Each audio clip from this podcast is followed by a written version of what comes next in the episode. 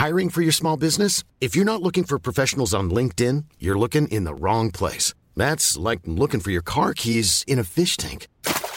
LinkedIn helps you hire professionals you can't find anywhere else, even those who aren't actively searching for a new job but might be open to the perfect role. In a given month, over 70% of LinkedIn users don't even visit other leading job sites. So start looking in the right place. With LinkedIn, you can hire professionals like a professional. Post your free job on linkedin.com slash people today.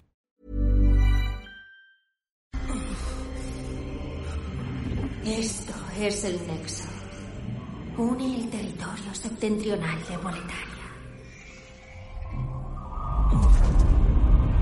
No podéis abandonar el Nexo, pero las archipiedras os guiarán a las tierras exteriores.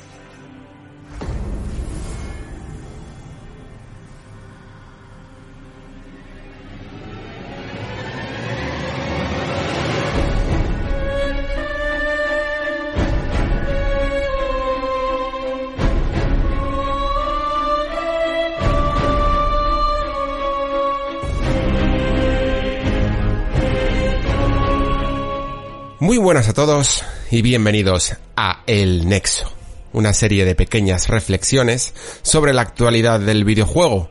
Y en esta ocasión, pues todo vuelve y todo vuelve a El Nexo. Este programa es especial precisamente porque el juego que vamos a del que vamos a reflexionar a continuación es el juego que da nombre también a este humilde podcast. Y lo hizo creo, porque de alguna manera Demon Soul simboliza muchas cosas. Simboliza muchas cosas para mí y simboliza muchas cosas para, para bastantes jugadores eh, de hoy día. Yo recuerdo una, una frase, bueno, una, no una frase, algo que me dijo alguien una vez y no recuerdo quién, no sé si era oyente del Nexo, si lo es, eh, me lo puede decir en los comentarios, o a lo mejor erais alguno de vosotros en el Discord también. Y decía que, que si no llega a ser por, por la saga Souls, eh, probablemente no, no estaría todavía jugando a videojuegos, ¿no? Porque sí que es cierto que hubo un tiempo en la industria que casi nos pierde a algunos. Yo probablemente no me atrevería mejor a decir tanto porque, bueno, ya estaba más o menos eh, dentro trabajando y tal, ya se había convertido mi afición también en mi trabajo. Y, pero sí que notaba que muchos de los que veníamos del videojuego mm, de los 90, de, de, otras etapas del videojuego, eh, estos se habían acomodado en algunas cuantas mm, costumbres, por decirlo así, que habían, que habían ido perpetuándose y, y habían terminado por formar casi la norma, ¿no? Y probablemente no era culpa de ningún juego en concreto, ni, ni de las desarrolladoras detrás, la tecnología iba empujando ciertas fórmulas que, más que nada por, como evolución a las anteriores. Por ejemplo, una de las cosas que más se, se mm, valora a día de hoy de la saga Souls es quizás su manera que tiene de gestionar los puntos de control, las partidas guardadas, ¿no? Y, y cómo muchas veces tenemos que, que perder muchísimo en, en algunas de nuestras partidas y el juego nos manda muy atrás, ¿no? Y esa sensación de otra vez tengo que pasar por aquí, otra vez tengo que volver a intentarlo, ¿no? He perdido todo el progreso, he perdido todas las almas. Y puede que esa, esa fórmula cómoda que digo que tenían los juegos esa generación no fuera más que la evolución de las tarjetas de memoria. El simple hecho de pasar de unas tarjetas de memoria físicas con unos puntos de guardado que, que poco a poco iban siendo cada vez más fáciles también por el acceso a discos duros, ¿no? Por permitir que el juego fuera grabando de maneras más rápidas nuestras partidas, hizo que nos acomodásemos, como decía antes, en estos puntos de control cada vez más frecuentes, ¿no? Mientras que antes, pues ese desafío muchas veces venía de la eh, incapacidad de los videojuegos de guardar el progreso, ¿no? Y la reivindicación de Demon Souls es muchas veces herencia, ¿no? De, de las carencias de la tecnología.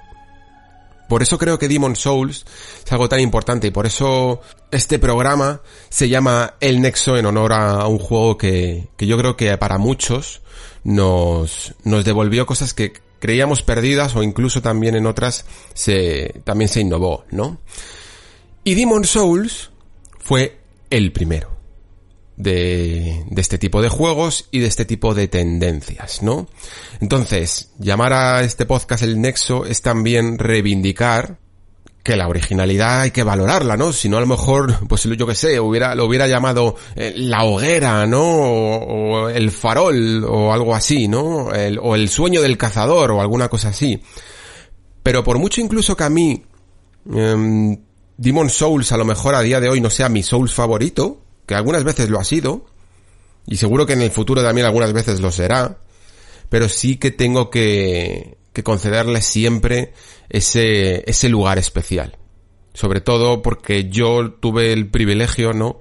De, de encontrarme quizá en el momento adecuado, ¿no? En el, lugar como jugador idóneo para valorar esta obra en su momento y saber mirar allá, ¿no? Saber mirar más allá de, de, la, de su aparente fealdad que a día de hoy también es laureada y de lo obtuso que podía parecer en su momento. Tuve el privilegio de conocer esta obra en, un, en, en, el momento adecuado.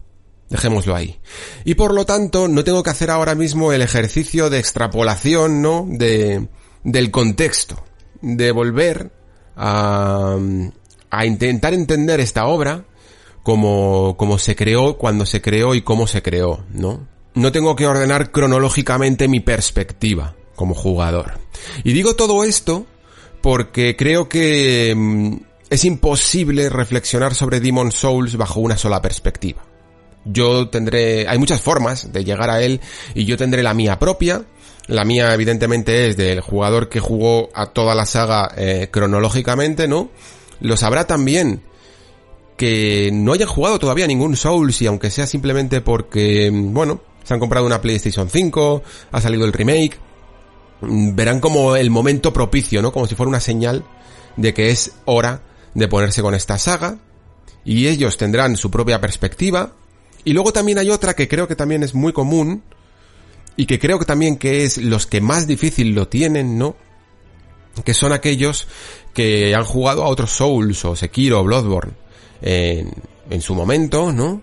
Han tenido otras experiencias con Souls, pero Demons, por tener un carácter especial, por ser un juego que solo se podía acceder en PlayStation 3, que nunca tuvo un port, ni, ni tuvo una remasterización, ni tuvo versión de PC, ni fue multiplataforma, pudo llegar a caer, a caer más en el olvido, y entonces tu línea de tiempo en cuanto a la franquicia Souls y las experiencias que muchos tuvimos con este juego se han trastocado y las has tenido con otros. Y de todo esto hablaré más adelante porque creo que es muy importante.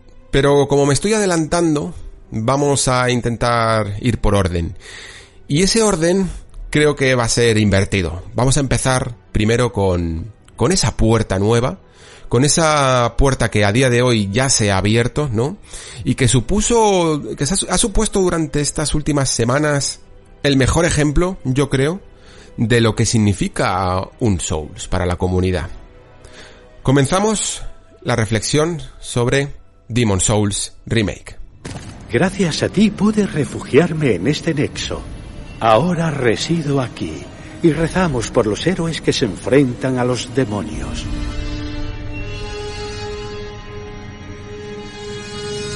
En algún lugar de Demon Souls Remake hay una puerta, no diré dónde, que a día de hoy ya se ha abierto. Lamentablemente Quizá lo que había detrás de esa puerta no, tampoco lo voy a decir tranquilos, pero, pero no ha sido tan, tan, tan especial como muchos habríamos querido. Pero tampoco es importante del todo que no lo haya sido. Quizá ha sido demasiado, a lo mejor eso sí, homenaje a, a, la propia Bluepoint, ¿no? Y a la forma que tienen ellos de, de gestionar sus secretos que a la de, bueno, que a la de Front Software, ¿no? Pero sí es cierto que simboliza muy bien lo que significa Demon Souls. Lo que significa un Souls, vaya. Y creo que por encima de todo, por encima de todo lo que se suele decir de esta franquicia y que muchas veces le damos una importancia superlativa, como puede ser, yo que sé, eh, la dificultad en sí misma, o las stats, ¿no? esas cantidad de números de, que hay alrededor de las diferentes builds que te puedes hacer en el juego. O, o incluso eh, el propio lore, ¿no? La historia del juego y, y, todas esas teorías que hay alrededor de sus personajes y de lo que sucedió realmente y que conecta todo el universo y bla bla bla. Creo que por encima de todo eso, lo más importante de un Souls, una de los pilares, vamos a decirlo así mejor, uno de los pilares más importantes de un Souls es la comunidad. La comunidad, correcto. Sí, ¿por qué digo esto?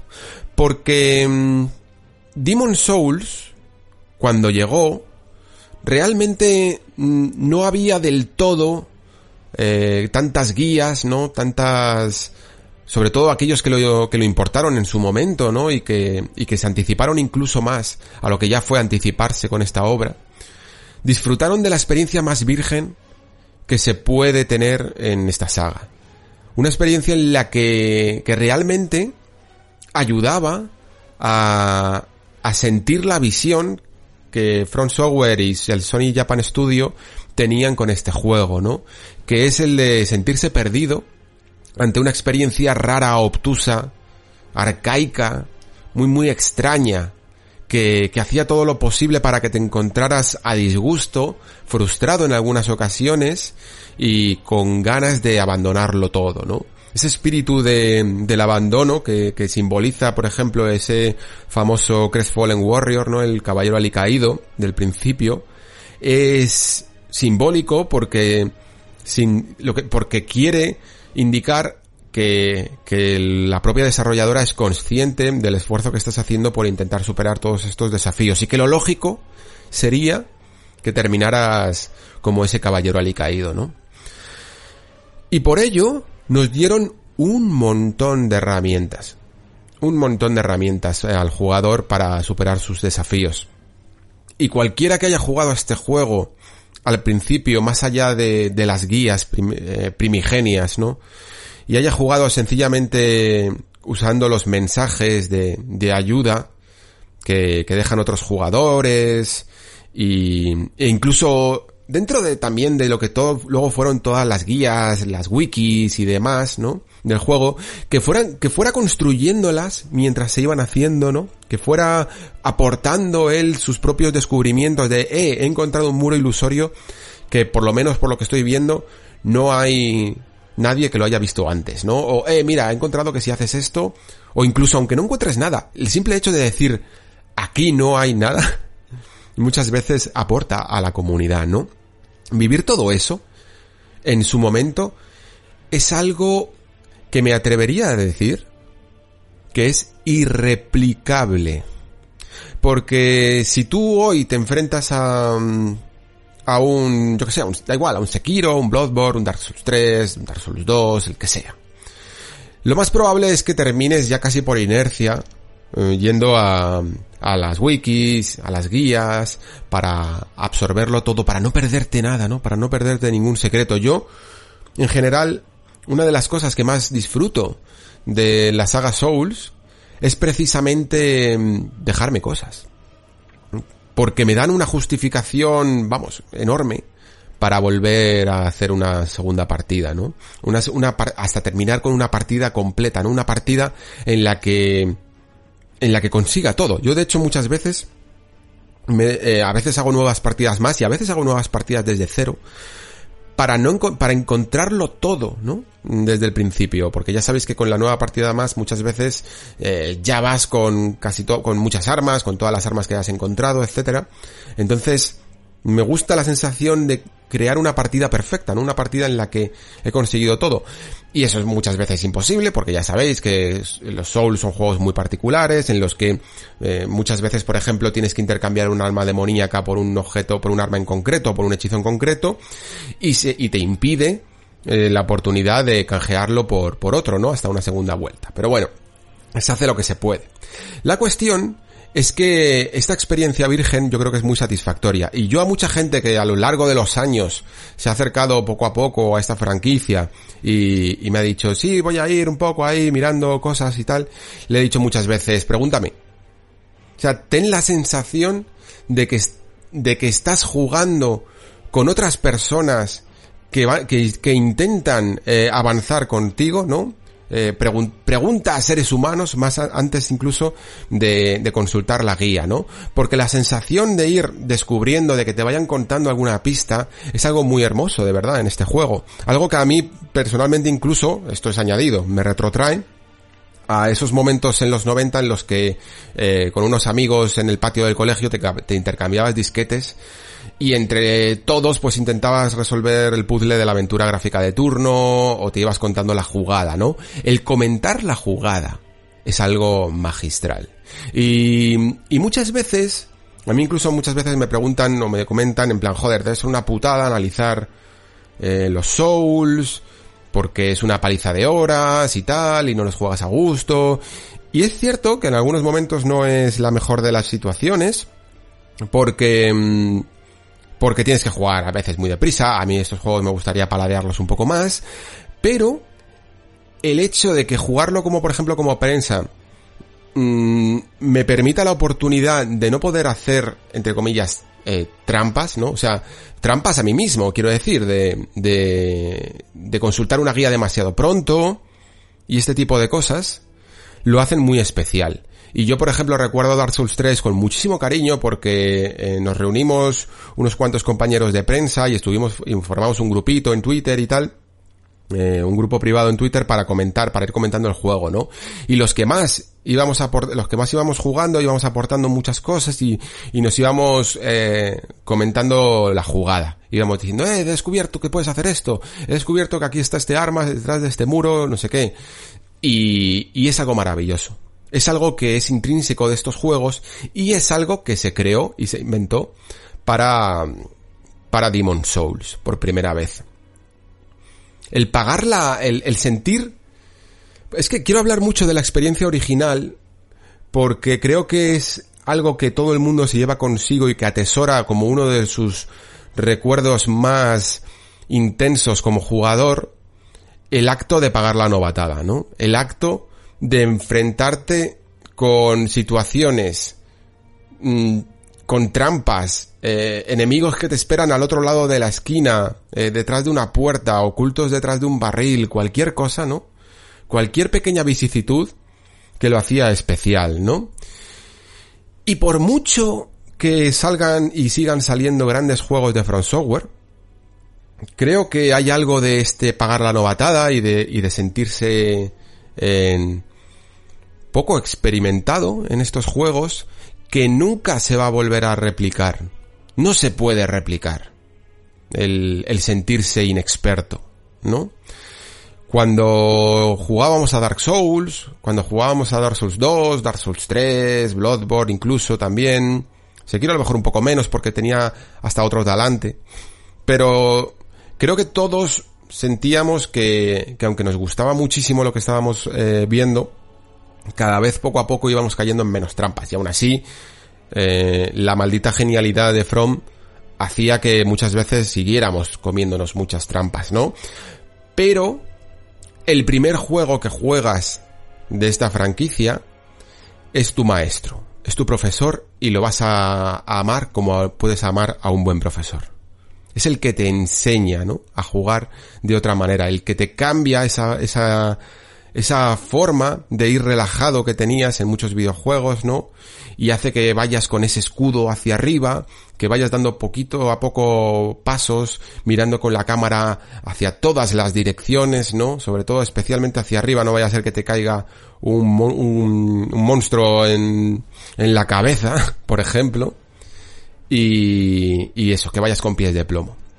Es una sensación única que nos pilló a todos desprevenidos y nos pilló a todos relajados, la generación pasada.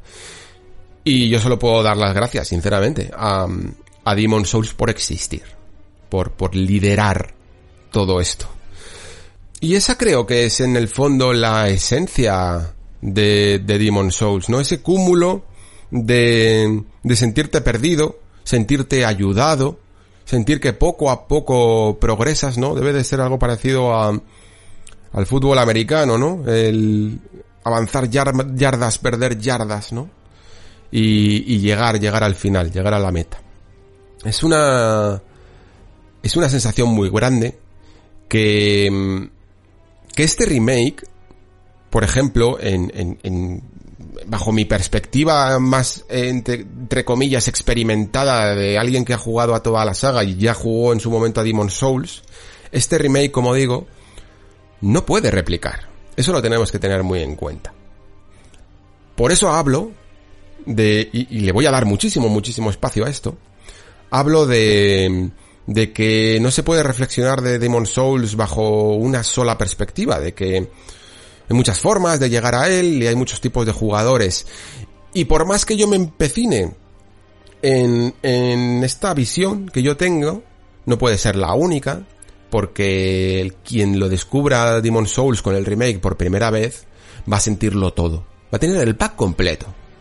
Y eso debe de ser un privilegio también, porque incluso aunque a día de hoy, como decía antes, tenemos hasta romantizado el, el estilo visual de este juego, en la forma que hacía ciertas cosas. Yo recuerdo en su momento que, que todo el mundo decíamos, y los primeros fans que nos hicimos, por decirlo así, eh, de, de Demons y de la saga Souls y de From, decíamos que era eh, feote, casi, ¿no? Aunque haya cierta belleza en esa fealdad, pero decíamos que, que era feote. Y yo no creo que nadie que juegue a día de hoy al remake de Demon Souls pueda decir que este juego era, es feote. La verdad. Entonces casi es posible que aquel que nunca se ha enfrentado a un Souls y lo haga por primera vez con Demons encuentre encuentre ese pack completo más incluso mejorado casi en algunas ocasiones de, de los que lo hicimos en, en 2010 en nuestro caso que lo tuvimos en Europa, ¿no? Pero ya hubo gente que lo estaba jugando en 2009 y que me parecen incluso hasta más privilegiados porque ya os digo que este tema de las guías eh, me parece muy, muy interesante jugar estos tipos de juegos sin guías. De hecho, yo en la, en la edición que tengo ahora, eh, porque yo en su momento tenía la edición normal de Demon Souls, pero en la edición que tengo ahora, que es la Black Phantom, que también se vendió aquí de primeras en, en Europa, viene una guía bastante, bastante, bastante completa de muchos de los secretos de Demons, de dónde están las localizaciones de personajes secretos, de dónde están las, de cómo alteran las tendencias del mundo, de cómo conseguir eh, algunas armas demoníacas, etcétera, ¿no? Pero jugar sin todo eso, ya os digo que, que es especial.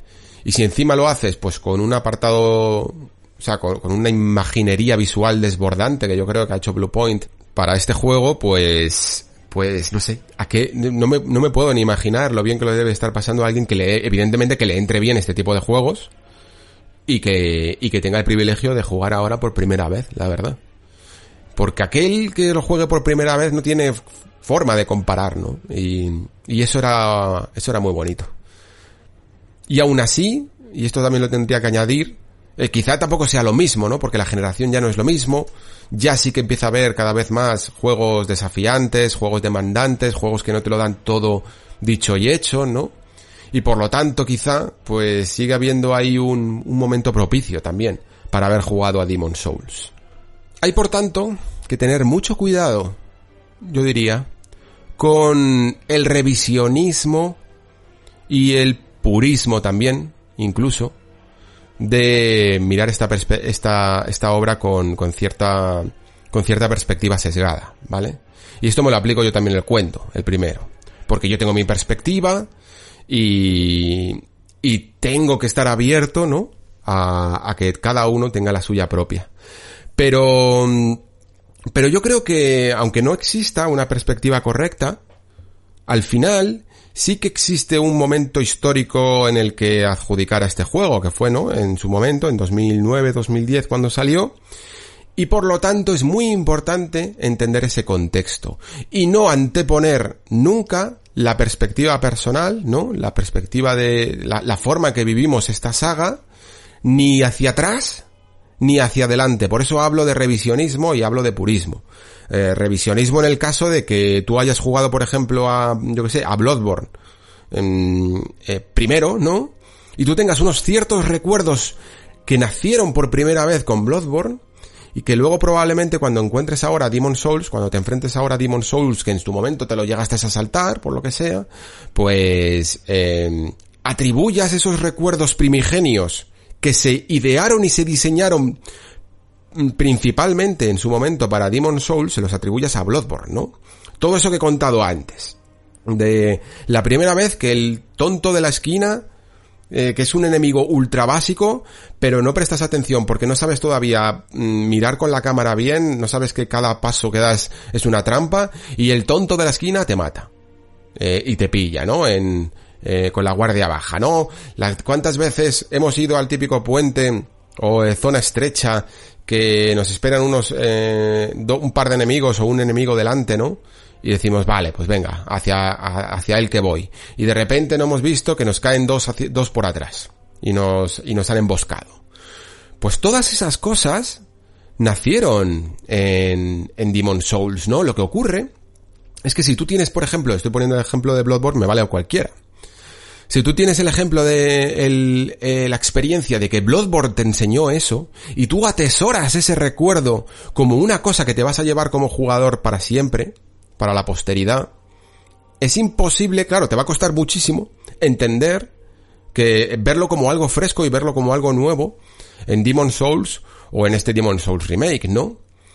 Pero por eso creo que cada uno pues tiene que hacer el ejercicio de entender si lo que quiere es simplemente ser un jugador o si lo que le gusta reflexionar sobre esta industria. Y si es un solo jugador, pues adelante. Eh, simplemente eh, le gusta Bloodborne y, y Demon Souls es un juego muy básico para él.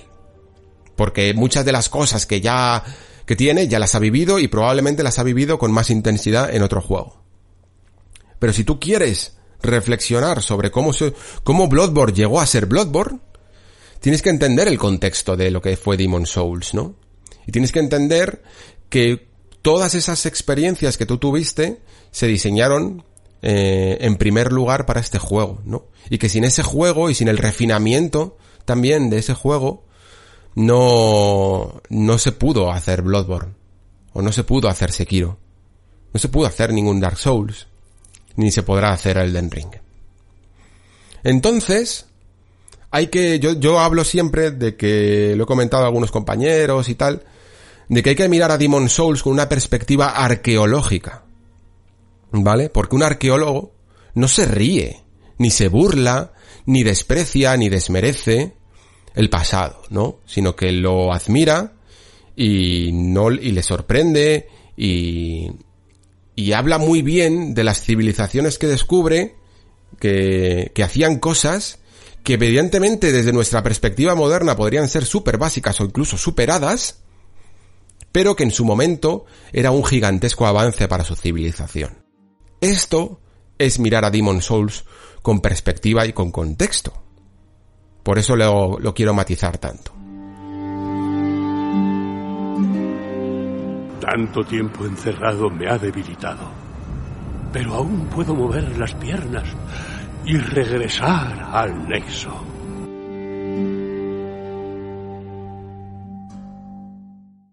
Y luego también creo en ese, en ese otro lado, ya veis, ya veis que hoy tengo yo también una, una perspectiva muy personal de, de, las cosas.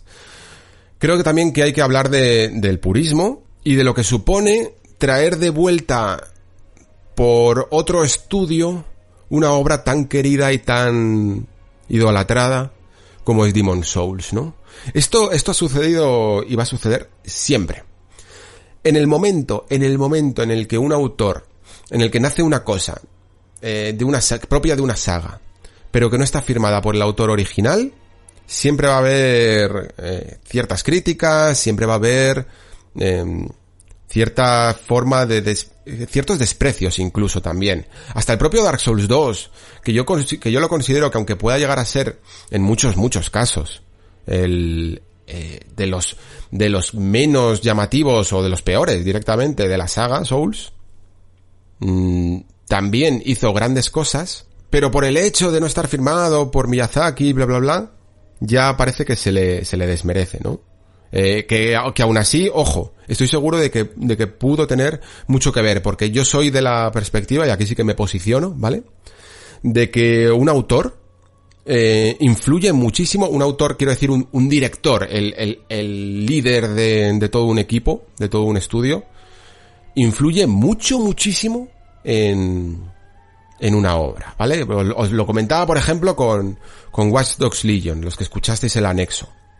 Que Clint Hawking no es un cualquiera, no es el típico director de Ubisoft que más o menos eh, es un funcionario, ¿no? En el sentido de que, de que trabaja y funciona con todo su equipo alrededor, sino que tiene una perspectiva muy autoral y tiene una forma muy, eh, una visión muy personal de cómo le gustan hacer los videojuegos, que aplica sobre todo un modo muy sistémico, y eso se nota en Watch Dogs Legion, ¿no? Watch, perdón, Watch Dogs Legion tiene eh, muchos errores, pero es un juego muy interesante de reflexionar precisamente por la perspectiva de una sola persona de 200 que pueda haber, ¿no? Que hayan hecho el juego. Y esto ocurre también con Miyazaki y no lo podemos obviar. Eh, Miyazaki tiene un don que probablemente ni él mismo sepa exactamente por qué lo tiene, ni, ni qué ha hecho para tenerlo, porque tampoco fue un, diseñador de escuela, por decirlo así, ¿no?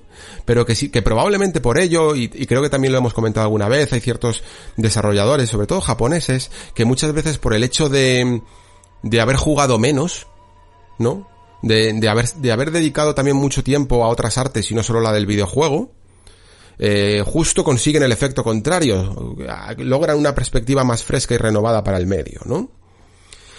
Y por lo tanto, todo esto, eh, lo que quiero comentar es que hay mucho defensor, por decirlo así, del, de la experiencia original, del Demon Souls original, y se le resta quizá, o minimiza, mucho del valor que tiene el trabajo de Bluepoint con Demon Souls Remake, y no creo que tampoco que sea justo.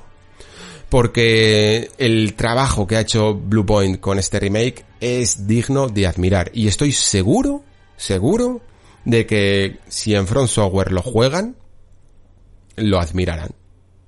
Y esa es la mejor prueba que, que podríamos tener, ¿no? Evidentemente hay cambios eh, y yo creo que son los mínimos.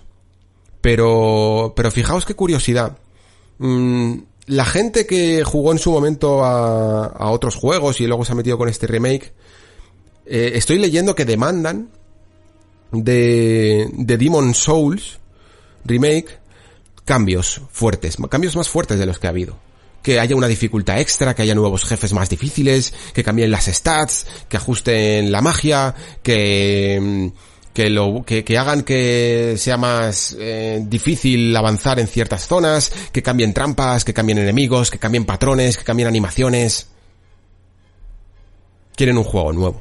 Y luego también está el, el más purista, por decirlo así, que quiere defender la obra original y que no le gusta a lo mejor ni que cambien las caras de determinados enemigos o, o de determinado o del diseño de determinados NPCs, ¿no?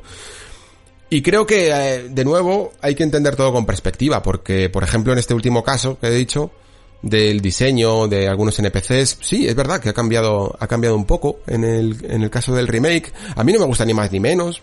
Eh, sinceramente, sí que es cierto que tiene una perspectiva un poco más occidental, ¿no? De, de este diseño de los NPCs.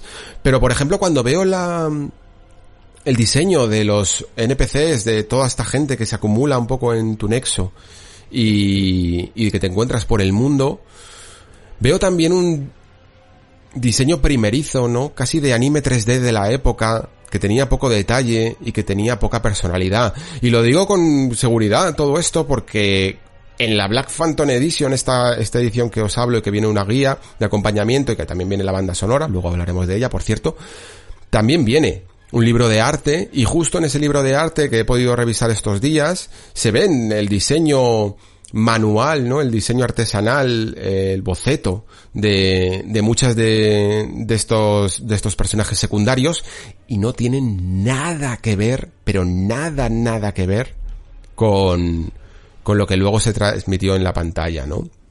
probablemente por falta de herramientas. Y, y ojo, que no es, no creo que fuera una decisión de hemos cambiado de parecer. Porque realmente cuando conoces más o menos el trasfondo de muchos de estos personajes, las historias, quiénes son y tal. Por ejemplo, el sabio Freck. Eh, cuando conoces un poco que es un mago y que es un mago, él mismo dice que tiene unos los mis viejos huesos, tal, eh, luego lo ves en pantalla y no parece en absoluto nada viejo, ¿no?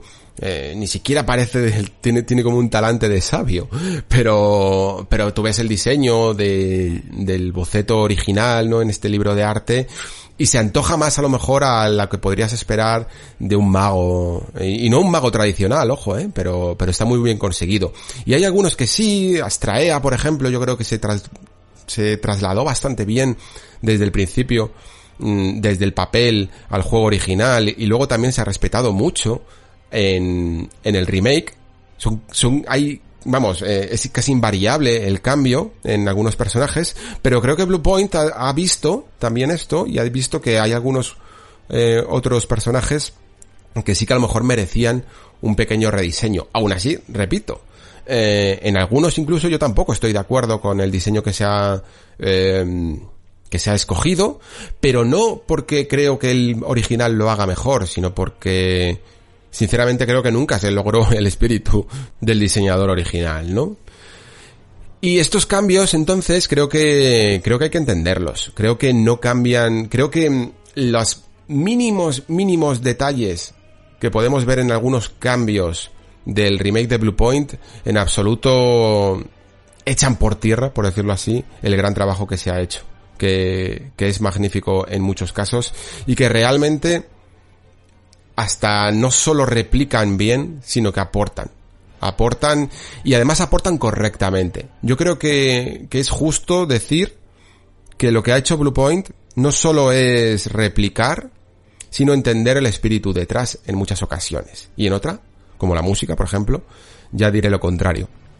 Pero si por ejemplo cogemos mmm, ejemplos claros y intentando un poco sortear los spoilers como, como yo que sé, como la propia, el propio Palacio de Boletaria, con, con esa, que está integrado casi dentro de la montaña, ¿no? Como, como se suele describir que es, o la ciudad del colmillo de piedra, que ahora sí que parece una ciudad eh, debajo de la montaña, o alguna, la propia concepción espacial que teníamos, que este es el ejemplo quizá más claro, de lo que era la Torre del Atria, de lo que era la, la prisión de la Esperanza, ¿no?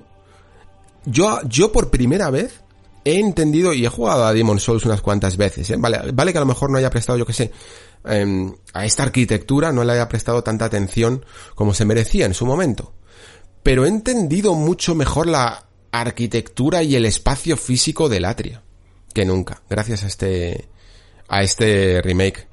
Precisamente porque aunque Bluepoint creo que no se ha atrevido evidentemente a tocar nada de lo que es la orografía del terreno físico donde, por el que pasamos como jugador, sí que ha tenido más osadía en, en los fondos, ¿no? En, en todo lo que tiene que ver con, con las panorámicas, con, con aquello a lo que no vamos a llegar, ¿no?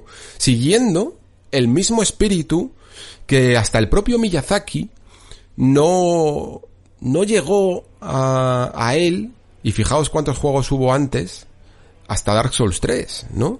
Porque Dark Souls 3 fue cuando él eh, dijo que quería darle pues una cierta continuidad, ¿no? Y una cierta sensación de que todo lo que había eh, al fondo eran lugares a los que más adelante podrías llegar y efectivamente eh, sucede, ¿no? Sobre todo con, con el castillo de Lodric, en el que todos esos fondos difuminados o incluso en algunos DLC, en el DLC de la ciudad anillada también se ve bastante bien.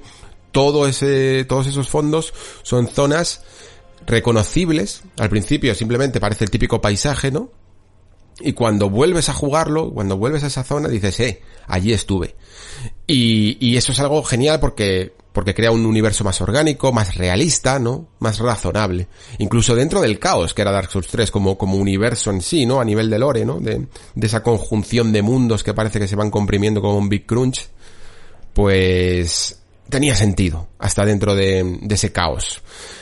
Y esto lo han intentado respetar mucho y muchísimo en Demon Souls Remake. Se nota muchísimo en, se nota bastante en Boletaria. Se nota mucho en Latria. Y, y sobre todo también se expande mucho en lugares que antes prácticamente eran una, una cueva en la más absoluta oscuridad, como puede ser el Valle de la Depravación, creo que se llamaba, ¿no? En el mundo 5.1 y 5.2. en esa zona del pantano y en esa zona principal del Valle de la Depravación, en una zona técnicamente fea, podríamos decir, ¿no?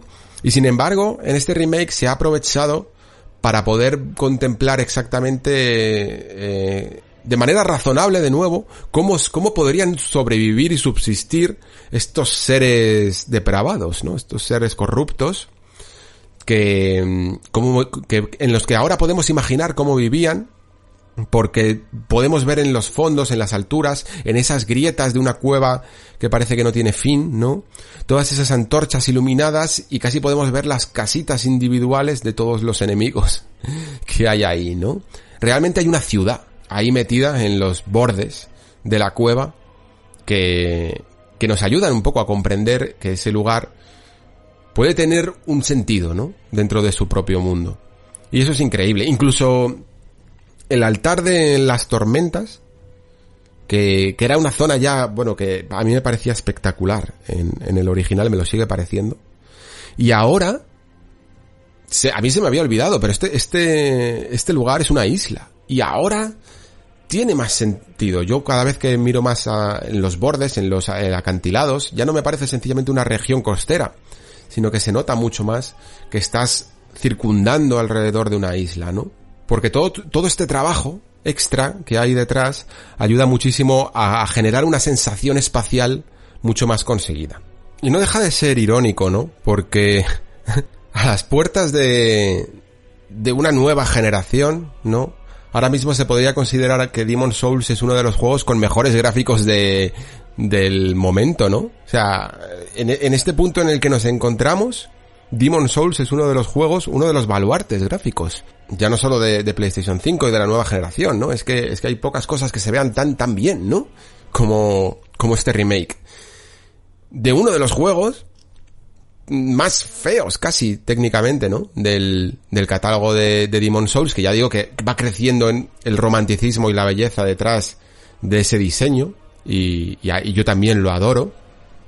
Pero que evidentemente en su momento, como digo, era se, se antojaba como pobre técnicamente porque eh, pensad que en 2010 ya había salido hasta hace dos años eh, un juego tan espectacular como Uncharted 2, ¿no? O sea, visto desde esa perspectiva, ¿no? No era un juego de su tiempo. Yo creo que, que Bluepoint no lo ha tenido nada fácil con este remake. Primero porque evidentemente, como he comentado antes, la comunidad somos muy nuestros. Y cada uno tenemos la maldita manía, y yo el primero, de, de tener una perspectiva muy férrea de cómo creemos que son un poco las cosas, ¿no? Eh, y queremos, no sé si imponerla a los demás, pero sí reivindicarla mucho, ¿vale? Igual que decía antes, que, que para mucha gente, eh, bueno, es que, es que he leído tantas cosas, chicos, sobre, sobre este remake, eh, hasta he llegado a leer que Demon Souls era una beta de, de Dark Souls, ¿no? Lo, cual es como, es como decir que, yo que sé, que Ocarina of Time era una beta de, de Wind Waker, o alguna cosa así. O, o, que Metal Gear Solid 1 era una beta de, de Metal Gear Solid 2, ¿no? O que, o, o desprestigiar Castlevania, toda la, toda la trilogía de Castlevania de NES y su forma de jugarla, porque luego vino Symphony of the Night.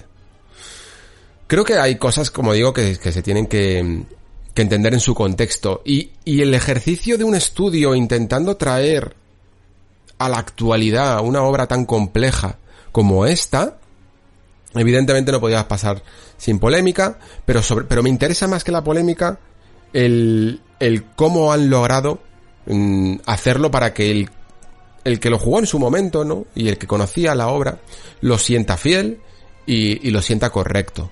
Y para ello, creo que el respeto a la forma original de jugarlo es lo más importante, ¿no? Ellos han entendido dónde podían expresarse más, como lo que he comentado de los fondos, pero han dibujado unas ciertas líneas rojas de dónde, incluso aunque ellos consideraran que se podía mejorar, o, o, tuvieran otra, otra visión, se ha respetado. Y esto, por ejemplo, en toda la cuestión del timing, de, cada frame de, de, la animación, del combate en sí mismo, es, es lo que tenían que haber hecho. sinceramente, ¿no? Y lo han hecho de una manera muy ingeniosa. ¿Por qué digo esto? Porque las animaciones de Demon Souls eran... No, no, no me atrevería a decir erráticas, pero sí que eran muy sencillas, muy simplonas en algunos momentos, y a veces inducían a error, eso me gusta casi más que llamarlas erráticas. Y lo que ha hecho aquí eh, Bluepoint con el remake es básicamente centrarse en el tiempo de cada animación, es decir, todas las acciones del juego, tanto andar, como correr, eh, atacar básicamente, atacar con dos manos, hacer un backstab, hacer un parry, cualquier cosa con todas las armas que hay en el juego y con todas las animaciones que había, se han respetado el tiempo de duración de esas animaciones, ¿no? el tiempo de respuesta a los mandos de cada animación, hasta que te vuelve a dejar controlar, por ejemplo, cuando das un espadazo, cuando te va a dejar volver a darle al botón para dar otro espadazo, ¿no? Todo eso es exactamente igual frame a frame del tiempo, pero la animación está mucho más estilizada. Y por lo tanto, pues puedes hacer backstabs increíbles, ¿no? Eh, con, eh, lo habréis visto probablemente también ese parry tan singular, ¿no? En el que antes simplemente clavaba un poco la, la, espada en el enemigo y le tiraba al suelo, y ahora parece que le levanta porque coge el mango, eh, tira hacia arriba un poco para levantarlo y luego cae con todo el peso del enemigo y le clava la espada en el pecho, ¿no? Clavándole la espada en el pecho. O, algunas animaciones brutales que hay con, con armas pesadas, con espadas pesadas, haciendo backstab, ¿no? Que le clava la espada en, en el hombro, ¿no? Que le clava la espada por la espalda, o, o esos tajos tan estilizados también con la katana. Hay muchísimas, muchísimas animaciones nuevas y todas, cada una de ellas, no influye en la experiencia original que tuviste si conoces bien el, el frame time, por llamarlo así, de, de Demon Souls, ¿no? Si jugaste en su momento, todo ese código de la batalla, todo ese baile, funciona exactamente, exactamente de la misma manera. Simplemente se ha encrudecido, se ha estilizado y también se le han añadido, joder, unos efectos de sonido que son increíbles, de verdad. Yo esto supongo que tiene que ver más también con esa forma a lo mejor de descomprimir el audio para que tenga más calidad, pero si tú juegas a Demon Souls con unos cascos buenos, vas a notar eh, sutilezas en los efectos del sonido que no estás muy acostumbrado a ver en muchos videojuegos, ¿vale? A lo mejor en algunas películas sí, pero yo creo que más incluso que todo este efecto 3D que se habla con el Tempest y tal, la forma de, codificar, es que no sé exactamente cómo llamarlo, ya sabéis que el, que el sonido no es muy fuerte, pero toda esta manera de descomprimir el audio es increíble, de verdad. O sea, hace que, hace que encuentres unas, una, una información en el sonido que antes no tenías.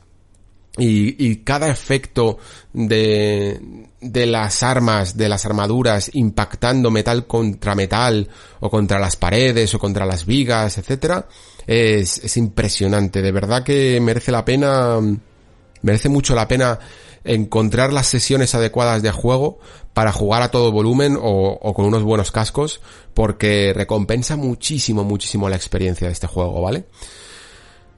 De hecho, vamos, el mando eh, supongo que muchos tendréis curiosidad también por cómo funciona, ya lo comenté un poco en, en, otro, en el otro anexo con los juegos y tal. Eh, Demon Souls hace un uso yo creo que bastante inteligente del mando, eh, pero principalmente también porque no abusa mucho de él, aunque a mí en algunos juegos me gusta que abuse, pero Demon Souls no lo hace. Me gustaría saber un poco ¿Cómo habría sido, por ejemplo, si cada paso que das con una armadura pesada lo hubieras sentido con un áptico, con una vibración áptica en el mando, hubieras tenido un, pequeño sonido de acompañamiento, ¿no? Si se hubiera eh, hecho algunas cosas con los gatillos ápticos en el momento en el que intentas, por ejemplo, atacar cuando no tienes energía o rodar eh, algunos eh, estímulos más fuertes cuando ruedas eh, con armadura pesada, ¿no? ese tipo de cosas. Pero lo que más me ha impactado de él probablemente sea la conjugación, que es lo, lo, que más repito últimamente, ¿no? La conjugación del altavoz con la vibración, ¿no? Hay ciertos momentos en los que hay un choque de metal, por ejemplo, contra un enemigo que es este, el caballero de, gigante, ¿no? De hierro, eh, en el que algunos sonidos reverberan en el mando de una forma muy singular.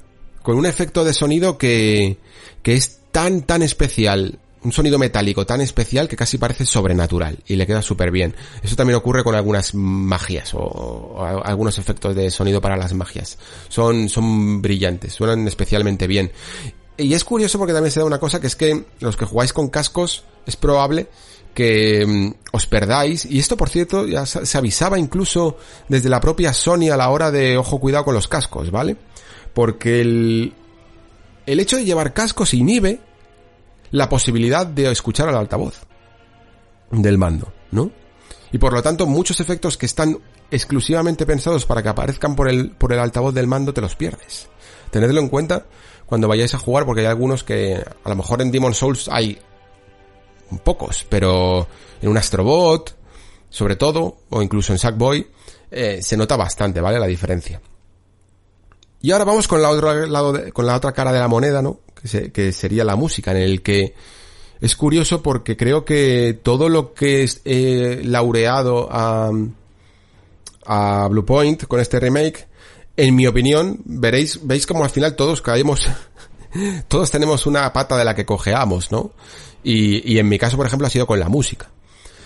Para mí, por ejemplo, lo que transmitía, yo escucho las, las melodías de, de Demon Souls Remake y son perfectísimamente correctas, súper, súper bien interpretadas y muy, muy, muy poderosas. ¿Vale?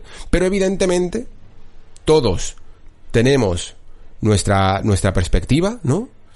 Y, y yo aquí sí elijo el purismo, peco de, de, purista, y elijo la banda sonora original, incluso aunque se nota más oxidada, incluso en la hora, a la hora de haberse grabado, de, con, con menos calidad, ¿no? En, en algunas de sus, en la forma de capturar ese sonido, pero a la, pero aún así la siento más favorable y con las intenciones más claras que las de este remake. Y yo siempre acostumbro un poco, si la habéis leído el texto del análisis en la revista, lo, lo recordaréis, pero acostumbro a poner siempre dos ejemplos, tampoco para no, yo sé, para no pasarme, y que me parecen los más representativos. Uno sería el de, el de la canción original de, del primer enemigo del juego, de Phalanx, que, bueno, mm, tampoco tiene aquí mucho spoiler, ¿no? Ya sabéis que son estos, esta especie de mucosidades gigantes con un escudo, ¿no? Y que sacan unas lanzas y, y, que, y que en su, que nos encontramos más o menos en el juego antes y que cuando llega el, jefe final pues es como esta gigantesca masa conformada por muchos de ellos, ¿no? Haciendo pues eso, una falange en el fondo. Y este enemigo tiene una eh, banda sonora original, en el juego original, pues de, de peligrosidad, de inminencia, de, de algo que jugaban en su momento con el que no te esperabas, ¿no? Que, que tú veías como esa masa gigante y poco a poco se iba disgregando, ¿no? Y iban saliendo cada vez más y más y más y lo que buscaba eh, From con, con este enemigo era como primero una toma, una toma de contacto, un entendimiento de muchas mecánicas del juego, un entendimiento de los ítems del juego también, y, y también la sensación de, de, de sentirse abrumado, ¿no? Ante un enemigo que te supera en número, y que te puede, que si no dominas bien el, el moverte por el entorno, por el escenario, el, el, no quedarte atrapado, porque este juego es muy de atraparte, por cierto, de, de, no te, no te perdona para nada el, el quedarte arrinconado. No es, no es tan fácil zafarse como en otros juegos, ¿vale? Pues este enemigo te enseñaba muchas cosas. Claro, a día de hoy, si nos podemos analizar los jefes, que luego lo haremos, por cierto, eh, seguro que a casi nadie le supone mucho problema porque mucho de ese código de jugador, ¿no? De esa, de esa forma de jugar, ya la tenemos aprendida. Pero es un jefe de diseño clásico de lo que debe hacer un buen primer jefe, sinceramente. De, de, enseñarte los valores y, y, las y las formas correctas de moverte por un nivel, ¿no? Porque luego lo vas a necesitar. Y eso es genial. Y la música, se acompasaba muy bien con, con este diseño porque sentías esa premura, sentías esa intensidad y sentías que, que había un peligro en, en, en los números, ¿no? que había un peligro en la superación numérica del enemigo.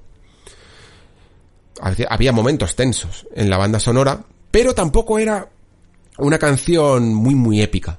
No era más que el enemigo principal y te esperaban retos mucho mayores. Y lo que hace el remake es convertirlo en una super épica batalla con coros constantes, con orquestas a fuego, ¿no? Y, que está todo el rato en constante eh, subidón de adrenalina. Y desde el principio ya empieza como si eso fuera, yo que sé, como si eso fuera el último, el dragón más difícil de cada juego.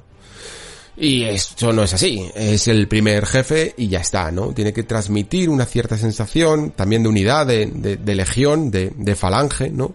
Y aquí directamente pues parece como eso, el enemigo más sobrenatural, mágico, imponente. Es que está también, está demasiado bien construida.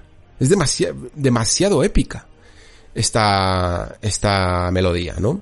Una melodía que además noto que en algunos momentos eh, Demon Souls Remake utiliza bases del original y en otras veces y en otras se las salta. Aquí en Phalanx me parece que se las salta, se las salta un poco más.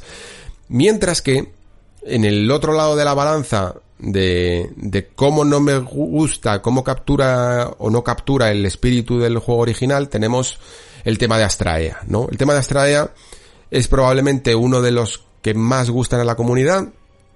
Quizá, bueno, evidentemente están los clásicos, ¿no? que son más el espíritu del juego en sí mismo, pero el de Astraea es que es muy bueno. Es que el de Astraea puede que no sea a lo mejor un tema para, yo que sé, para escuchar una y otra vez en tu casa si no quieres, pero porque es un tema que funciona con leitmotivs de forma casi narrativa, que refuerzan muchísimo lo que está pasando en esa, en ese momento, ¿no?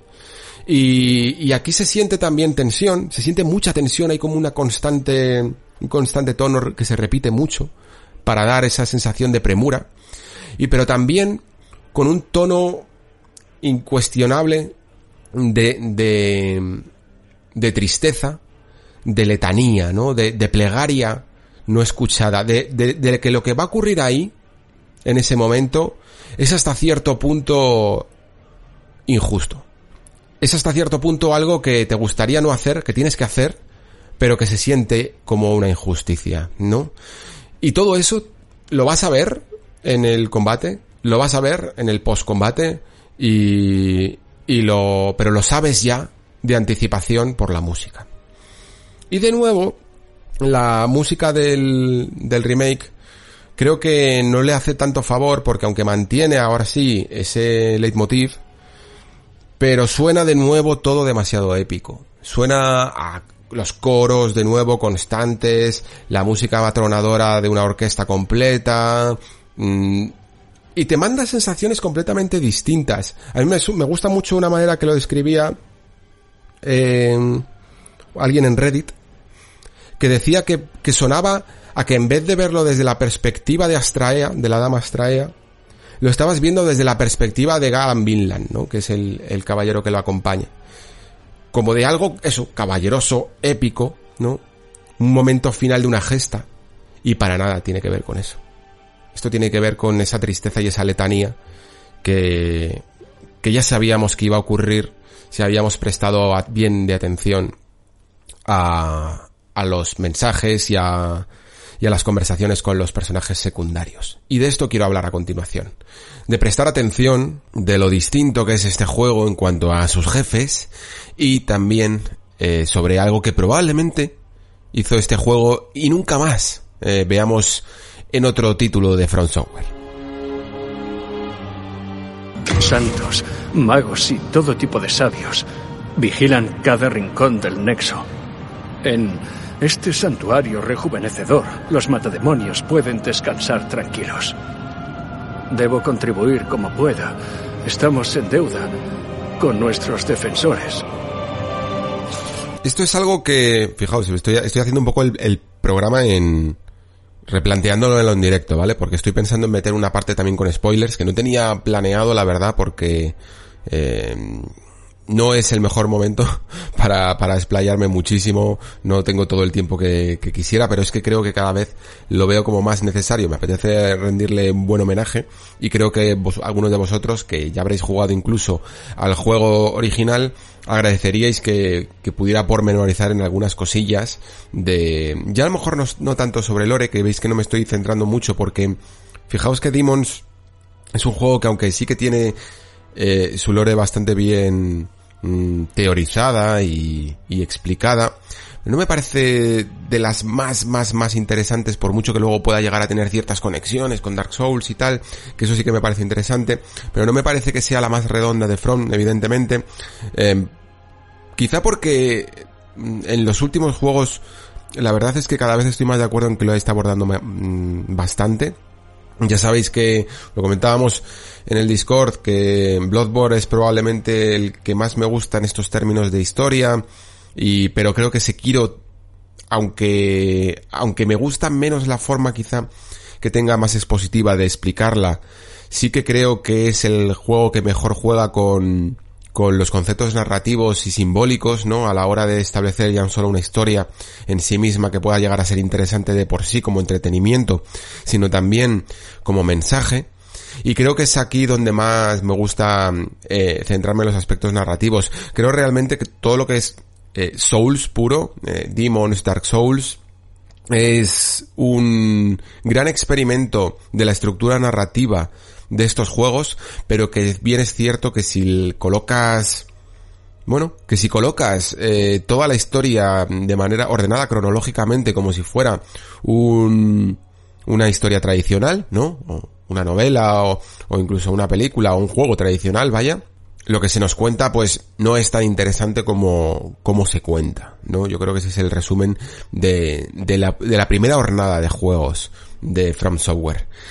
Pero volvamos a los jefes. Eh, decía todo esto porque me cuesta comentar algunas cosillas sin meterme en terrenos de spoilers, así que por ello creo que a lo mejor lo haré más adelante. Pero sí que creo que me atrevo a comentar teniendo en cuenta que es un juego que ya tiene sus 11 años a las espaldas. Mm, repito, no voy a centrarme tampoco nada en spoilers, pero sí en comentar que los jefes de Demon Souls son algo distintos, ¿no? Hasta ahí yo creo que todo el mundo podemos llegar a, tener acuerdo, son algo más distintos de todo lo que hubo más adelante en la saga, ¿no? Cuando la saga podemos aquí definirlo como que fue encontrando quizá más su identidad para algunos, o también eh, fue por parte también de nosotros como comunidad demandando cada vez más intensidad en estos enfrentamientos, ¿no? Y digo todo esto porque todos los que fuimos jugando a la saga Souls en orden cronológico, fuimos viendo y, participando en ello, como digo, de cómo estos jefes fueron convirtiéndose cada vez en un desafío mayor y en jefes completamente centrados cada vez más en la, en la dificultad pura, ¿no? En la dificultad pura de, de ser un, un, vamos, de clavar la partida y de clavar eh, bien todos los patrones, ¿no? Se convirtieron en jefes en los que no había ningún resquicio de glitch para poder pasárselos de una manera que no fuera la correcta, ¿no? Algo que sí que ocurría, por ejemplo, ya no solo en Demon Souls, sino también en Dark Souls. Eh, yo me acuerdo ese, ese, ese combate contra descarga incesante, ¿no? Que, que prácticamente se le, vamos, se le considera, se les llama así, ¿no? Glitch bosses, porque son, son jefes que se pueden prácticamente pasar desde una mm, posición segura, ¿no? Y utilizando un poco el truquito para castigarle eh, a base de darle pequeñas, pequeños golpes en un, atravesando a lo mejor alguna pared o algún elemento del escenario que le deja completamente vendido, ¿no? Mientras que tú no te pones realmente en peligro. Ese tipo de cosas está bien que, que se fueran desapareciendo en pos de batallas más, entre comillas, justas, ¿no? Pero Demon Souls, aunque tiene algún, no glitch boss, pero sí que tiene algún jefe que se le puede aprovechar alguna peque algún pequeño resquicio de, de fallo en la programación Mm, o, o, de elemento en el escenario para utilizarlo a tu favor, no es realmente el factor diferenciador de este juego. El factor diferenciador yo creo que es el hecho de que aquí From Software no intentó únicamente, exclusivamente, hacer jefes como un desafío final de, de fase, ¿no? Sino también invitarnos en muchas, en muchos momentos, ¿no? A pensar, a reflexionar y a, y también una prueba, ¿no? Porque si bien un jefe eh, mecánicamente es como el, el desafío definitivo, ¿no? De si hemos entendido ciertas mecánicas de juego, ¿no? Por ejemplo, en la Torre del Atria se nos invita mucho a, a entender el concepto de rodar, por ejemplo, y de rodar ágilmente. Eh, y este tipo de cosas se nos pone después a prueba también en algunos de sus jefes, ¿no? O por ejemplo al principio, voy a poner un ejemplo más, mucho más fácil y que creo que no puedo, no tengo por qué caer en spoiler porque es el primer jefe de nuevo, ¿no? Con Phalanx. Phalanx es un jefe que nos enseña la, la utilidad y las bondades de, de utilizar los objetos, ¿no? De, de hacer uso de esos consumibles que muchos jugadores en el fondo nos resistimos mucho porque todo lo que suena consumible tenemos la sensación de que bueno, de que lo vamos a necesitar más adelante, de que se acaba, de que no los podemos malgastar, ¿no? Y por tanto, muchas veces, por ello mismo, eh, tendemos a ser tan precavidos que al final terminamos por no utilizándolo. A mí eso es algo que me pasa realmente casi siempre en todos los Souls y es un completo error, porque muchos de estos mm, factores que le añades a a las armas, como por ejemplo la resina, ¿no? Que, que sirve para mm, poner el arma de fuego y tal, pues son prácticamente, son muy definitorios eh, para algunos jefes te pueden ahorrar más de un disgusto. Lo que pasa es que siempre piensas, bueno, vale, pues ya lo utilizaré eh, cuando practique, ¿no? en la RAM buena y al final muchas veces hasta te lo pasas eh, sin, sin haberlo utilizado. Pero como digo en el caso de Phalanx, esto se ve clave porque notas que, por ejemplo, si, si añades esta resina para ponerle el arma de fuego y que es su punto débil, eh, también evidentemente teniendo en cuenta que no hay que golpear por la parte del escudo, sino que hay que golpear por la parte blanda, ¿no? Por la espalda, te los cargas mucho más fácil a todos estos mocos negros, ¿no? Que si, que si lo intentas a pelo, por decirlo así. Y esto es un poco, creo, lo que en su momento Demon Souls intentó utilizar a su favor más que nunca y que a la vez eh, llegó a hacer que muchos de los jefes, estoy poniendo este ejemplo de, de, los objetos, pero no siempre tienen por qué ser objetos, ¿no?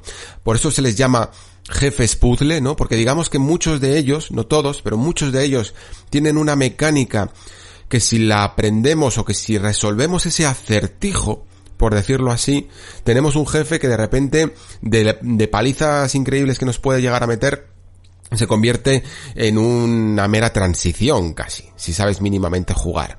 Eh, casi le arrebata en el fondo mucha de su dificultad si sabes ese truquito, ¿no? Y creo que esto no es un error. Creo que esto no es que haga el juego más fácil. Creo que es algo que entra en consonancia con un momento de, de la saga, ¿no? El principio, en el que nosotros no teníamos la experiencia, ¿no? La, el saber hacer en estos juegos, no teníamos los conocimientos tampoco, ni, ni sabíamos todos los trucos, y por lo tanto, una cosa compensaba la otra. A día de hoy estas cosas ya no nos engañan. Ya vamos probando absolutamente todos los elementos con cada jefe. Vamos, eh, si, si hay un secreto, si hay un, yo que sé, algo que hace que, que el combate pueda llegar a ser más fácil, mm, prácticamente lo sabemos casi de antemano, ¿no? Porque la comunidad siempre está al día. Voy a poner otro ejemplo de otro juego para no caer en el spoiler de este, ¿vale? Porque este yo entiendo que ahora día, a día de hoy, con el remake, los spoilers pueden llegar a cobrar más importancia. Eh, porque se revaloriza, por decirlo así, con el, con el lanzamiento de, de esta nueva versión. Así que voy a utilizar Dark Souls 2, ¿vale? Dark Souls 2 tiene un jefe que se llama Miza, la reina funesta, que está en, en pico terrenal, ¿no? Y es un jefe que es como una especie de medusa, por decirlo así, ¿no? Que, lleva la cabeza en, la mano. Y, y, que está en una zona, en una arena llena de veneno, ¿no?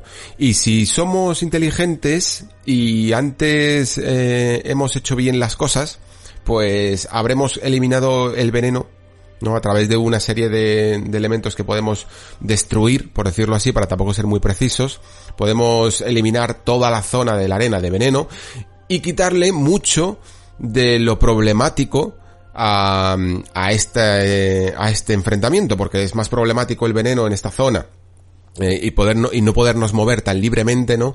Que las propias patrones del jefe en sí mismo, ¿no? Esto, por cierto, ahora que lo pienso, creo que lo utilizó un jefe de, Nio 2. Eh, pero vamos, casi, casi clavado. Y además también era un jefe un poco con una apariencia de serpiente como este. Y la cuestión es que de nuevo, hasta, hasta Dark Souls 2, se utilizaba un poco este jefe que utiliza una parte del entorno o que hay algo en el entorno que le afecta, ¿no? Eh, también ocurría, por ejemplo, con ese, con la pecadora, que luchábamos a oscuras, pero también podíamos eh, girarnos, irnos por otro lado del escenario, ¿no? E iluminar un poco la estancia y quitaba un poco de, de dificultad, ¿no? A la, a la hora de no luchar a oscuras. Y a mí, personalmente, personalmente, me encantaban este tipo de jefes. Porque mm, cuando vas de nuevas un poco, cuando no te las sabes todas y no vas consultando tampoco guías de primeras, este tipo de jefes pueden llegar a ser un dolor si no sabes exactamente eh, que tienen este pequeño truco, ¿no? Que tienen esta pequeña mecánica de exploración del escenario. Y en el fondo, el jefe no solo te está pidiendo que seas un gran jugador, sino que te está pidiendo también la correcta exploración del escenario y el correcto entendimiento muchas veces también del lore de entender exactamente lo que te está pidiendo, cuál es su punto débil, y a través de muchas descripciones, incluso de objetos, esto pasa en Demon Souls, entiendes la clave, ¿no? Y el punto débil, cómo poder aprovecharlo ocurre alguna vez y, a mí me parecía algo que se ha perdido. Y se ha perdido, lo entiendo, que se haya perdido a partir de, de Bloodborne, en Dark Souls 3, en adelante, y sobre todo Sekiro, que yo creo que Sekiro prácticamente, salvo algún truquillo que hay en algún jefe, en casi todos los enfrentamientos son, son muy, y evidentemente tienes el brazo para, para las debilidades, pero casi todos los enfrentamientos son muy hardcore, ¿no? Pero, pero creo que es algo que se ha perdido porque el jugador cada vez ha demandado más intensidad en estos enfrentamientos, se las sabe todas, por decirlo así, y es cada vez más difícil engañarle, ¿no?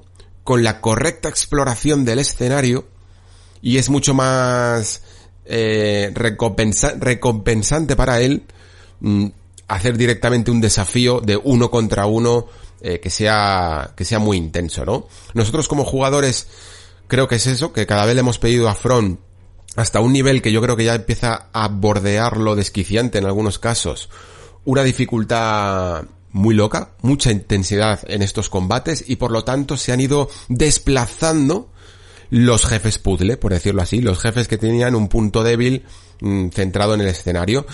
Y ya os digo que por un lado me parece una pena, por otro lado lo entiendo completamente, yo no pido a lo mejor que, que si no hay una vuelta de tuerca se vuelva a estos jefes, pero por ello mismo creo que le añade hasta, hasta más valor a, a lo que hizo Demon Souls, ¿no? Incluso lo que hizo también eh, Dark Souls 2, por ejemplo.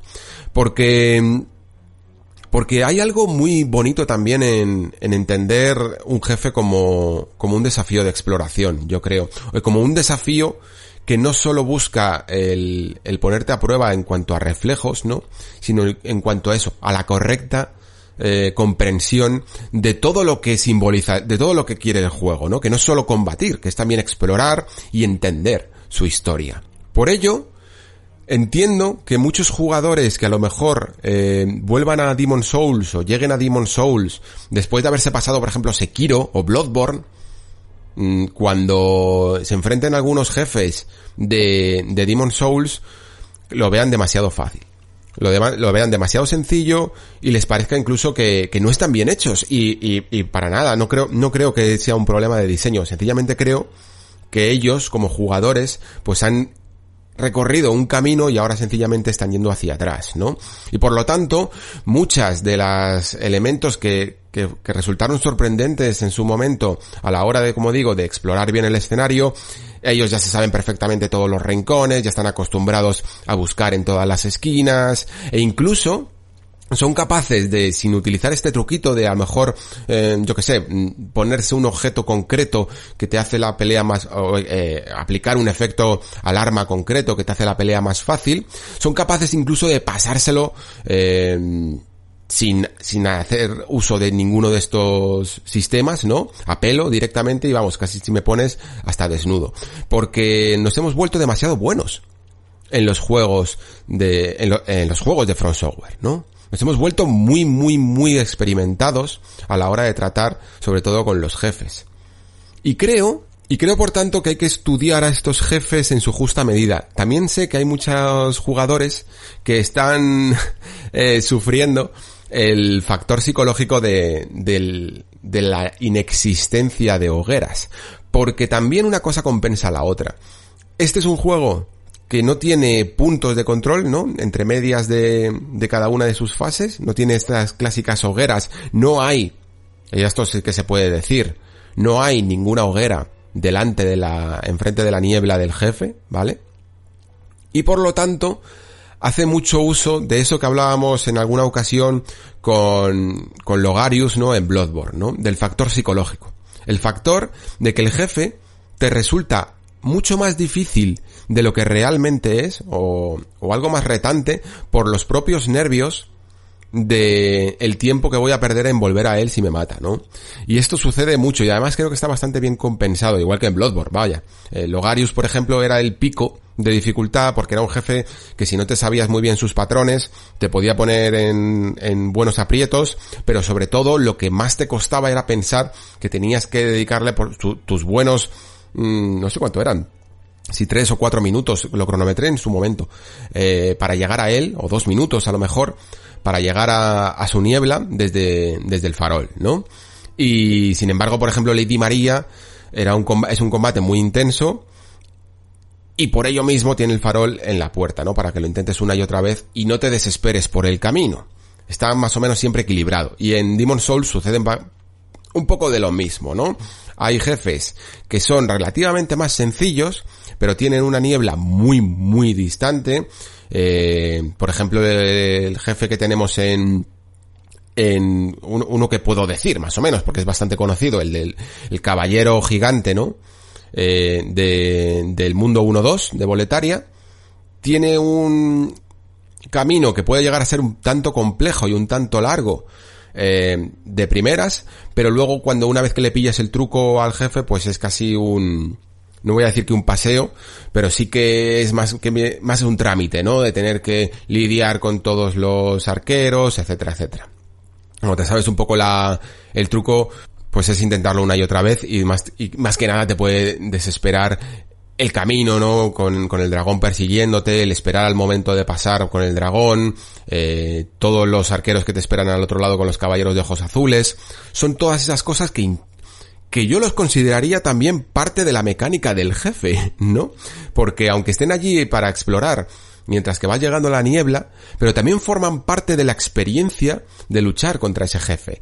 Y si, y este es un ejemplo, vamos, el más básico. Hay momentos en el altar de las tormentas, hay momentos en Latria que son verdaderamente complicados en, en, este juego. Pueden llegar a ser verdaderamente complicados para algunos jugadores. Y otros, pues seguramente que, que yo que sé, que se hayan pasado absolutamente todos los Souls, eh, de abajo arriba, que hayan luchado contra los jefes más difíciles, por ejemplo, de Sekiro o de Dark Souls 3, pues es probable que también, que no encuentren a lo mejor esa dificultad. Pero por eso digo que hay que entenderlo en, en la correlación de cómo la saga fue evolucionando desde sus inicios, ¿no? Hacia, hacia adelante. Y cómo estaba diseñado ese, ese juego para la época y para los jugadores que lo jugábamos en su época. Esto es un poco como si has jugado a, yo que sé, a, a, Metal Gear 2, 3, eh, 4, ya sabes más o menos cómo son las luchas contra los jefes, ya sabes exactamente que te pueden sorprender con alguna mecánica un tanto especial, ¿no? Y entonces, los de Metal Gear Solid 1, pues te parecen un poco más básicos, ¿no? Porque más allá a lo mejor de lo de Psychomantis, que puede llegar a ser eh, algo muy muy especial de la época, pero el combate contra Sniper Wolf, por ejemplo, que es uno de los más míticos, con el diazepam. Mira, es que me, vale perfectamente este, este ejemplo, porque eh, también hace uso de un objeto, y un objeto además que evidentemente ahora todo el mundo sabe lo que es el diazepam, pero a lo mejor si te pilla de pequeño en su momento no sabes ni lo que llevas encima, ¿no?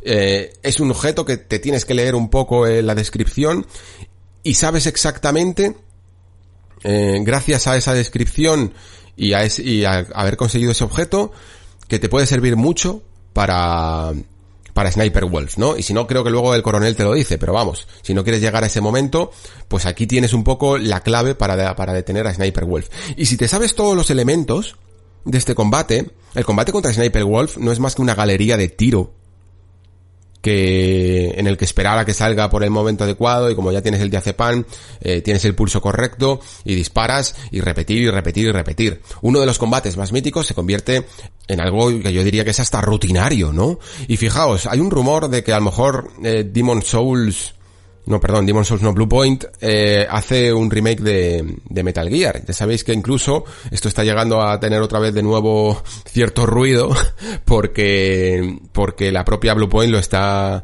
eh, haciendo así, ¿no? Con esos tweets de no unos, no, sino dos, eh, ¿no? Como, como mencionando que puede que se estén dedicando a, a dos proyectos a la vez. Y uno de los que más suena es eh, Metal Gear. Si os, por si os interesa, también otro de los que más suena es Silent Hill y otro de los que más suena es Symphony of the Night, todo con Ami. es, es, bastante curioso. Pero imaginaos que hacen un remake de Metal Gear Solid 1 y nos encontramos con este combate de, de Sniper Wolf. Y muchos jugadores que a lo mejor no han jugado nunca a Metal Gear Solid 1 y a lo mejor sí que jugaron a otros Metal Gear o incluso aunque no hayan jugado a ningún, a ningún Metal Gear, pero se van a encontrar con muchas partes que nosotros consideramos míticas de este juego y no le van a parecer tanto, ¿no? Porque están entre comillas superadas, ¿no? Porque ya somos como jugadores mucho más conscientes, mucho más mm, eh, experimentados, ¿no? Nos la vemos venir, no somos tan ingenuos y por lo tanto eh, no nos sorprendemos tan fácilmente. Tan fácilmente que para la época yo sigo creyendo que, que se tiene bastante bien el, el, eh, el tipo, ¿no? Pues Demon Souls es algo parecido. Demon Souls, para un, eh, jugador muy experto de la saga Souls, puede suponer en algunos momentos un paso hacia atrás en cuanto a intensidad de los combates porque yo creo que en cuanto a originalidad y en cuanto a diseño siguen estando a muy buena altura. Y por eso hablaba antes de mirarlo con una perspectiva arqueológica, ¿no? Saber, ser consciente del, del momento en el que salió este juego, de cómo nos pilló eh, relajados a muchos jugadores, ¿no? Y por lo tanto, eh, para muchos de nosotros, muchos de nosotros, en su momento, en 2010, sufrimos bastante con estos jefes. Y cuando después ya sí que fuimos a las wikis y vimos que algún cierto enemigo eh, con un objeto en concreto, con, con un apoyo o con algún truquito podíamos superarlo más fácil, fue como, madre mía, ¿cómo, cómo no había caído en esto? O si lo llego a saber antes, ¿no? Y creo que esa es la gracia de, de, de Demon Souls. Yo de hecho en el ejemplo que ponía antes de Dark Souls 2 con, con Miza, ¿no? Con la reina funesta, eh, yo me la pasé con veneno. con, todo el escenario lleno de veneno y con un anillo creo que tenía, me puse todas las ropas eh, que más favorecían la resistencia al veneno, ¿no? Y a, base de cabezonería me la pasé. Y cuando ya descubrí la manera que había para quitar el veneno de la, de la sala, porque en su momento no me pareció muy tan sencilla a lo mejor de descubrir, ¿no? Pues, eh, joder, flipé. Y, y, y también me gustó porque para la siguiente partida lo hizo más interesante, ¿no? Pues muchos de estos, de estos jefes, eh, funcionan así en Demon Souls. Y sí, es cierto que en herencia, digamos que también hemos tenido jefes puzzle eh, más adelante en la saga. Dark Souls 3 ocurre con eh, el gigante, que no me acuerdo ahora mismo el nombre, ¿vale? Tiene truco, ¿no? Y además es que me parece que no hay manera real de pasárselo sin, sin truco. Pero pero es como un homenaje que hace siempre Front a esta forma, a esta forma de hacer juegos que tenía eh, al principio, ¿no? En origen. Y que por supuesto Bluepoint tiene que respetar. Mm, y ahora si queréis hablamos de por qué es necesario, bueno, no más que porque es necesario, de cómo ha intentado mantener siempre este respeto máximo por la obra original y cómo a lo mejor podría haberse fragmentado, ¿no? Fracturado que utilizo conscientemente esta palabra, eh, para hacer cosas distintas, ¿no? Y, y, lo digo porque existe un modo que se llama el modo fracture, el modo fractura, que aparece a partir de el principio, yo diría, eh, si pagamos las eh, almas correspondientes en la estatua del nexo. Y con este modo, bueno, aparte de que también tenemos para cambiarnos el aspecto físico, cambiarnos de, género, que esto en, en Demon Souls era bastante importante porque si no, no podíamos acceder a algunas armaduras en concreto. Yo, por ejemplo, una de las que más me gusta es la arma, no, no, no porque fuera a lo mejor la más útil en cuanto a estadísticas, pero sí por Fashion Souls, es la armadura de Pícaro, y la armadura de Pícaro, si no me equivoco, es exclusiva de, de, para cuerpo de mujer, ¿no? Por lo tanto, eh, con esta, la verdad es que está muy bien que con esta estatua puedas cambiar el tipo A o tipo B de cuerpo, porque es más, eh, es mejor que tener que utilizar además otra partida, eh, otra nueva partida para ver estos cambios. Pero quizá lo más interesante que tiene esta estatua y este modo, este modo fractura es la posibilidad de jugar absolutamente todo el juego con modo espejo. Es decir, que el escenario se voltea horizontalmente, como cuando estáis en el Photoshop, ¿no? Y volteáis una imagen horizontalmente, le, ponéis el reflejo, y todo, todo, todo cambia. cambia tanto todo que, que hasta el propio jugador se vuelve casi como, como si fuera Link, ¿no? De repente es zurdo y con el escudo en la derecha. Lo cual raya bastante. Eh, yo entiendo que es algo para no tener que forzar al juego a consumir más recursos, sencillamente se utiliza un efecto de voltear la imagen y no tienes que trabajarte el hecho de que tu eh, jugador esté en un mundo invertido, ¿no? Pero la verdad es que queda un, tanto extraño porque sigues atacando con R1, igual, ¿sabes? No, no es que, que como ahora eres zurdo ataques con L1, es, es un tanto extraño, pero mola bastante porque mm, tú tienes tan interiorizado el mapa de, de Demon Souls que, que tienes que jugar en contra de todos tus recuerdos y en contra de todo lo orgánico que pueda llegar a ser el recorrer un mapa que ya te sabes de memoria, ¿no? Y la, y la posición de todos los enemigos. Y muchas veces eh, llega a pillarte, ¿no? Porque estás tan jugando tan de seguido de, de saber que este enemigo te va a salir por la derecha que de repente cuando te sale por la izquierda a veces no caes, ¿no? Sobre todo con emboscadas y cosillas así o, o sobre todo evidentemente en Latria, que es un laberinto que, que incluso a día de hoy me sigue costando eh, orientarme a la primera vez que me pongo, ¿no? Pues va a estar muy bien para cierto momento en el que a lo mejor quieras volver a echar otra partida, que ya se te haya difuminado un poco los recuerdos del juego, y creo que con este modo espejo, por ejemplo, se lo va, va a hacer una experiencia aún más única, ¿no? Porque vas a saber más o menos dónde están todas las cosas, pero no exactamente. Y, te va a permitir jugar casi como, no es como si fuera la primera vez, pero, pero en algunas ocasiones sí. La cuestión, que igual que han hecho este modo fractura, con, con, el mapeado para voltear horizontalmente y digamos que han, han, simbolizado en esta estatua que tenemos en el nexo una forma bastante ideal, yo diría, de añadir cosas, de, de eh, transformar la obra original con respeto, ¿no? Porque todo esto es opcional, ¿no? Es casi como un mod. Creo que también podrían haber aprovechado para hacer muchos cambios aquí. Volverse todo lo locos, a lo mejor, que no podían hacer con el juego por respetar esa obra, ¿no? Y por tanto, pues podían, por ejemplo, haber modificado las stats de magia, añadir nuevos hechizos.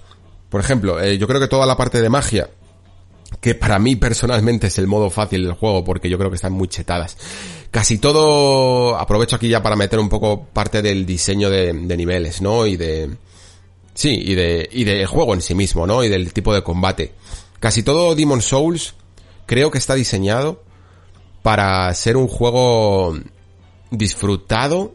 Y, y fijaos que utilizo disfrutado en melee, en combate cercano.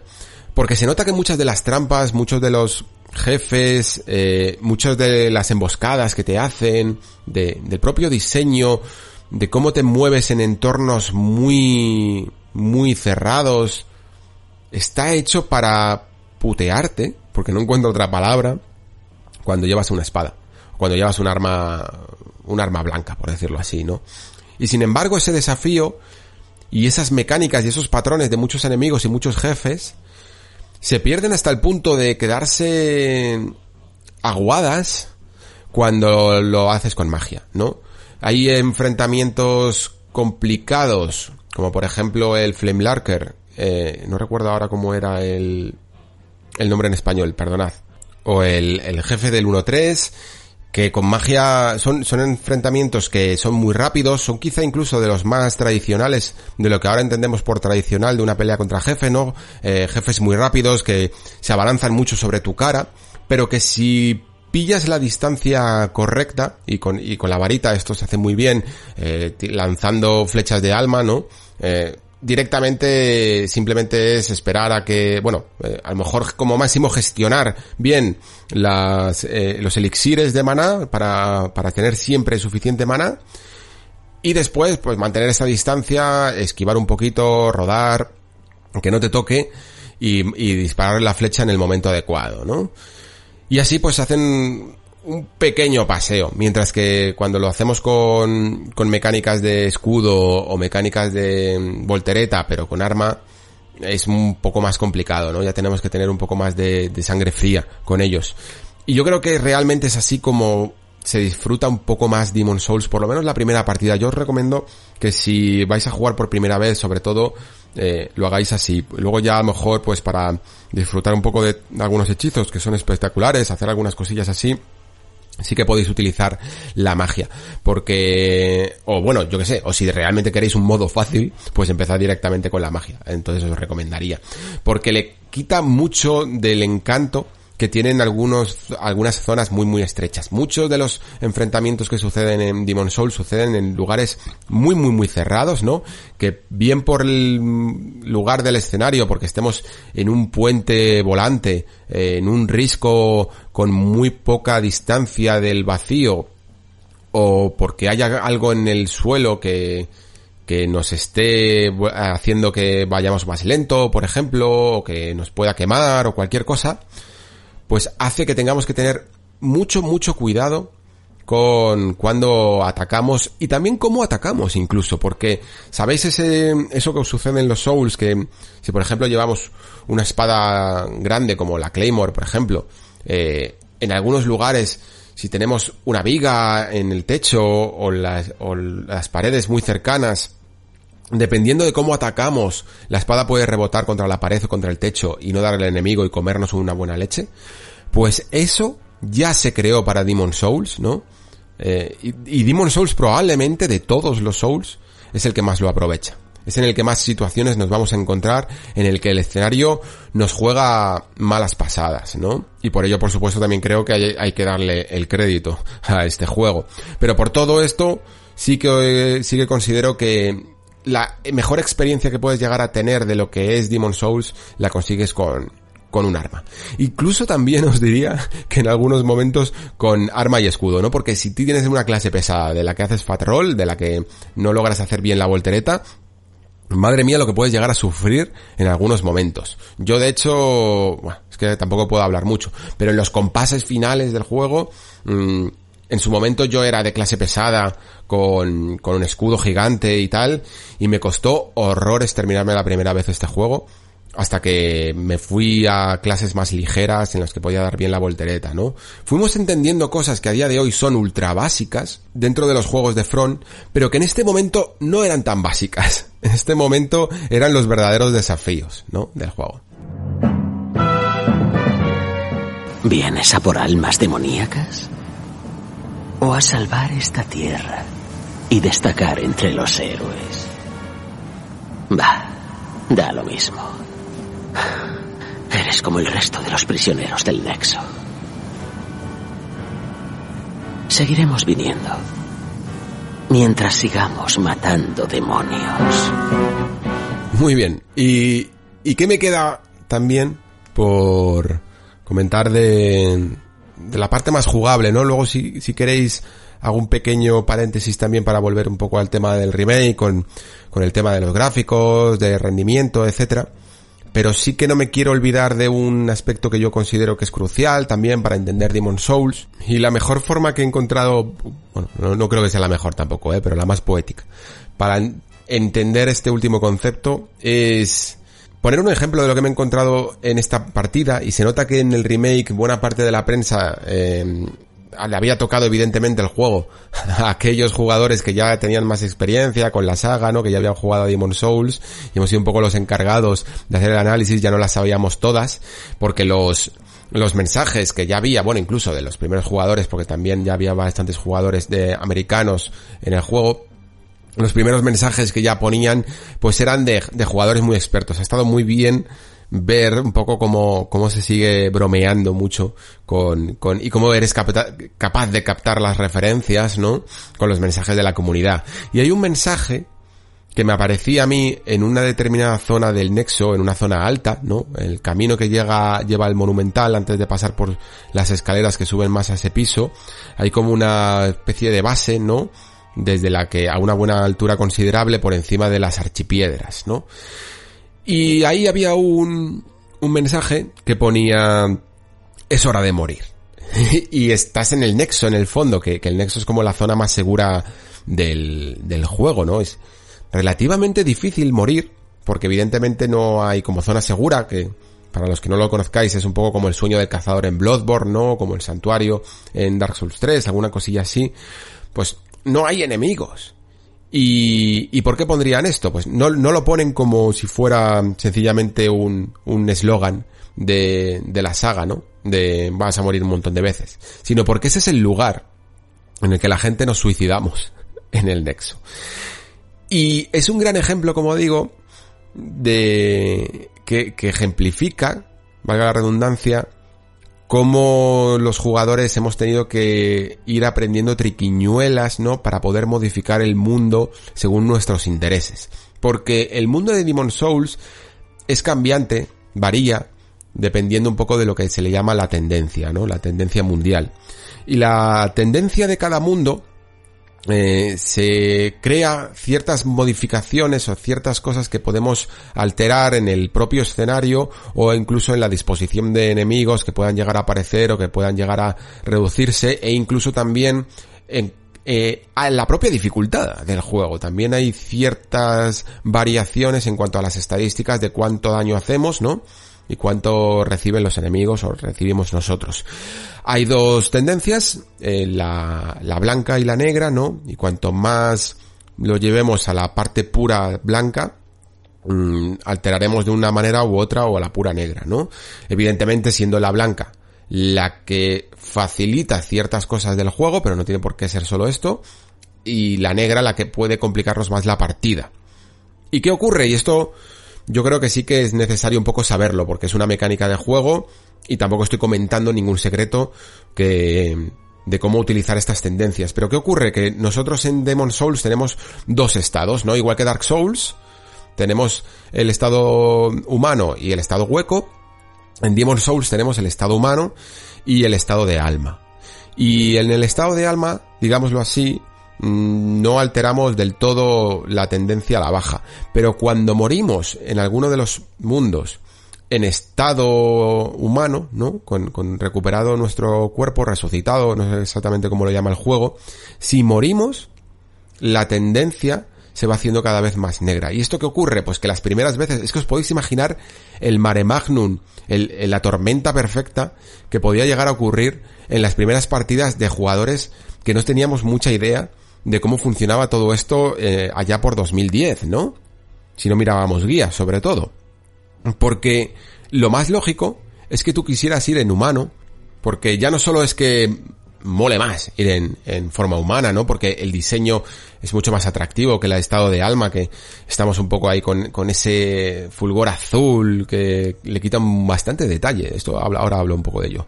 Le quita bastante detalle al personaje, sino que además es que el propio juego, cuando te enfrentas a un jefe y lo vences, resucita tu cuerpo, ¿no? Y te convierte en este estado humano. Y por lo tanto, corres el riesgo en este estado humano de que si mueres en algún momento, la tendencia pueda ir hacia, hacia abajo. Y como moríamos muchas veces en Demon Souls y tenemos unas piedras resucitadoras y tal, que se podían utilizar cuando quisieras, era muy probable que pecaras de utilizarlas y por lo tanto era muy probable que muchas de las tendencias de tu mundo tiraran a ser oscuras, ¿no? Porque moríamos muchas veces y, y, y, esto, y esto lo que generaba es que el mundo se volviera un tanto más siniestro era más difícil jugar en tendencia oscura y había enemigos nuevos, había esos fantasmas rojos que veis, aunque se le llaman Black Phantoms, eh, esos fantasmas rojos que veis son producto de la tendencia oscura. Y todas estas cosas son las que íbamos aprendiendo a palos, ¿no? Y, y también son cosas que un jugador experto, incluso aunque no lo sepa a día de hoy, pero que se haya repasado, pasado y repasado Dark, todos los Dark Souls, en Bloodborne y Sekiro, probablemente morirá menos de la cuenta de lo que se moría en su momento, ¿no? Y muchas de estas cosas no las vea, porque se puede llegar a hacer eh, fases enteras de segmentos de mundos prácticamente sin morir mucho, ¿no? Y no llegué a ver algunos de los fantasmas oscuros más cabrones, porque no tienen otro nombre, que pueden llegar a, aparecer en el momento más insospechado, ¿no? Y algunos atajos que de repente dejan de ser atajos porque aparece un fantasma ahí que lo invalida completamente. Es realmente gracioso todo lo que puede llegar a suceder en Demon Souls con esto de las tendencias, que como digo, no solo eh, sirven para lo malo, sino que también abren caminos, eh, puedes llegar a, conseguir equipo muy interesante si las manipulas bien y que yo evidentemente aquí no voy a decir ni cómo, ni cuánto, ni por qué, pero que lo tengáis en cuenta. Y sí que puedo llegar a entender, de hecho, aunque yo he estado hablando un poco de la experiencia quizá más purista, ¿no? De jugar este juego con la mínima información posible, en cuanto a las tendencias son algo tan, tan obtuso que sí que puedo llegar a entender perfectamente que muchos jugadores prefieran mirarlo, ¿no? Prefieran saber exactamente cuáles son las alteraciones o cómo se consigue manipular un dato de la tendencia para ello.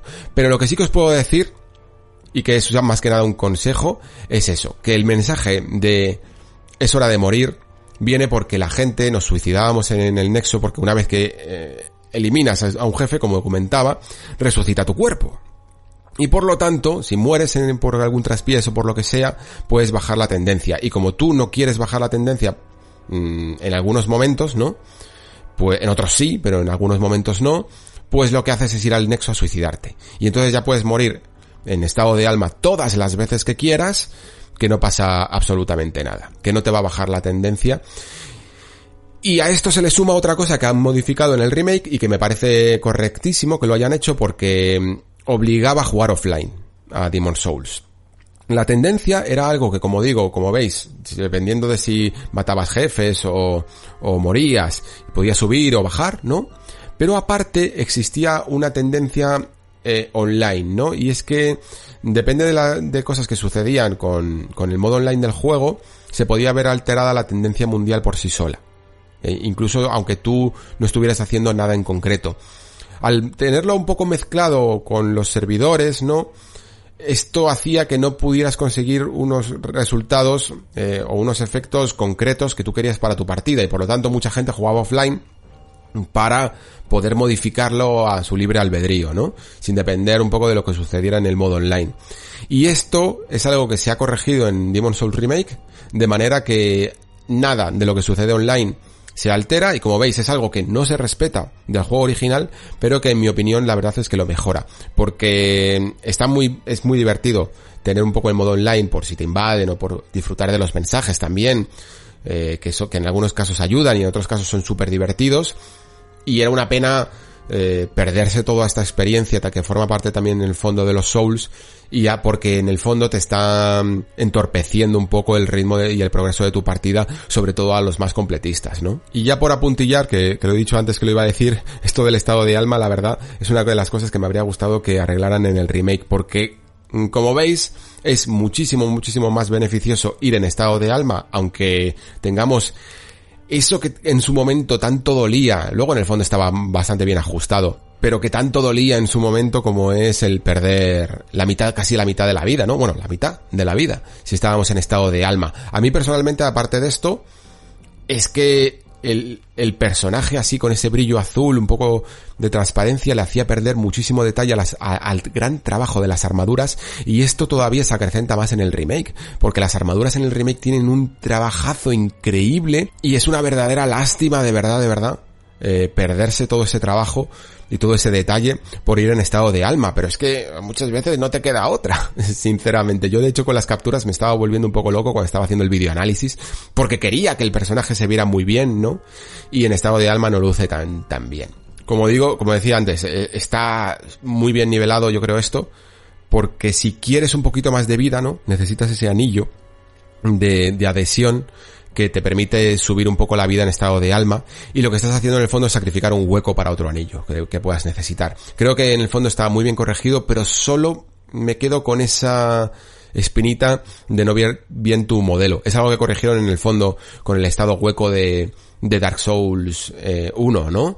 Que incluso aunque estuvieras muerto, por decirlo así, pero, pero a tu personaje le veías bien, en el fondo estaba, era, era un medio zombie, un personaje podrido, ¿no? Pero al menos como estaba enfundado en la armadura o en, o en el traje que llevaras, lucía más o menos bien, ¿no? No, no importaba que estuvieras en, en forma de no muerto. Así que las tendencias, la verdad, es que es una de las ideas más interesantes de Demon Souls. Yo creo que los que os guste, evidentemente, los que solo queráis pasaros el juego, más o menos, descubrir algún secretillo y tal, podéis ignorarlo un poco, pero el que queráis sacarle toda la chicha al juego, realmente aquí vais a encontrar cosas muy, muy, muy, muy llamativas. Y sobre todo también nos sirve para estudiar un poco el recorrido de esto con, con From. Y quizá no es el apartado en el que yo más sepa porque tampoco he sido mucho del online y tal. Y, y en el fondo la herencia de, de las tendencias en otros juegos se han hecho con eso, con ese sistema de pactos, ¿no? Que muchas veces han tenido que, ver con, con el modo online y otras veces no tanto. Y creo que quizá es el aspecto que, que más controvertido de la obra, porque es, es complicado alterarlo bien en una sola run, ¿no? En una sola partida a veces es difícil eh, llevarlo a todos los, a todas las vertientes. Si, si lo sabes desde el principio y lo tienes preparado, es probable que lo puedas conseguir, ¿no? Llevarlos hasta un lado y luego hacia el otro y conseguir ver un poco todas las, desbloquear todos los caminos. Pero creo que la propia Front vio que era una idea un tanto complicada, sobre todo ellos que lo tenían relacionado con el online, ¿no? Y lo fueron desechando en pos de un sistema de pactos que pudieras alterar de una manera más fácil, ¿no? A base, a base sencillamente pues de aliarse con unos o aliarse con otros y que tampoco tú, pero también creo que por esta accesibilidad a lo mejor perdió un poco de impacto a la hora de, de, conseguir ciertos objetos o de conseguir ciertas cosas, ¿no? Lo dejó como algo más nominal y casi más centrado en algunos casos al, al modo multijugador. Y le perdió, y perdió un poco de encanto, sinceramente. Yo creo que es una de las cosas que menos ha logrado bordar a lo largo del tiempo, porque si bien Demon Souls es un juego que, que gracias a su gran base, después se fue puliendo muy bien la fórmula. Eh, creo que en el sistema de tendencias incluso se llegó a, a, perder grandes cosas, grandes ideas, y la evolución no fue a lo mejor tan buena, ¿no? Lo que pasa es que, como digo, pues puede llegar a ser un tanto rebuscada. Vale, eh, antes de las conclusiones, os comento algunas cosillas de peculiaridades, a lo mejor, de, este remake que, que son medianamente notorias. Yo creo que sobre todo, la más importante de todas es ese modo rendimiento, ¿no? Poder jugar a Demon Souls a 60 frames por segundo es, es clave.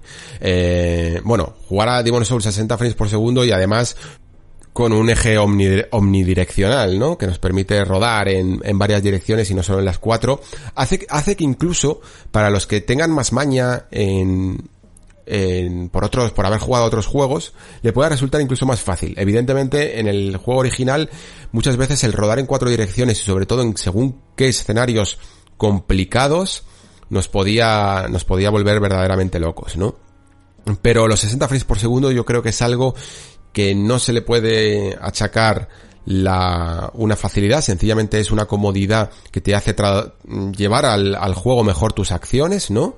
eh, con muchísima más precisión y con mejor respuesta que recibes del juego y por lo tanto para mí me parecía un imperativo. Yo creo que todos los Souls, esto es un debate que, que, sigue un poco sobre la mesa porque en general más o menos todo el mundo podemos jugar tanto a 30 frames por segundo como 60 y que empecé a imperado un poco los 60 frames por segundo y en consolas ha quedado en los 30 y todo el mundo más o menos lo aceptamos pero yo creo que Front ya debería de tomar la decisión de que todos sus juegos llevaran 60 frames por segundo por bandera.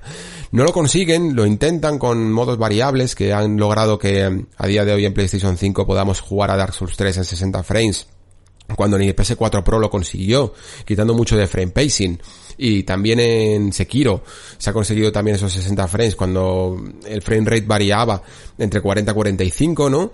Y es que de verdad que se nota muchísimo, que, que a lo mejor cuando estás acostumbrado a 30 frames te, eh, te acostumbras y, y, ya no lo piensas tanto, pero cuando lo pruebas en 60 frames es que da, da, hasta ganas de hacerte una nueva vuelta, sencillamente por disfrutarlo, porque son juegos muy centrados en esa intensidad del combate, ¿no? Y por, lo, y por lo tanto, Demon Souls, que la experiencia original eran 30, con algunos bajones muy pronunciados, sobre todo cuando había efectos de llamas o cualquier efecto en pantalla, pues es que os digo que es una verdadera gozada, eh, sinceramente.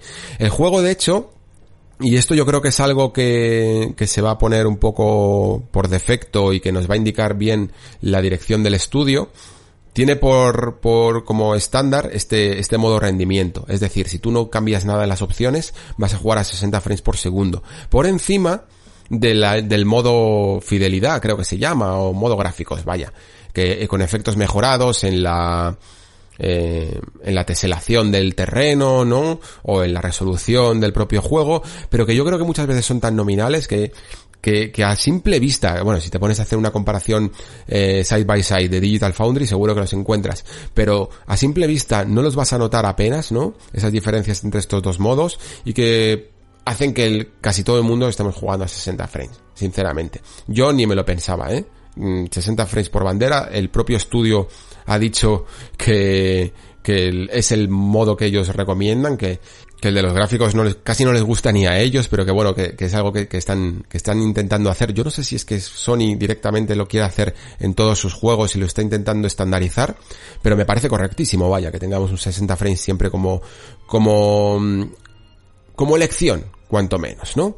Y luego tenemos algunos otros pequeños cambios que ya digo, pueden ser nominales, pues tampoco me voy a detener en todos. Eh, puedes hacer cosillas desde el modo foto que, que, sobre todo casi lo más interesante del modo foto es que añade una pausa al juego y esto es algo que no había ¿no? en Dark Souls eh, tampoco en Demon Souls eh, creo que el único modo el único juego que tiene modo pausa es Sekiro si no me equivoco, y que yo espero, sinceramente, que lo tengan a partir de ahora todos, porque si no te facilita el que puedas acceder a cierto inventario o modificar tu armadura porque te ha pillado eh, con la guardia baja, con una armadura que te sientes incómodo para este combate o algo así, si no te facilita nada de esto, sencillamente genera una pausa, mm, me parece correcto que, que, exista este modo. Yo además es que ahora, eh, no sé si lo estáis oyendo, pero justo en este momento está llorando mi hijo y, y es unos momentos en los que tengo que parar, ¿no? En el que tengo que pausar el juego y en circunstancia pues directamente tendría que eh, tendría que dejarme matar, o sea, que tendría que dejar el juego porque tendría que dejar el mando en ese instante, ¿no? Y muchas veces incluso pues perder, eh, frustrarte incluso en este momento. De verdad que el Dark Souls es un juego difícil, pero Dark Souls siendo padre es el Dark Souls de los Demon Souls, o sea, es, es increíble, ya es el modo, el modo hardcore, de verdad. Entonces, Está muy bien este modo pausa, la verdad. Eh, yo gracias a él he avanzado mucho más rápido. Y luego también hay otra curiosidad bastante bastante llamativa que es la forma en la que gestiona el juego las cámaras. Yo de, hecho no la he llegado a entender del todo. Al principio cuando vi que había opciones de cámara pensé que es que había una opción para intentar poner la cámara como ese tráiler que vimos en una de las eh, vídeos de presentación de la consola de Sony, ¿no? Que veíamos una cámara mucho más baja, ¿no? Mucho más cercana al personaje, que pare casi parecía un poco ladeada, como, como si tuviera, como si fuera por encima del hombro, que no tanto, evidentemente, veíamos todo el personaje, y mucho más cinemática. Y esa cámara yo por lo menos no la he visto en el juego. Lo que he visto más son diferencias de accesibilidad, ¿vale? Que es lo que más he llegado a, comprender. En, en Dark Souls y en Demon Souls, sobre todo, hay una cosa que le empezamos a llamar la garra, ¿no? Que básicamente es coger el mando de una postura en la que eh, en vez de agarrar el cuerno derecho del mando como lo hacemos con, con todos los juegos, ¿no? Para pulsar los botones con, con el pulgar, pues necesitábamos a la vez correr y mover la, cámara al mismo tiempo, ¿no? Algo que resultaba muy muy complicado y que por lo tanto pues cogíamos el, el mando casi como si fuera un piano, ¿no? Eh, utilizábamos a la vez el, el índice para correr con el botón círculo y el pulgar para mover la cámara con el stick, con el stick derecho. Eso hacía una postura que parecía que era como una garra, ¿no? Y por eso la llamábamos así, porque muchas veces teníamos que salir por patas, ¿no? O en un jefe incluso eh, mover la cámara libremente y correr y a, la vez enfocando para ver exactamente si nos iba a atacar en ese momento y, poder rodar. Y como teníamos el, el botón correr en el, en el, los mando, en el mando frontal en vez de en el stick, teníamos que recurrir a estos truquitos. El juego no es que arregle esto del todo, pero sí que ha generado una cámara que creo que es la de tercera persona, la que le, como le, como le llama, que básicamente es una cámara semiautomática que nosotros podemos mover en todo momento de, manera normal, ¿no?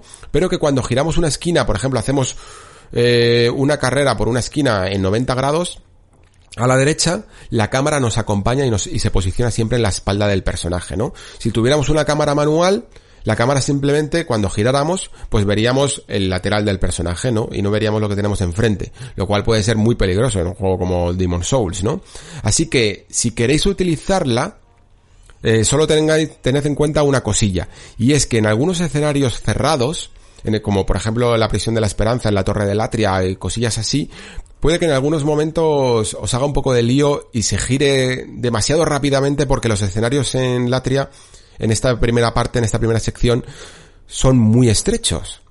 Y por lo tanto es posible que en algunos momentos hasta os incomode y sea aconsejable desactivarla. Pero en general, para casi todas las demás partes, yo diría que incluso la activéis.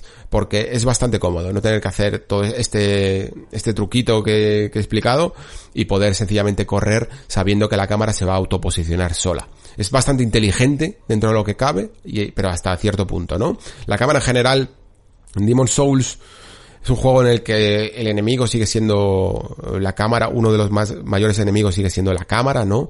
Y otro en general, incluso las físicas. Las físicas son más rígidas en Demon Souls y si en algunos momentos, como decía antes, te pillan eh, contra la pared dos enemigos, no te vas a zafar aquí, ¿eh? Y te van a dar todo el rato y no vas a poder hacer nada. Tus propias animaciones no te van a dejar ni curarte, ni girar, ni, y es muy, muy posible que la palmes ahí.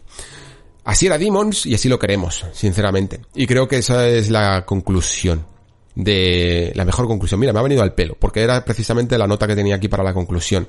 Que Demon Souls no es un juego perfecto, ¿vale? A día de hoy.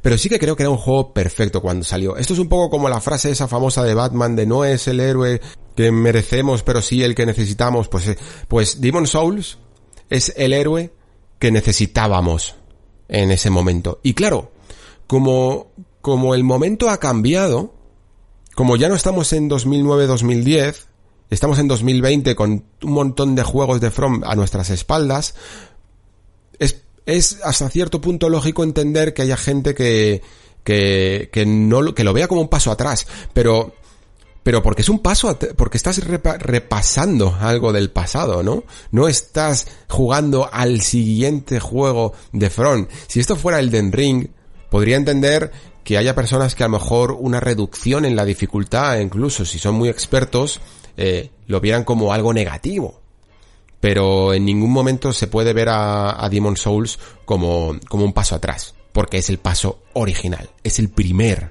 paso.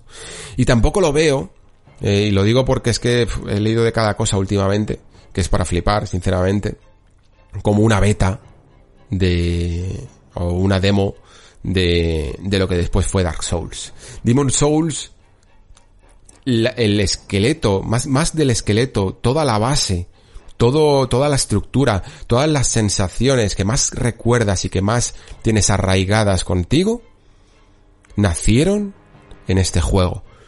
Si otros jugadores las sintieron con otros juegos es porque cambiaron el orden, ¿no? Y, y, en, y en eso no hay nada malo.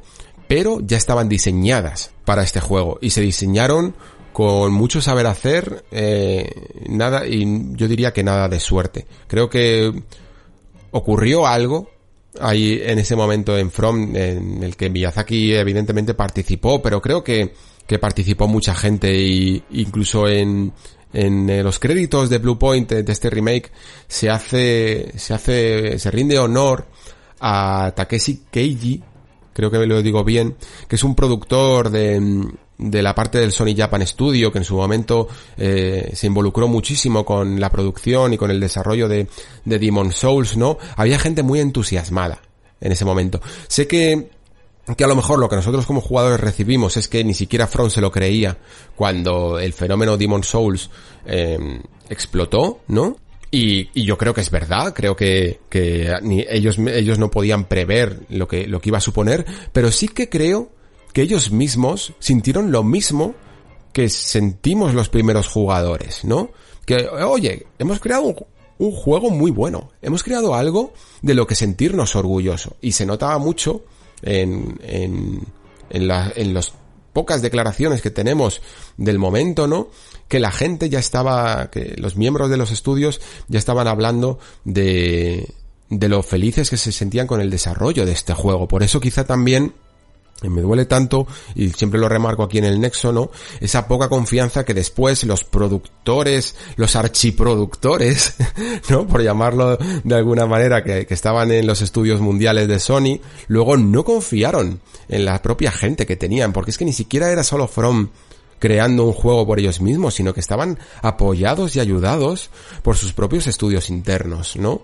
Y sí, supongo que en el fondo, este remake pues es una especie de redención, ¿no? Aunque no lo vendan así, lo vendan como un homenaje, pero sí que es también una redención a todo ese trabajo original que se hizo y del que mucha gente se sentía se sen, sentía que habían creado algo especial. Un juego completa, completo, por decirlo así, ¿no? No una beta de lo que después fue Dark Souls 1. Dark Souls 1 evidentemente, partiendo de una buena base, eh, hizo después un gran juego, ¿no? Pero y no me atrevo aquí ya a poner más ejemplos, ¿no? Porque se me estaba ocurriendo a, alguno, pero ya no me atrevo a poner aquí más ejemplos, pero sí creo que como se llama Demon Souls y después fue Dark Souls el que llevó el juego a la multiplataformidad y a la saga perpetuada con 1, 2 y 3, ¿no? Parece que Demons fue como, no sé, como algo para probar o alguna cosilla así y en absoluto. Demon Souls es un juego completo, era el juego, como digo, que necesitábamos en su momento, el juego que nos despertó a todos, que nos sacó de ese estado hueco en el que nos encontrábamos y que ni siquiera muchas veces lo, lo sabíamos, ¿no? Ni siquiera como jugadores nos estábamos dando cuenta de que nos estábamos ablandando. Todavía había por su momento, y evidentemente, siempre lo ha habido, eh, juegos, yo recuerdo que por en ese momento también estaba Ninja Gaiden 2 y cosillas así, ¿no? Que nos, que nos despertaban y que nos intentaban hacer recordar lo que era una experiencia eh, no, más tradicional, pero sí una experiencia en la que pusieras todo tu empeño y todos los sentidos, pero sí creo que Demon Souls eh, fue la que lo clavó, ¿no? Y por eso también de defiendo mucho su estructura, incluso sus jefes, porque porque cuando me refiero a despertarnos en todos los sentidos, no me refiero solo a la dificultad, ¿Os acordáis que antes he dicho incluso que, que hasta me parece la comunidad lo más importante por delante de, de la dificultad?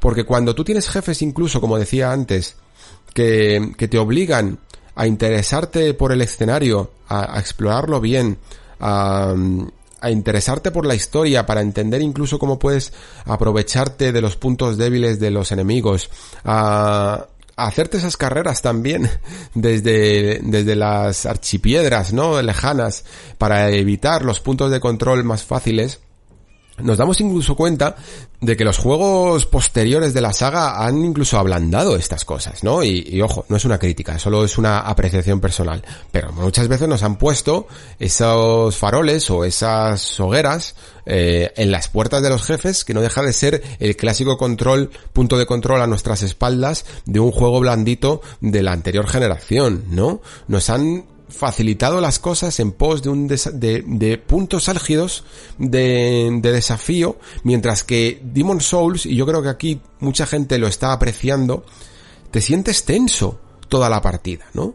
No solo es, no solo te sientes como un paseo, como un safari eh, de hoguera a hoguera, eh, porque, porque tienes un punto de control eh, y luego llegas al jefe, ¿no? Y ya te, y ya te pones a cara de perro a pasarte al jefe, ¿no? Sino que todo el juego en sí mismo era un desafío equilibrado, ¿no? Y esto sí que es cierto que a mí me puede llegar a pasar en algunos momentos, en algunos, eh, en algunas partes de casi todos los juegos modernos de, de la franquicia que noto muchísima diferencia entre lo fácil que me resulta muchas veces eh, recorrer el escenario, ¿no? Eh, como máximo muchas me matan cuando me atrevo a, meterme o a saltar en algún lugar que no debo, ¿no? Eh, por esa inexperiencia, pero no por la propia dificultad del escenario. Mm, la exploración ha bajado un poco esa, esa intensidad para otorgársela completamente a los jefes finales. Y ese desequilibrio es algo que yo no critico, pero sí creo que deberíamos de tener muy en cuenta, porque Demon Souls nos recuerda que había otra manera de hacer las cosas, y que no era ni mejor ni peor. No era el juego que nos merecíamos, pero sí el que necesitábamos.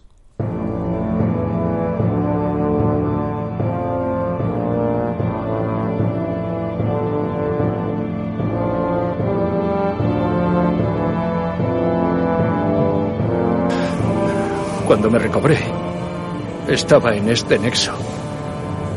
Desde entonces no he ido más allá de estos muros. Desearía hacer más. Pero yo ignoro cómo es el mundo más allá de estas paredes.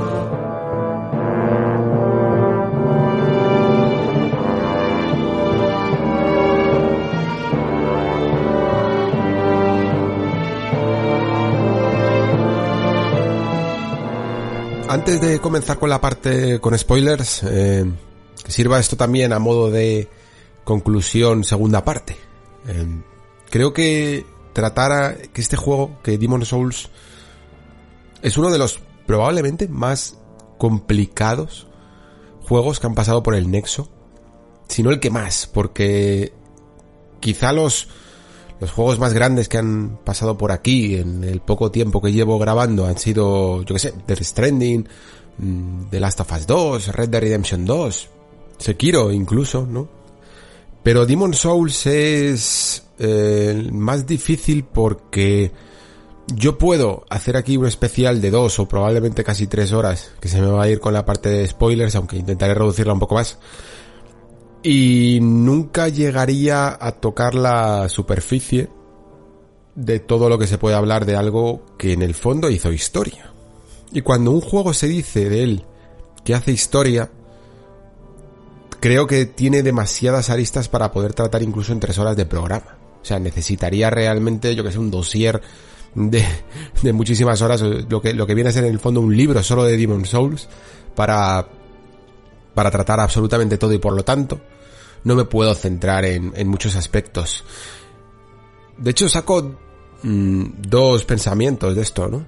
Eh, por un lado, que eso, que no, no me puedo centrar en absolutamente todos los aspectos y según el momento en el que me encuentre voy a remarcar más unos que otros. Por ejemplo, en, este, en esta ocasión no me siento tan, tan eh, con ganas de tratar el lore del juego. Creo que no tengo nada que aportar realmente a todo el discurso que ya hay sobre él y a gente que lo hace mucho, que lo cubre mucho mejor que yo y que tiene incluso vídeos mm, perfectos en los que explica absolutamente todo y no puedo a lo mejor aportar tanto una visión que que incluso, por ejemplo, en juegos como Bloodborne o Sekiro eh, me interesaría aportar más, ¿no? Creo que en eso Demons es más recatado, eh, tiene su, fue en el fondo también el inicio de esa narrativa fragmentada y eso tiene mucho valor, pero creo que ahora mismo no puedo aportar nada más de lo que ya he dicho en algunos otros nexos, ¿no? Y, por eso me estoy centrando más en otros aspectos. También estoy incluso obviando eh, núcleos principales como, como todo ese factor del desafío y de la superación que siempre se habla de, en la franquicia, ¿no? Y luego también, por esta condición de ser incapaz de, de abordar absolutamente toda una obra tan histórica, eh, os pido incluso que, como he comentado con, con los perfiles de jugadores que, que van acercándose al juego, que ya se acercaron al juego en su momento, que no me hagáis mucho caso. Es decir, yo soy uno más. Espero que las reflexiones os hayan parecido interesantes. Pero es una obra tan compleja y con tantos matices de abordar que estas dos horas de programa no dan más que para mm, dejar patente mi visión en el fondo también sesgada, ¿no? En esos grupos que os comentaba de gente que, que es demasiado purista o, gente que, que está incluso eh, infravalorando la obra por, por parecerle demasiado primigenia, ¿no? Demasiado primeriza. Mm, yo también tengo mi propia visión sesgada de, de evidentemente de mis recuerdos y de, de ese factor que ya empieza a rozar casi la nostalgia, ¿no? De esa primera vez y que forman parte de un contexto que para mí es muy importante, evidentemente, porque, claro, esto es como si, yo que sé, como si cogiéramos algo tan importante para los videojuegos como ha supuesto, por ejemplo, eh, World of Warcraft, y, e intentásemos explicárselo a la gente o la gente intentara jugarlo cuando, yo que sé, en una nueva remesa con otro tipo de servidores y otro tipo de mecánicas de las que hubo en su momento. De hecho, cojo World of Warcraft porque salió una versión Classic que intentaba rescatar el espíritu de lo que fue World of Warcraft en su momento, ¿no? Luego se convirtió en un animal un tanto diferente, a lo mejor no completamente diferente, pero sí que hubo muchísimas evoluciones en cuanto a su aspecto formal, eh, sus sus formas de, de, ir subiendo de nivel, o sus relaciones incluso, ¿no? Con, con el mundo. Y Demon Souls es un poco también esto, ¿no? Es, el remake puede rescatar muchísimas, muchísimas cosas, pero está claro que no puede rescatar el contexto. No puede rescatar la experiencia y siento parecer con esta perspectiva como un poco eh, pretenciosa o privilegiada de alguien que tuvo eh, la suerte y el privilegio de, de jugarlo en su momento. Pero sí que es cierto que es lo único que no puede rescatar este remake, ¿no? Es la única parte, la única condición que no es intrínseca del juego, evidentemente, pero que para nosotros supuso tal impacto. Y por eso quizá me he centrado también en ella, ¿no? Porque me parece que es algo de lo que ahora es momento de hablar.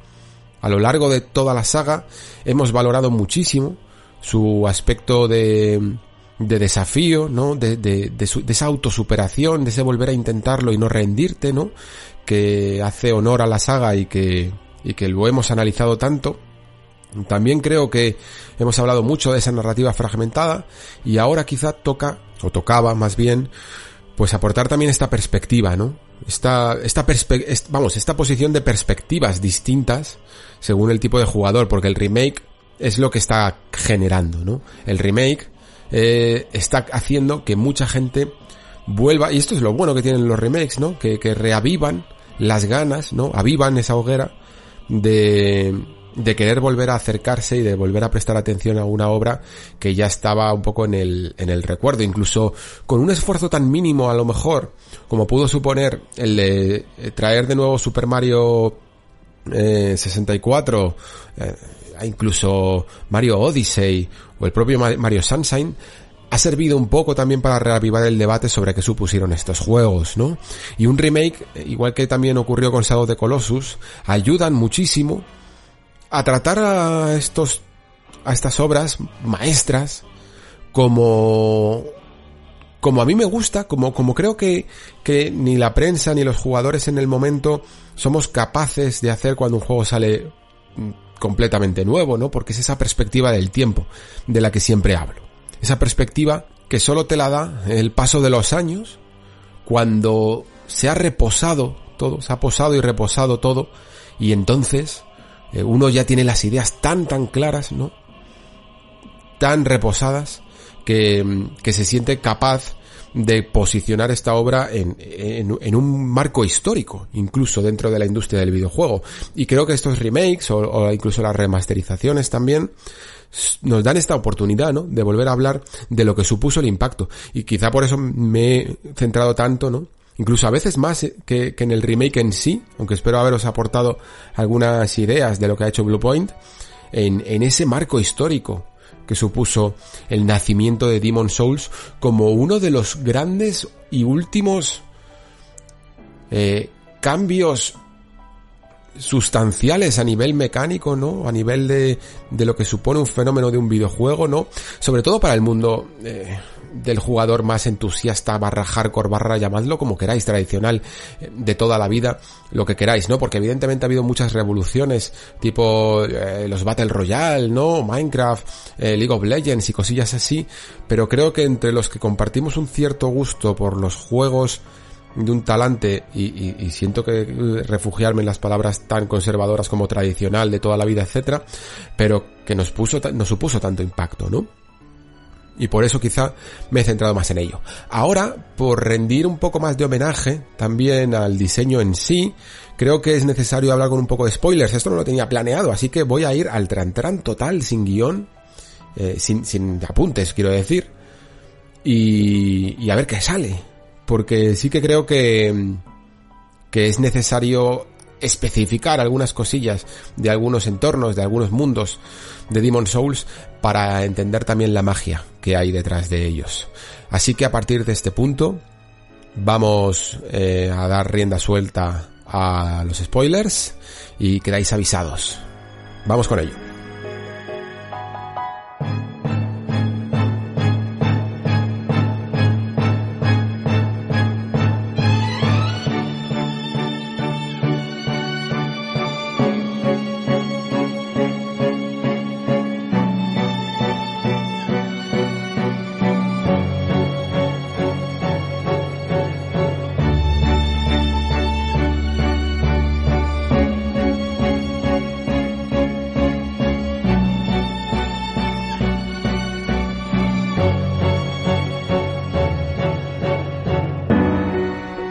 Pues en este experimento de ir completamente improvisado, ¿no? En el guion del, del programa, en una parte además tan compleja como los spoilers, la única cosa que se me ha ocurrido es ir haciendo casi como un walkthrough, ¿no? Eh, como un repaso, un poco también inspirado en lo que hice con Adrián, con Sekiro, ¿no? De ir paso a paso comentando las zonas del juego y además creo que es el mejor homenaje porque creo que centrarse más que en la historia y más que en los jefes, centrarse en las zonas. En Demon Souls es hasta cierto punto lo correcto. Porque Demons es el juego de zonas. Igual que a lo mejor tú en cualquier otro juego puedes tener recuerdos muy grandes de algunas otras, de algunas zonas y otras tienes que pensarlas un poco más, eh, o, o al menos simplemente hacer un poco más de esfuerzo para recordarlas, en Demon Souls es que ese recuerdo sale solo. O sea, todo tiene un impacto. Todo deja, deja un impacto. De hecho, Dark Souls 1 quizá es el, el que más casi podemos llegar a recordar porque es el mejor, la mejor muestra de lo que es un gran diseño de niveles, sobre todo compacto, ¿no? Ese, ese nivel que se retuerce sobre sí mismo que siempre comento y que prácticamente también nos deja en el recuerdo y sin mucho esfuerzo casi todo su, su mapeado, ¿no? Casi toda su orografía. Pero yo, por ejemplo, incluso en Bloodborne, que, que es probablemente una de mis obras favoritas de Front, me, me suele costar un poco más acordarme de cabeza de todas las, de todas sus partes, ¿no? Eh, con Dark Souls 3 me ocurre lo mismo, con Sekiro también es que es más nuevo, pero con Demons es un ejercicio bastante fácil, sobre todo porque tiene una estructura con este nexo, ¿no? Y con este estilo de mundos casi a lo Mario 64, que aquí se ha perdido. Yo estaba hablando con el amigo Tony Chan, que estaba jugando ahora, y me decía, ¿qué quieres decir con mundo 1-2?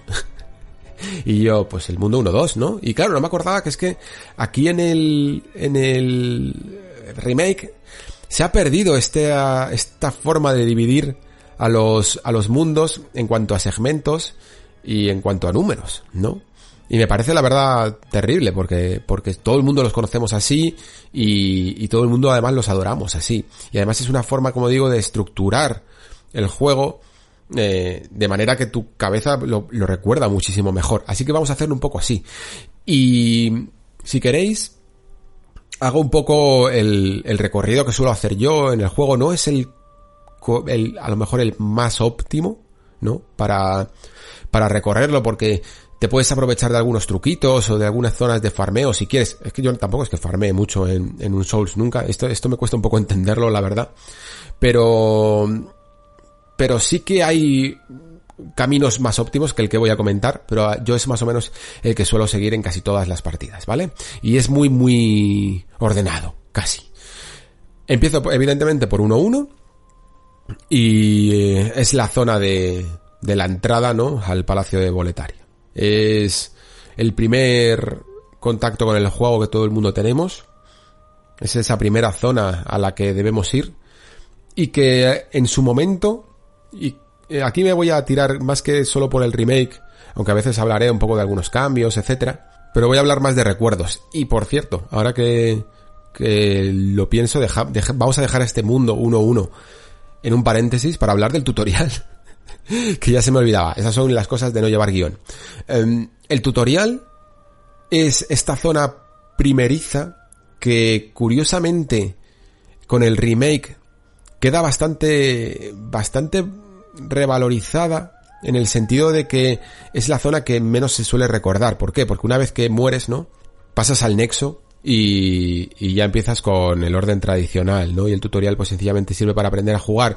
Y si mueres en el Vanguard, no puedes volver ni siquiera a, intentarlo, lo cual cuando ya eres un poco más hábil en esto de, de los souls genera una cierta frustración hasta el punto de que te puedes llegar a picar de empezar una partida de cero sencillamente por cargártelo. Yo por primera vez, porque tampoco es que lo había, lo hubiera intentado muchas otras antes, eh, no soy muy hábil en esto porque me pongo muy tenso en ese momento en el que me dicen solo tienes un intento. Y es la primera vez que he conseguido pasarme al Vanguard en, en la segunda partida. Hice una de prueba un poco para, para un vídeo que tenía que hacer en la revista y luego cuando me puse me lo cargué y tiene premio, ¿no? Tiene, tiene su premio también con una secuencia en el que vemos a ese dios dragón. Está muy interesante y además te da algunas cuantas recompensas por haberlo conseguido. Realmente no hay mucha bueno, mucha cosa que decir sobre el tutorial, porque es eso, un tutorial, solo sirve un poco para aprender eh, los controles básicos del juego y tal, más allá de que es una zona eh, completamente nueva que como digo, no te suele venir a la memoria y que en el remake eso hace que cuando la pasas por ella te parezca completamente nueva, casi es casi, casi te puedes imaginar lo que sucedería si eh, Blue Point hubiera que, por cierto, de momento no lo ha hecho y no parece que lo vaya a hacer, una, su propia versión, ¿no? De su propio mundo de, con esa archipiedra rota del país de los gigantes que teníamos en el juego original. Y, y sí, parece casi una nueva zona de tanto que está remaqueada en este juego porque era muy básica en el, en el original, ¿no? Incluso hay una parte bastante curiosa que, salió en el tráiler y nos quedamos todos un poco como ahí va. Y, fijaos que es una chorrada, pero bueno, cualquier detallito que se viera un poco modificado nos llamaba la atención. Y es que vemos al, caballero en uno de los puentes eh, cómo salta hacia la parte de abajo por un punto concreto que en el original sencillamente nos dejábamos caer, creo, no sé si había una, una escalera, me parece que no, que simplemente nos dejábamos caer por el hueco.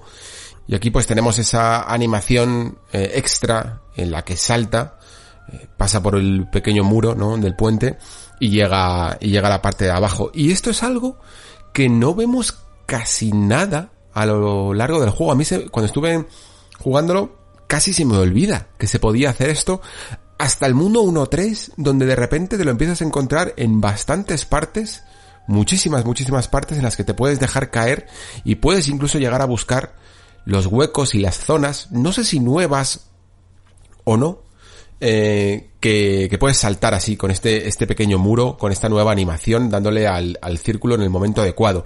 Yo incluso llegué a pensar que era una especie de guiño, incluso el hecho de ponerlo ya, avisar a los jugadores poniéndolo en el tráiler, de que habría una zona nueva, y espero no equivocarme, pero yo creo que habiendo revisado bastante incluso el Reddit de Demon Souls, no he encontrado a nadie que hable de esto, pero pensaba que era como un guiño para que los jugadores prestásemos atención a esta nueva animación y que algunos de los secretos nuevos que encontraríamos en el juego vendrían detrás de un pequeño muro de estos que que ocultaría esa zona, ¿no?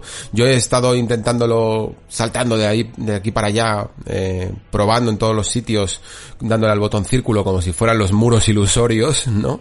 Pero no, no he encontrado absolutamente nada. Así que os digo que en esa zona 1-3 de repente hay un montón de zonas en las que puedes saltar y no recuerdo exactamente si en la orografía de Demon Souls original creo que era así, simplemente pues se veía ese, lado del muro roto, O sea que era como más indicativo de que por ahí podías saltar, mientras que aquí en el remake se camufla un poco más. A lo mejor era sencillamente esa nueva dirección la que han querido eh, hacer para no ser tan evidentes, ¿no? De algún atajo o de alguna pequeña zona a la que podías acceder. Pero eh, la verdad es que esperaba que se pudiera jugar más oye, todavía puede que nos depare sorpresas y que realmente se pueda hacer en alguna zona y nadie hayamos caído en ello. Todo puede pasar, ¿no? La cuestión es que el tutorial no tiene mucho más, eh, es sencillamente avanzar, el juego te, te intenta eh, enseñar todas sus vertientes del combate, incluida ese parry, del que un poco se habla normalmente en Demon Souls, del parry que se puede hacer con el escudo, que es muy parecido realmente al que se hace también en Dark Souls, y que a mí me parece un tanto inútil, aunque tiene una de las mejores animaciones en este, en este remake sobre todo del juego. Es bastante útil sobre todo para los caballeros, ¿no? De ojos azules y tal. Y, supongo que los de ojos rojos, pero ya yo es que no me la jugaría.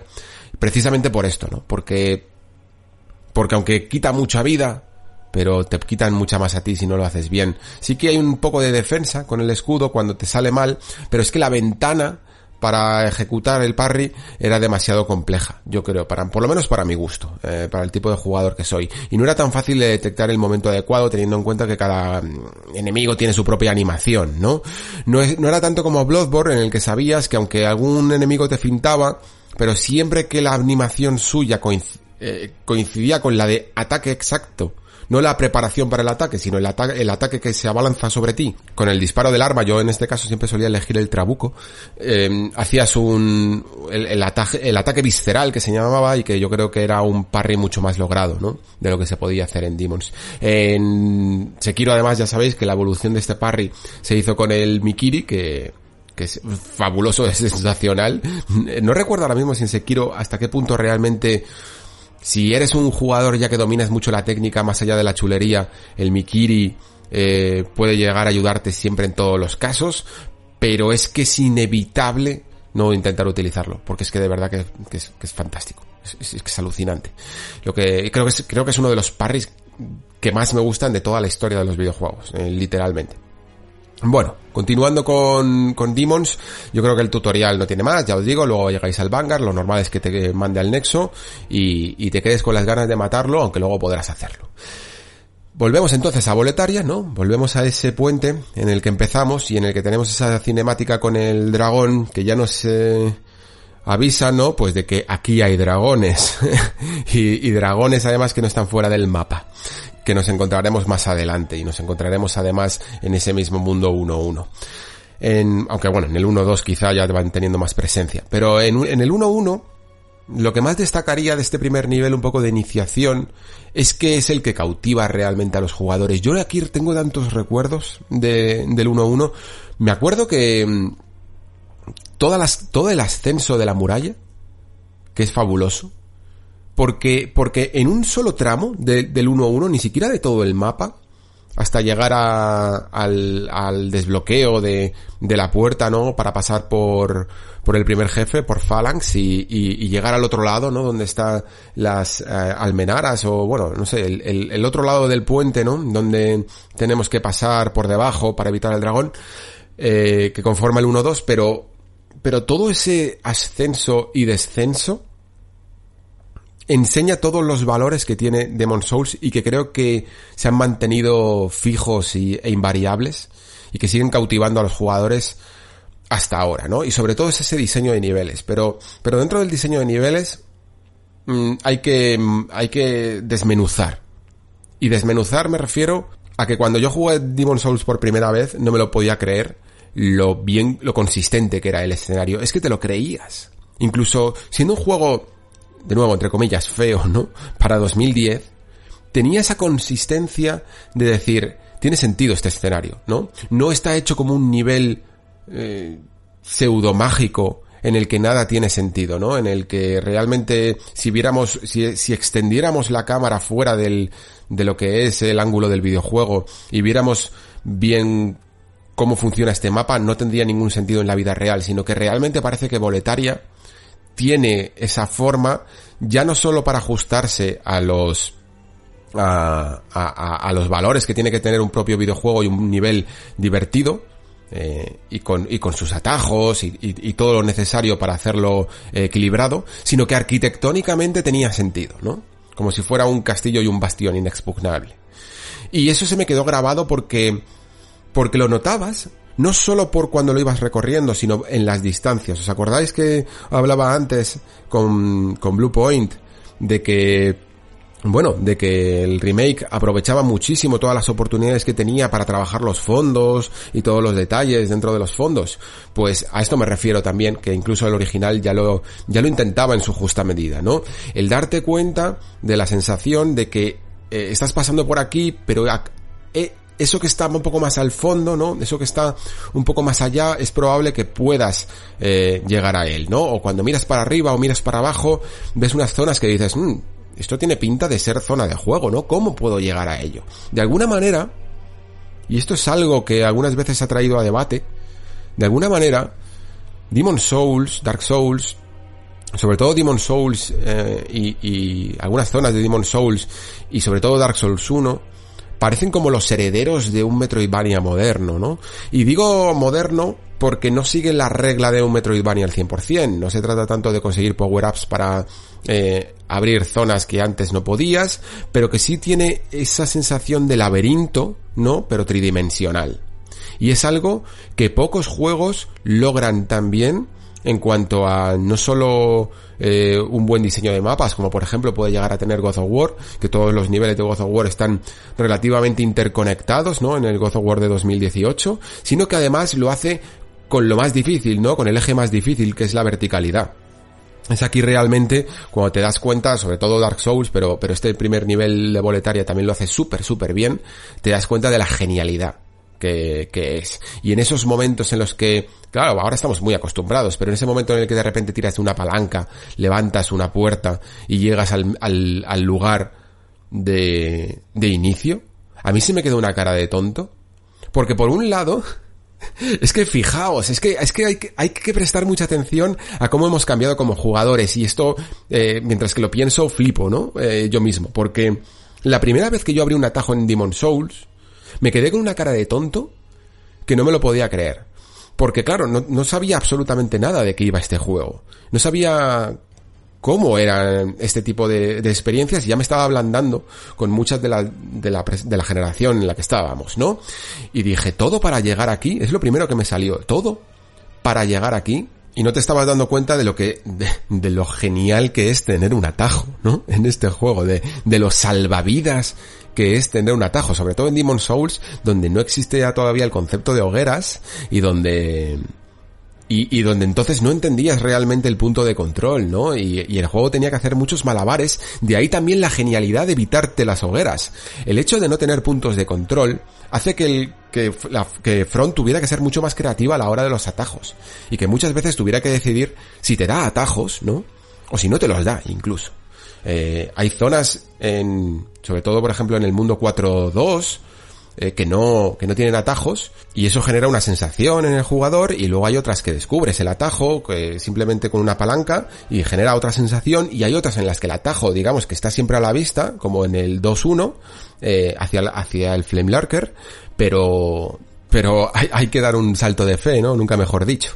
Y, y, esa era la magia que poco a poco ibas descubriendo y diciendo, madre mía, o sea, qué, bueno es esto, ¿no? Y sobre todo cuando, bueno, pues cuando no tenías esa prudencia tampoco, esta es otra de las grandes valores que, que, aportó Demon Souls. Cuando no tenías esa prudencia de escoger el segundo camino, porque bueno, estábamos acostumbrados también ya a decir, ok, este parece el camino principal, me voy por el secundario y voy eh, sacando todos los secretos o, o, o encontrando todos los, todos los objetos, ¿no? Todo el equipo. Y aquí te ibas por un camino secundario y te ibas al mausoleo del viejo rey Doran y no llegabas evidentemente porque te esperaba un caballero de ojos rojos. Y además es que tú te picabas porque realmente cargarse el caballero de ojos rojos en el mundo 1-1 no sirve de absolutamente de nada, no sirve para nada. Más, más allá de tu honor, ¿no? Como jugador de que te querías cargar a ese, ese enemigo más fuerte eh, que estaba que estaba en una zona en la que tú eras demasiado débil todavía, ¿no? Y, a día de hoy, pues pensarías, bueno, venga, eh, ya me lo cargaré después, ¿no? Pero si te picabas, yo recuerdo en su momento cómo nos hacíamos nuestras propias guías y nuestras propias trampas para cargarse fácilmente al caballero. Y había una, por ejemplo, que fue muy, muy mítica, que era llevarle, ¿no? Era eliminar absolutamente a todos los enemigos de, de la zona de las, de, de arriba de la fortaleza, ¿no? Eh, también de las escaleras, y, a, y atraerle fuera de su zona hacia la otra punta de, de esa parte alta donde, donde bajan las escaleras y hay dos barriles. Y esos dos barriles creaban en la inteligencia artificial del caballero de ojos rojos que la, la estupidez de no de ni siquiera cargárselos, que es lo que hacen ahora los, los enemigos, ¿no? Que en cuanto chocan contra algo, mm, atacan para romper el barril en cuestión o la caja en cuestión que le está molestando y seguir adelante, pues aquí no lo hacía, ¿no? Y se quedaba atrancado un poco con estos dos barriles y tú podías un poco despacharlo a gusto eh, a distancia, ¿no? O, ir atacando o luego incluso tú mm, explotar esos barriles y hacerle más daño. Hacíamos truquitos de esos porque teníamos la, la felicidad del, del, ingenuo, ¿no? Del, del, del jugador eh, novato que se enfrentaba por primera vez a un Souls. Y eso era, eso es una de las maravillas que antes intentaba en la parte eh, sin spoilers. Intentaba explicar, claro, sin poder poner ejemplos tan concretos y me costaba un poco. Subir toda esta, toda esta muralla, atravesar el puente, el primer encontronazo con el, con el dragón, que te, que te hace ya, que es, es más que nada, de nuevo, otra de las mecánicas clásicas que inició este juego, que es la mecánica, yo la llamo la mecánica de la, de la valentía, ¿vale? Porque te das mucha cuenta de que muchos de los desafíos en los que nos hemos enfrentado como novatos en los Souls, vienen dados por la demasiada prudencia, ¿no? Por el exceso de prudencia. Y esto se ha transmitido From lo ha intentado transmitir de muchas maneras. En plan para que te habitúes, por ejemplo, a no refugiarte siempre en un escudo. Y también incluso para que te envalentones y utilices eh, algo eh, tan, tan poco aconsejable a simple vista como correr hacia el enemigo, ¿no? Pues muchas veces la mejor estrategia es un ataque súper directo o un ataque a toda prisa o avanzar a toda prisa y sin miedo, ¿no? Y en, este último ejemplo, avanzar a toda prisa sin miedo, Demon Souls lo utilizaba francamente bien. En, en, este caso no, en este caso incluso primero te metía el miedo, ¿no? Te metía en una zona donde, en otro puente en el que aparecía un dragón y, y llenaba todo de fuego y se cargaba a los enemigos eh, que había ahí dispuestos. También jugaba con las tentaciones, otra de las cosas que también inició eh, Demon Souls pues veis, veis, o sea, las remarco, ya sé que son básicas, pero es que las remarco para que veáis todo lo que innovó este juego. Que, que no solo fue Dark Souls el que luego se lleva muchas veces todos los méritos. Esa, esa sensación de, esa tentación de tener ahí un objeto brillante y no poder cogerlo porque, porque hay un dragón que está escupiendo fuego todo el rato, ya estaba aquí. Y además es que es una anticipación a lo que veremos después en el 2-2. Y si queréis entramos ya porque tampoco me voy a, centrar mucho más en esta zona. Después del 2-1, del, perdón, 2-2, del 1-2. Después del 1-1, suelo ir al 1-2, que es la continuación, esta zona de, de puentes que, que, está cubierta por el dragón rojo y que, y que nos lleva al caballero de la torre. Y es también otra forma de aprender, yo creo, de, de entender todas las mecánicas y todos los, eh, el carácter, todo el carácter que tiene el videojuego, ¿no? Es una zona, una zona muy sencilla, pero que ya nos empieza a decir, hay eh, secretos, ¿no? Hay que, hay que bajar a la superficie del juego, no todo está a simple vista. Y, y todo ese bajar a la, superficie, a la superficie ya lo hace desde el principio, con, eh, poniéndonos a Ostrava en una Ostrava de Boletaria en una zona, creo que es aquí, no es aquí la, primera vez que le conocemos porque ya no lo hemos encontrado, si no me equivoco, en la zona 1-1 que está subido a una zona alta y que le están persiguiendo algunos enemigos, pues ya nos vamos encontrando aquí una cierta estructura con las misiones secundarias. Y yo esto al principio, puff, no lo entendía y la primera vez que vas de novato en un Souls es eh, es increíble cómo lo perdido que puedes llegar a estar, porque claro, muchas misiones de, de, personajes que te encuentras, si no las haces en el orden correcto, por ejemplo, no encuentras a Ostrava o no le ayudas en, en el mundo 1-1, después no te aparecerá en el mundo 1-2 y, y, no estoy seguro de si luego puedes llegar al, al 1-1 otra vez, pero lo normal es que si no vuelves a aparecer por allí o no lo vuelves a, a, buscar, te pierdas un poco toda su historia y te pierdas incluso todos los objetos que te da y, y toda esa parte, ¿no? Esto, las primeras partidas, yo mis primeras partidas a Demons y a Dark Souls eran, eran terribles. Me perdía tantas cosas, pero también aprendí gracias a ello el valor que tienen estos juegos eh, en lo rejugable, ¿no? Bueno, pues avanzamos Y, y probablemente, si, si todavía no has aprendido la lección del anterior puente con el dragón, aquí empieces a coger objetos y, te intentes incluso eh, jugar un poco a la trampa con el dragón de me da tiempo a coger los objetos y te fría un par de veces, pero no hay problema porque tienes la archipiedra cerca, ¿no? Donde has matado a, a Phalanx, que es un jefe que como ya he explicado antes tampoco hacía falta que me, que me centrara mucho en él y al final pues aprendas que tienes que seguir para adelante, ¿no? Pero también te das cuenta de que cada vez es más difícil seguir por este puente y que hay un caminito por debajo que es mucho más seguro. Lo que pasa es que también es mucho más siniestro, está plagado de enemigos y además hay una zona que tiene muy mala baba porque sobre todo cuando ya te lo sabes y ya te vas a hacer la rana hacia el jefe, mm, aparecen unos, unos perros que eh, no se pueden sortear, ¿no? Eh, llega un momento en, en todo Souls en el que te tienes que, eh, la prueba de valor definitiva, ¿no? Y sobre todo para jugadores como yo, que somos mucho de limpiar eh, la zona, que, tienes que ignorar absolutamente todos los enemigos y conseguir la estrategia para correr correctamente eh, evitando los daños, ¿no? Bueno, pues da igual, estos perros son muy difíciles de sortear y te los tienes que cargar.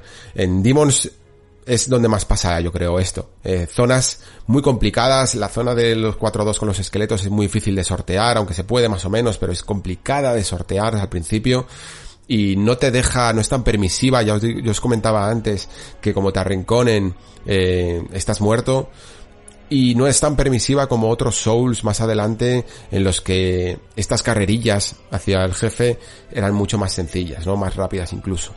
Aquí Aquí si nos vamos hacia atrás, vamos entendiendo de nuevo esa, esa lógica dentro del mapa y podemos ayudar de nuevo a Ostrava. Y si seguimos hacia adelante, pues avanzamos una porción de ese puente cubierto por el dragón y ya llegamos hasta la tercera y la más complicada, donde sí que tenemos que hacer un poco todo, ¿no? El acto de fe de, de, de sortear al dragón sin coger todavía ningún objeto y después enfrentarnos, es que, es que mira que, mira que era perra aquí, From.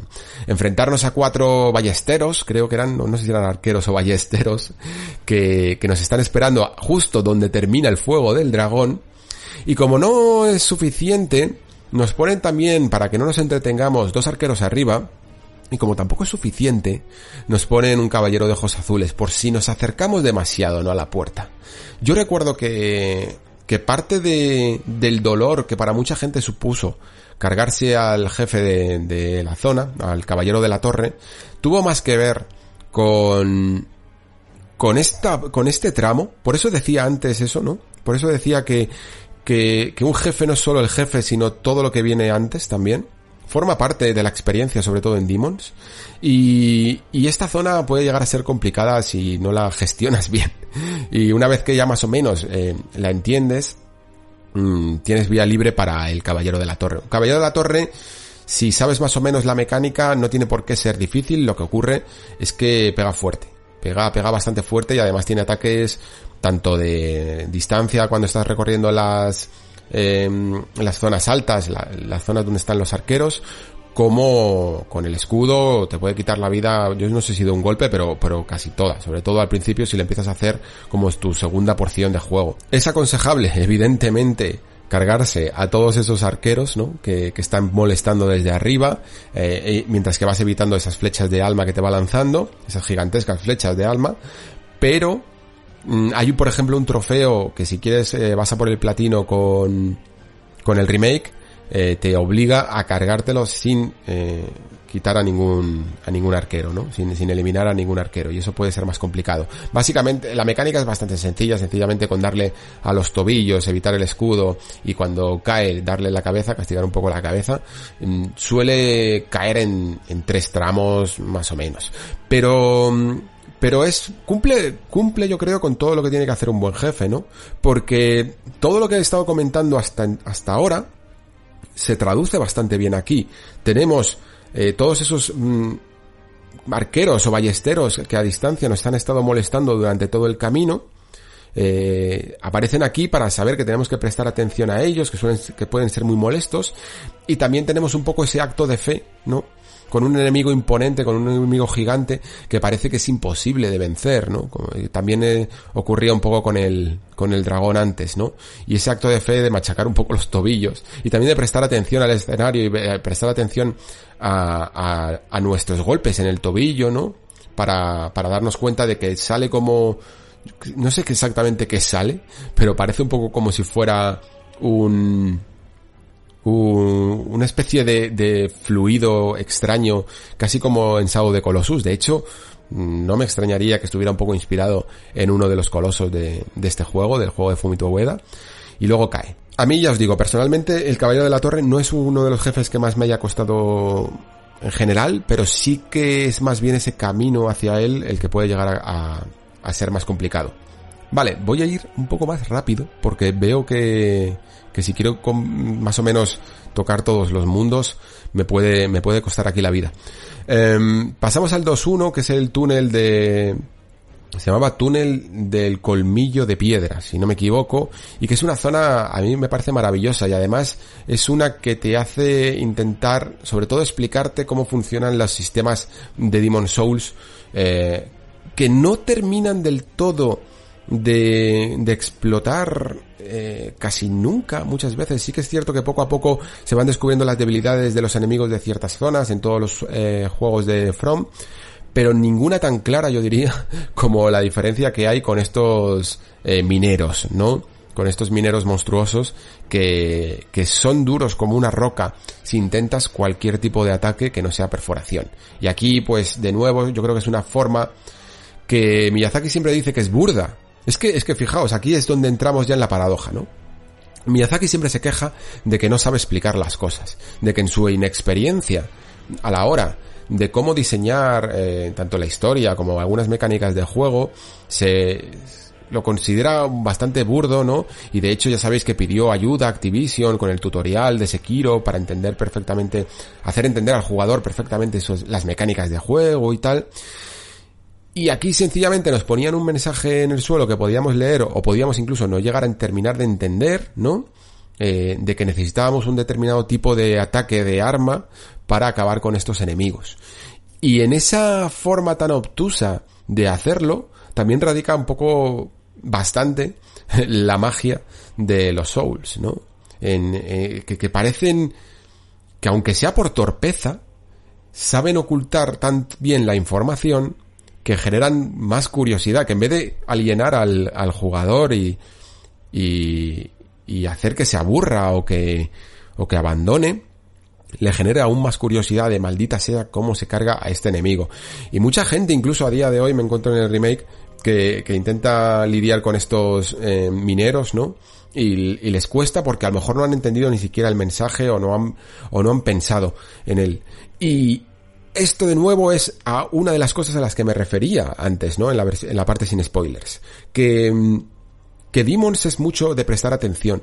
Porque al final en otros Souls, aunque sí que hay enemigos que cuentan con ciertas debilidades, pero no son casi tan inmortales como pueden llegar a ser en, en Demons si no prestas atención a las pistas y a las descripciones y, al, y no sabes leer eh, correctamente el escenario y la situación, ¿no? Y yo creo que el túnel de piedra nos enseña bastante bien esto.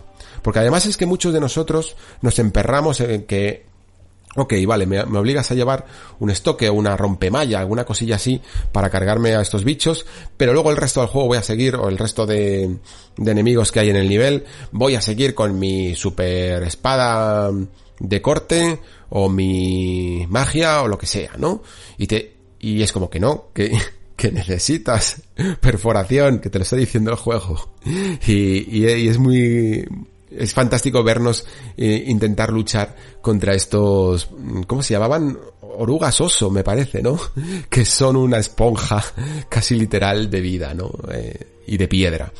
Maravillosa zona.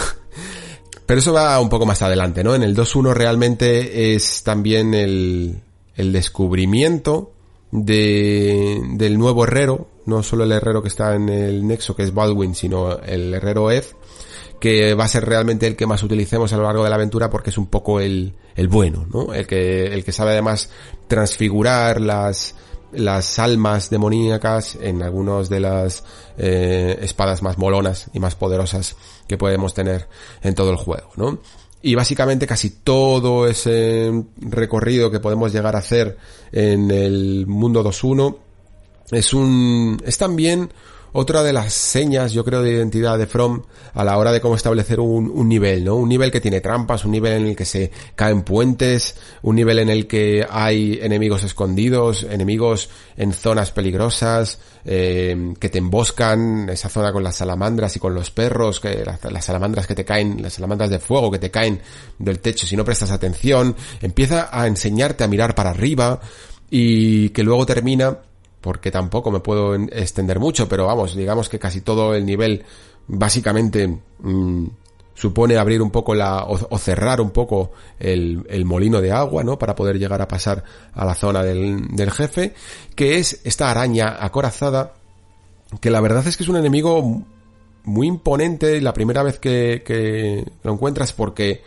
no solo es una araña, que ya de, una araña gigante que ya de por sí, joder, da miedo, leye eh, sino que eh, además estás en un túnel sin posibilidad de rodear, sin posibilidad de hacer un poco casi todas las típicas jugadas que ibas haciendo, ¿no? Yo creo que el túnel de piedra, eh, la ciudad del colmillo de piedra, lo que te intenta mm, transmitir es que boletaria, en boletaria te has acostumbrado a jugar con los espacios, y con los y, con, y, en algunos momentos con los espacios abiertos, aunque sí hay zonas como por ejemplo esa esa parte donde podemos tirar las rocas, ¿no? Eh, pero que hay un montón de enemigos, que hay zonas estrechas, pero aquí, pero qué ocurriría cuando te tienes que acostumbrar a zonas muy muy estrechas, ¿no? Y creo que este enemigo básicamente se trata también de hacernos de enseñarnos esto, de enseñarnos también esta valiosa lección, porque más adelante en el mundo 2.2 la vamos a necesitar mucho más todavía porque nos encontramos y nos metemos en túneles muy siniestros y muy muy oscuros, ¿no? A la araña corazada tiene una mecánica que, que al principio puede mandarte al otro barrio eh, unas cuantas veces, si no te la sabes, pero una vez que ya entiendes el patrón, es, es, bastante sencilla, ¿no? Básicamente tiene tres ataques, yo diría, que, que son, es un ataque como horizontal que te empuja un poco hacia atrás, ¿no? Para que no le intentes dar en la zona donde más duele, pero luego también eh, tiene uno vertical que te anima a descubrir que tienes que estar muy centrado, ¿no? Mientras que el ataque horizontal te lleva hacia los lados, eh, lo lógico sería, entiendo que esta es la mecánica del jefe según desde el punto de vista de diseño, ¿no? La mecánica, el, el ataque horizontal te lleva hacia un lado, y tú como jugador dices, ok, el camino más corto es una línea recta y te posicionas por un lado e intentas castigar, ¿no? Entonces te, encuentras con este ataque eh, vertical que te destruye si no estás completamente alineado con el ojo de la araña y con el centro, ¿no? Eh, y esta es un poco la, el, el, patrón y la mecánica en la que te tienes que mover. Y para que se te olvide y, prestar, y tener un poco más de tensión, la araña corazada te inunda toda la zona, todo, todo el suelo de esa zona de una especie de líquido inflamable, ¿no? Que después lanza fuego e, e incendia. Y tú rápidamente, en el momento en el que ves la animación, tienes que echarte hacia atrás para, para intentar evitarlo. Y la verdad es que, joder, eh, aunque a día de hoy nos pueda parecer fácil, pero sobre papel es un jefe muy divertido porque te obliga un poco a repetir esta situación de echarte para atrás, eh, esquivar las telarañas que te lanza y luego las bolas de fuego que te lanza, si te, sobre todo si te ha pillado, ¿no? Y, y con la tensión un poco de, del enfrentamiento, sobre todo si eres un poco inexperto, yo creo que genera una, una batalla que está bastante bien nivelada y que sobre todo además, como la hoguera, o bueno, la archipiedra, perdón, eh, está relativamente lejos, aunque bueno, eh, puedes atajar, creo, eh, creo por el, por el otro lado de, de, la montaña, pero ya es lo suficiente, el suficiente camino como para que te lo pienses un par de veces la, los movimientos, ¿no? Creo que está bastante guay. Después del 2-1 yo suelo ir, ya os digo, ¿eh? casi todo lo que hago eh, es como muy, muy ordenado. Me voy 3-1, 4-1, 5-1 y luego voy repasando. Me voy al 3-1 y 3-1 es... Madre mía, es uno de, una de las mejores zonas, no del juego, sino de todos los Souls. La prisión de la esperanza. La prisión de la esperanza es ese diseño, es, es ese nivel que, que siempre digo que, que, en muchos juegos hay uno que se debería de estudiar, ¿no? Y en general casi todo Latria creo que es digno de ello, pero la prisión de la esperanza logra que es otra lección más en el fondo del juego, pero realmente logra sacarte de quicio y a la vez amarla. Es un amor-odio hacia esta zona.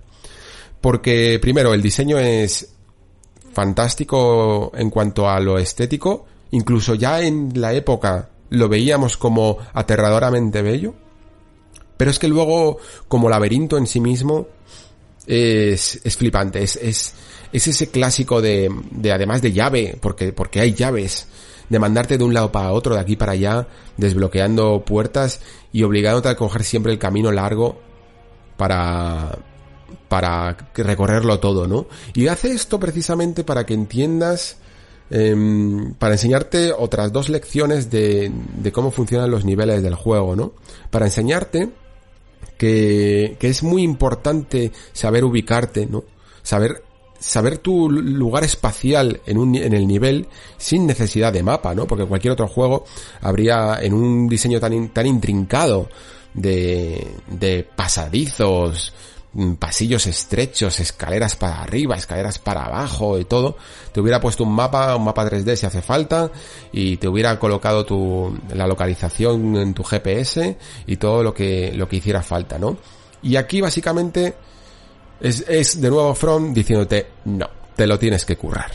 Y para currártelo, no solo tienes que prestar atención a lo que está delante de ti y al peligro que está delante de ti, sino que tienes que intentar memorizar este lugar que además tiene la particularidad de... tiene dos particularidades. La primera que es muy similar, que es muy simétrico, tiene dos alas, por decirlo así, eh, y, y aparte tiene... es tan estrecho que en los giros de cámara, en los giros que, vas a tener que hacer con la cámara, es posible que te saltes unas escaleras.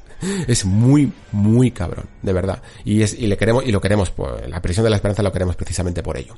Como digo, el diseño es muy simétrico. Consta, creo que eran cuatro niveles, de, en ala, en ala este y ala oeste, ¿no? Y solo con eso, eso que, que además es una descripción pequeñita que aparece donde las llaves, aquí ya vamos, como si necesitas dibujar en servilleta pero está muy bien que te lo vayas quedando con, con, el hecho de si es de si estás en el este o si estás en el oeste. Porque si no haces simplemente este este apunte, este apunte mental mmm, aunque no lo escribas pero si no te quedas con este dato vas a empezar a dar vueltas y vueltas y vueltas y no vas a saber exactamente eh, a dónde tienes que ir o qué llave abre qué no porque además es que no puedes decir simplemente, vale, estoy en el este, me voy al oeste, porque me pide ir al piso 3. Porque es que el piso 3 muchas veces te obliga no a ir directamente, sino a tener que coger esta escalera por este atajo, para dar la vuelta por aquí, porque el, el nivel en sí mismo está roto, tiene, tiene pasillos que, que dan a un vacío, pasillos que te llevan a otra zona, o sea, quiero decir, huecos en el suelo que te llevan a otra zona, escaleras que sube-bajan, eh, zonas a las que tienes que bajar dos niveles para subir uno, y celdas que tienen la base, la, pared rota del fondo y que atraviesan de este a oeste, ¿no? Es un laberinto precioso. Es, es que no tengo otra manera de describirlo. Porque, porque tiene algo que además creo que, que Bluepoint ha conseguido eh, ha conseguido realmente, ha conseguido realmente sacar lo mejor de la prisión de la esperanza. Porque yo no recordaba casi que en el original existiese, que esta prisión fuera una zona tan abierta, ¿no? Tan, tan dada al exterior. Aquí casi parece que estuviera como en una especie de cañón o algo así, ¿no? Conectada por, por puentes. Porque cuando miramos hacia arriba, vemos eh, vemos la, la, noche y vemos la luna que eso casi parece una suerte de mm, sueño del cazador o de o de Anorlondo siniestra no casi me gusta más Anorlondo porque de repente vemos esas torres y esos picos de las torres pero en una versión muy muy muy oscura. Y cuando alcanzamos algunas de las terrazas en las que podemos tener una panorámica mejor vemos todo lleno de, de, estas torres y de cadenas gigantes que conectan un lugar para otro y que ya están aventurando y anticipando de nuevo lo que vamos a ver a continuación en el mundo 3.2. A, esto es a lo que me refería antes con que eh, Bluepoint ha seguido la estela y ese espíritu de juegos como Dark Souls 3 en el que el fondo nos contaba ya lo que iba a venir a continuación y que nos daba como una visión más lógica y más cohesionada, ¿no? De, de todo el escenario, incluso aunque esté tan separado por estas archipiedras como ocurre en Demon Souls. Y por si fuera poco, por si este nivel ya no fuera un magistral de por sí, nos encontramos con alguno de los enemigos más puñeteros de todo el juego. Yo sé que en el caso de, de estos enemigos hay, hay algunos que, que se os da realmente bien y otros que se os da realmente mal, pero yo creo que, que aquí de nuevo eh, no le podemos quitar mérito al diseño, ¿no? Al propio diseño del enemigo. Porque independientemente de su mecánica, estos carceleros, que son una suerte de Catulus, o eh, algo parecido a un enemigo pulpo antropomórfico, ¿no? Que van con una campanita en la mano y que lanzan una especie de bola extraña de energía, una bola verde, que nos hace mm, estar completamente atrapados en que no nos podamos mover. El tiempo suficiente además para que se acerquen y nos atrapen con sus tentáculos y nos claven y nos ensarten, ¿no? Y nos quiten probablemente también eh, toda la vida de un golpe en el momento en el que llegamos, ¿no? Porque más adelante a lo mejor si pasas por ahí te pueden llegar a quitar media vida cuando has subido mucho de nivel.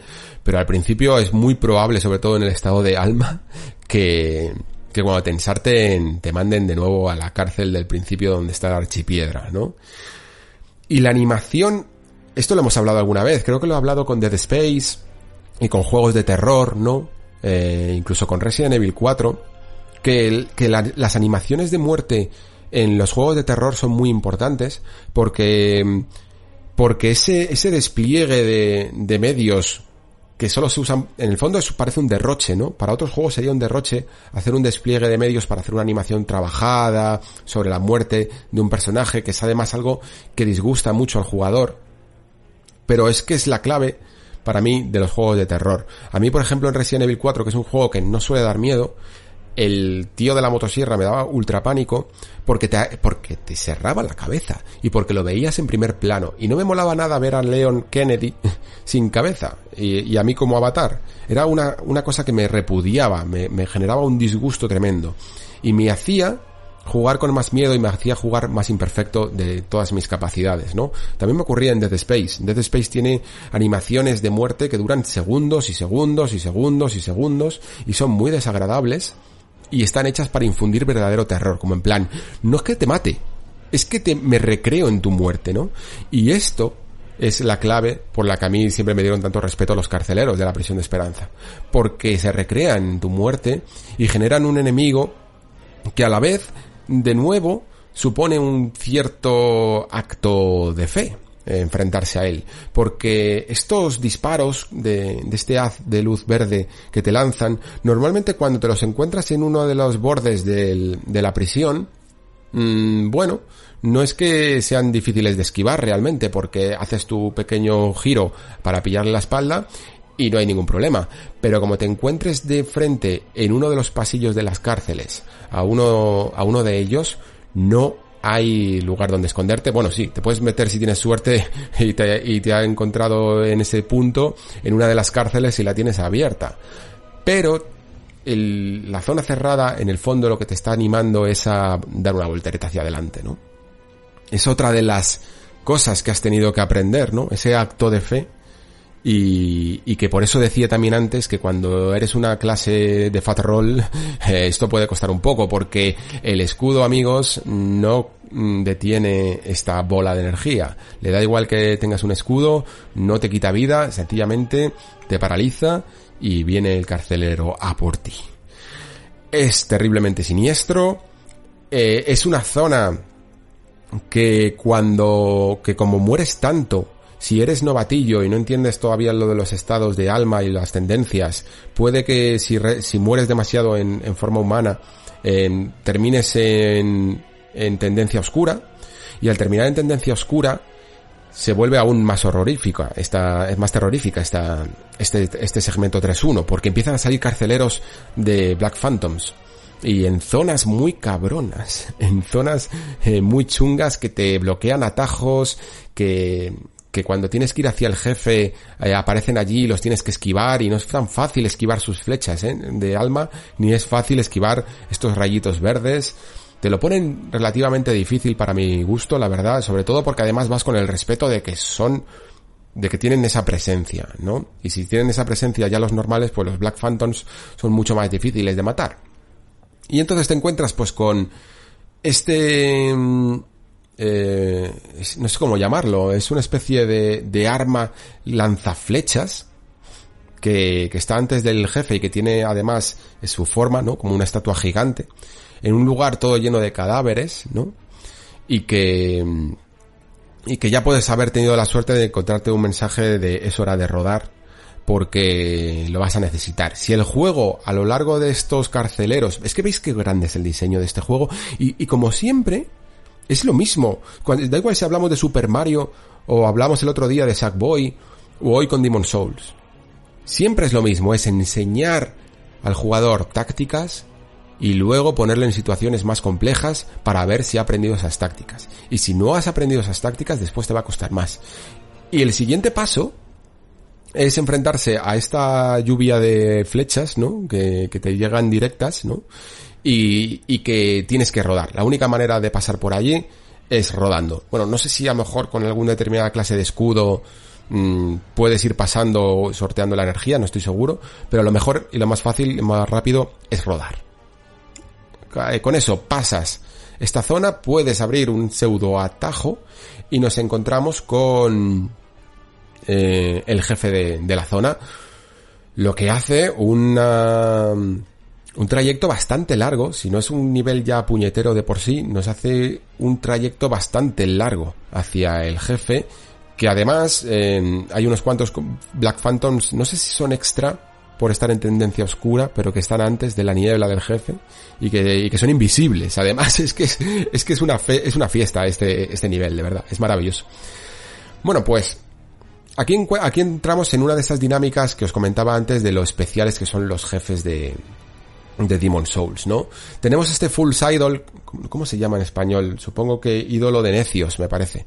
Y, y es un, es un diseño espectacular, a mí me gusta mucho el diseño del juego, y que, y que entronca dos mecánicas porque es un jefe relativamente sencillo, pero que entronca dinámicas que a mí me gustan mucho en la saga y que me gustaría ver potenciadas en cuanto a intensidad y en cuanto a dificultad y que no todo se base en, en, en ser un puto hacha a los mandos, ¿vale?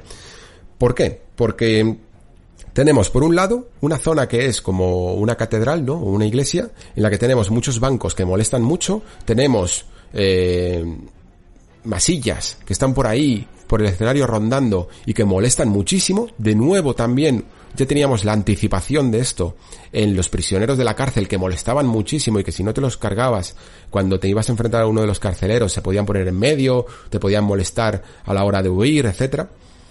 Eh, aquí también cumplen esa misma función, molestar. Y, y aparte tenemos otras dos mecánicas que tienen más que ver con con lo, con el ingenio, ¿no? Con el puzzle, que con el desafío en sí mismo, ¿no? Por un lado, que el jefe de, de la fase eh, se multiplica y que todos atacan y hacen el mismo daño, pero solo uno es el real y al que le podemos quitar vida, ¿no? Y entonces tenemos que averiguar cuál es. Y evidentemente aquí el truco está en fijarse un poco en el, en el propio HUD del, del juego, que nos indica si ese, si ese enemigo tiene su barra o no la tiene, ¿no? Porque si la tiene, pues evidentemente al tener su propia barra, no es la barra del jefe. La barra del jefe nunca tiene, tiene barra en, encima de su cabeza, por decirlo así, ¿no? Y, y ese pequeño detalle a mí me encanta, porque, porque recompensa la, la atención que presta el jugador. Tú tienes que ir a buscar al que no tiene su barra encima. Ese es el, el real. Pero aparte de ello, también recompensa a aquel que no va eh, a tope contra los jefes, ¿no? Y que, y que explora muy bien el escenario. Y que además eh, otra de las señas de identidad de From y de, y de la saga Souls, aquí la tenemos que es desconfiar de todo. Desconfiar absolutamente de todo. Y tenemos a un eh, si, si, hemos recorrido bien el escenario y hemos subido a las partes superiores, en la parte de la derecha encontraremos a uno de estos eh, enemigos masilla que está haciendo como una plegaria, ¿no? Y está haciendo como una especie de hechizo. Y que incluso puedes hablar con él. Y te dice, no estoy haciendo nada malo, no me molestes.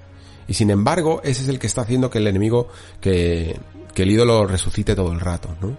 Y si no te lo cargas, pues lo llevas claro. Aún así aquí, eh, en Front, quizá Mm, se pensó que no lo íbamos a descubrir y pecó un poco de cauta y puso un mensaje original suyo, ¿no? No de jugador, en el que simplemente te ponía arriba, como diciéndote, ojo, que a lo mejor deberías de, a lo mejor hay algo arriba, ¿no? Eh, y que si entiendes además también la lógica del escenario y la arquitectura, entenderás que, que donde está el mensaje justo arriba, aunque no lo veas desde aquí, está ese personaje, ¿no? Y ya te está explicando que, que ese es el punto débil del enemigo, de un enemigo inmortal. Algo en el fondo que repetirá más adelante en, en, de, otra manera, pero que repite más adelante, por ejemplo, en Dark Souls con Sid, ¿no? El dragón descamado. Y bueno, pues al llegar aquí a mí me parece un logro porque mm, yo creo que aunque no sea un jefe difícil, pero pero supone para un jugador primerizo, pero yo creo que para todos los jugadores de Demon Souls también un, una satisfacción brutal de haber eh, recorrido uno de los niveles más clásicos del videojuego, de los mejores diseñados, yo creo. Y que además se va a continuar, más adelante hablaremos, con otro nivel que es, no sé si más siniestro, pero, pero igual de peligroso, igual de, de intrincado también en algunas partes que es la parte superior, ¿no? Del atria. ¿Has conocido ya al último monumental? Esos necios caprichosos despertaron al anciano. Y ahora nos han encerrado en el nexo en un intento desesperado por enmendar su error. En mi opinión es todo una farsa. Pero ahora nos viajamos a, una zona más, un poco más bonita, ¿no? Aunque también peligrosa, que es el altar de las tormentas en el 4.1. Y el 4.1, eh, a mí, a mí esta zona me encantaba porque me parecía preciosa. Dentro del diseño de, de Demon Souls, Boletaria siempre me gustaba, pero de todas las piedras, eh, aunque Latria siempre es como la que más se habla por, por ese diseño, ¿no? Pero en cuanto a cómo disfrutaba yo recorriéndola por, por lo bonito del escenario, siempre fue el altar de las tormentas. El, el mundo 4.1 es fabuloso y, y, en el remake es increíble, pero increíble de verdad. Yo creo que de toda esa parte Next Gen que vemos siempre cuando hablamos del remake de en plan, wow, eh, los graficotes, ¿no? Que se notan. Donde más se notan son en, en boletaria, eh, incluso en el tutorial, y luego también en, en, el, altar, en el altar de las tormentas, la lluvia, la, la, la, las rocas mojadas, el musgo, eh, la zona, hay una zona en la que vamos al, al cuervo que nos intercambia algunos objetos, que, que, pasamos por una especie de acantilado y es precioso la fotografía. Luego todas las zonas también que, que tenemos que luchar contra esqueletos son, son maravillosas. Y este, y este enemigo también pone a prueba eh, a, determinados tipos de jugadores, ¿no? Y cuán bien hemos llegado también a esta zona. Esta zona mmm, se suele utilizar bastante de farmeo al principio. Os, eh, os lo digo también, eh, porque lo pone incluso en la guía de estrategia, que que da bastantes almas y puedes llegar a subir eh, bastantes niveles al principio si, si, necesitas un poco de ayuda o si te quieres hacer algunas runs rápidas o si lo sabes, que leches, que estos eh, enemigos pueden dar bastante, bastantes almas, ¿no? Y, y la zona es intrincada sobre todo porque aquí se incluyó algo que luego fue también un clásico en la saga, que son los muros ilusorios. En, en Demon Souls no hay muros ilusorios, salvo uno en 4.1 y otro en 4.2, si no me equivoco. Y luego, bueno, ahora también en el remake hay uno en 1.3, ¿no? Pero, pero aquí se, se utilizó sencillamente como una mecánica de, bueno, vamos a probarlo aquí, que luego yo creo que funcionó tan bien, que se atrevieron en Dark Souls y tal, y más adelante, eh, a utilizarlo en toda la saga porque, porque nos encanta. De verdad que, que es algo que, que si lo consigues tú, no por un mensaje de, de algún jugador o porque hayas leído una guía, sino porque sospechas de un muro y le pegas y se abre, es, es maravillosa la sensación de, de, descubrimiento. Y luego es que hay, hay, muros y hay muros, ¿eh? Lo que te puedes encontrar detrás. Aquí pues era algún atajillo que nos dejaba pasar por toda esa zona eh, más despoblada después de los esqueletos. Esqueletos que, que son bastante no son, no son difíciles, pero que como intentes enfrentarte con ellos con escudo en, en alto, te pueden drenar mucho la energía, ¿no? Eh, van a eso, a, hacer múltiples ataques con esa rueda que hacen y, y, desgastarte, ¿no? Para romperte la guardia. Pero al final yo creo que se les pilla bastante bien el truco, salvo a esos esqueletos negros que pegan, pero bien de la leche. Pegan buenas leches esos esqueletos. En fin, esta zona eh, tiene su es, es, para andar con cuidado hay trampas eh, se instaura también aquí la trampa clásica no la de pisar una losa en plan Indiana Jones y que aparezca una flecha de la pared. Pues aquí se hizo también por primera vez. Y luego también encontramos también ese Vanguard en medio de todo que por ello es mejor eh, intentar ocultar tu progreso por debajo no por por la capa de abajo de las catacumbas, encontrarte también algún que otro personaje por el camino, ¿no?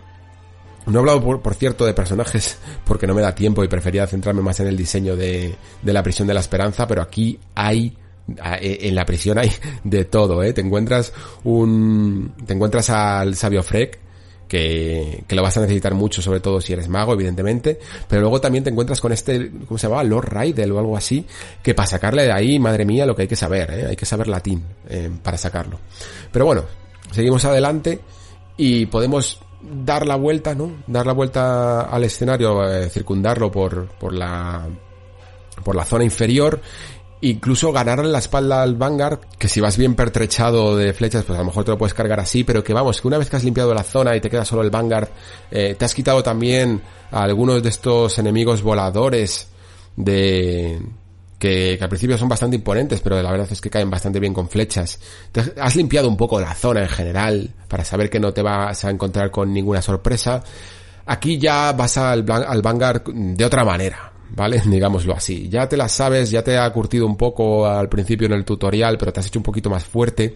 Y creo que es extraño porque ¿a qué viene aquí ponerte un enemigo que ha sido un jefe en el tutorial en mitad del escenario, ¿no? Aparte de por la presencia, para que dé un poquito de miedo, pero yo creo que también está hecho para que te vengues, ¿no? Como diciéndote, yo calculo que cuando llegues aquí, más o menos, ya sabes eh, ya sabes luchar contra él y te lo puedes cargar y además te da un alma incolora, eh, te da muchas almas de por sí y, y está bastante bien como premio. Lo que, lo que, pasa es que también te puedes llegar a asustar y de pensar, madre mía, están metiendo jefes finales eh, en mitad de fase, ¿no? Es, es bastante, es bastante gracioso. Pero también se introduce un poco, pues, ese enemigo, ¿no? Que no vuelve a salir.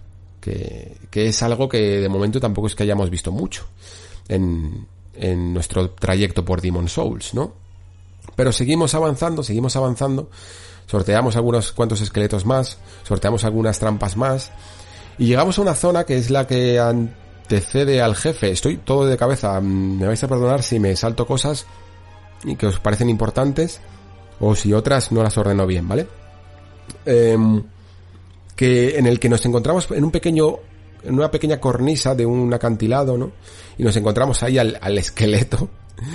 Y, y, es de nuevo otra anticipación de en plan, ¿te gusta esta zona? ¿Te la has pasado bien? Pues ya verás en el 4.2. Nos cargamos ese esqueleto, en el que hemos podido llegar a sufrir si vamos demasiado rápido y no le llevamos a una zona un poco más abierta para poder rodearlo, porque el truco en el fondo de los esqueletos es ganarle la espalda, ¿no? Y por eso mismo te lo ponen en un acantilado donde no hay manera de ganarle la espalda. Muy listos, estos de From. Y llegamos al Adjudicator. ¿Cómo se llama en español? Eh, adjudicador, no sé exactamente cuál es el nombre, me vais a disculpar. Se me ha ido además la batería del ratón del otro ordenador y no puedo y no puedo buscar las, la información. En fin, este este jefe creo que que no es es de los más fáciles del juego quizá, eh, pero puede llegar a puede llegar a mosquear mucho si no prestas atención, ¿no? Porque se parece bastante al Caballero de la Torre en el sentido de que tiene como un punto débil, pero el juego no te lo marca... Bueno, el Caballero de la Torre realmente te lo marca menos, esto de castigar los tobillos. Aquí, en el Adjudicator, tenemos un, una zona, le vemos una zona que tiene una especie de hoja gigante partida, ¿no? Y que le está ensangrentado y le está, es una, es una especie de herida que tiene abierta, ¿no? Pero tampoco hay nada, evidentemente, que nos indique que eso puede llegar a ser un punto débil. Más aún, cuando vemos esta especie de pájaro en su cabeza, ¿no? Que parece realmente el punto débil y que incluso si todavía guardamos alguna flecha y le damos ahí, eh, realmente nos damos cuenta de que quita bastante vida. Entonces, si te lo quieres cargar con melee, eh, o no tienes flechas en ese momento, o lo que sea, tienes que castigar esa zona de herida abierta y es entonces cuando cae y ya tienes de nuevo disponible la cabeza. Sí que es un tanto redundante este jefe porque básicamente tiene la misma mecánica que, que, que el Caballero de la Torre. Lo que pasa es que entiendo que a lo mejor lo vieron como, no sé, como una zona más estrecha y que podía poner un poco más en peligro al jugador y que además venías de una zona algo compleja del mundo 4.1, ¿no? Y pusieron a este, a este jefe así pero realmente no suele ser un jefe que dé muchos problemas. Y una vez que no lo cargamos, tenemos ahí esa archipiedra y ya estamos listos para el mundo 4.2, que es muy divertido de recorrer, muy divertido y muy sufrido de recorrer. Pero nosotros tenemos que viajar al mundo 5.1, al Valle de la Corrupción, donde nos esperan esos... Eh, esa zona que en el original era tan fea. era una zona eh, terrible de además con porque no, no puede llegar a lucir bien, evidentemente. Tú tienes que mostrar toda esa corrupción, toda esa oscuridad, toda esa depravación, ¿no? Y cuando, y, y es esa, es la ciudad infestada, ¿no? De, de Demon Souls. Todas tienen que tener una ciudad infestada, todas tienen que tener un pantano lleno de mierda. Bueno, pues en Demon Souls hay dos. Y lo que más mola del remake yo creo que es verla en todo su esplendor, porque Bluepoint aquí ha hecho algo que no es fácil. ¿eh? Eh, ha, convertido una zona que incluso a mí en algunas partidas, en algunas nuevas partidas a, a Demons, joder, me daba pereza, me daba hasta cierto punto pereza, porque era muy fea, ¿no? Y, y a veces incluso andar, sobre todo por el, por el 5-2, eh, era aún, daba aún más pereza, ¿no? Eh, no era tan agradable de jugar. Pero en, en el remake, yo es una pasada realmente, porque empiezas a entender el escenario, lo que en su momento parecía sencillamente una pila de basura, ¿no? De, de zona completamente infectada y pútrida, de texturas borrosas además, porque claro, eh, es fácil hacer una boletaria un poco más en la época de Play 3, pero ciertas zonas más eh, sucias, es complicado transmitir esa suciedad, ¿no? Si no tienes las herramientas adecuadas, la iluminación correcta, las texturas que, que lo muestren bien. Pero Bluepoint yo creo que aquí ha hecho un trabajo magnífico, de verdad. No era nada fácil lo que tenía para hacer aquí, en, en esta zona. Y, y me parece un logro. Y luego aparte sí, el, diseño pues nos viene a, a dar la, la, última gran lección que nos tiene eh, From para, para nosotros, ¿no? Que es que todo puede ser todavía peor, ¿no? Todo puede ser todavía más oscuro, más siniestro, con más trampas, con más enemigos eh, que emboscan y con más saltos de fe, eh, si cabe, ¿no? Con más zonas en las que no sabes exactamente si estás yendo por el camino correcto, si te estás desviando, ves una luz al fondo, te tiras, no te tiras, ¿qué haces, no? El, el, el estar en la más absoluta oscuridad y en el lugar en ese lugar donde realmente nadie querría estar nunca, ¿no? Y creo que todos los Souls tienen que tener un, un lugar así. Porque es otra, otra forma de jugar con, con la mente de los jugadores, ¿no? De, llevarle a la, zona donde se puedan sentir más vulnerables, eh, en la zona donde más a disgusto se pueden encontrar, ¿no? Y cualquier traspiés te, te caes al vacío, eh, te envenenan, eh, juegan con los estados también, que, que, es algo, una parte importante, ¿no? Dentro de la saga.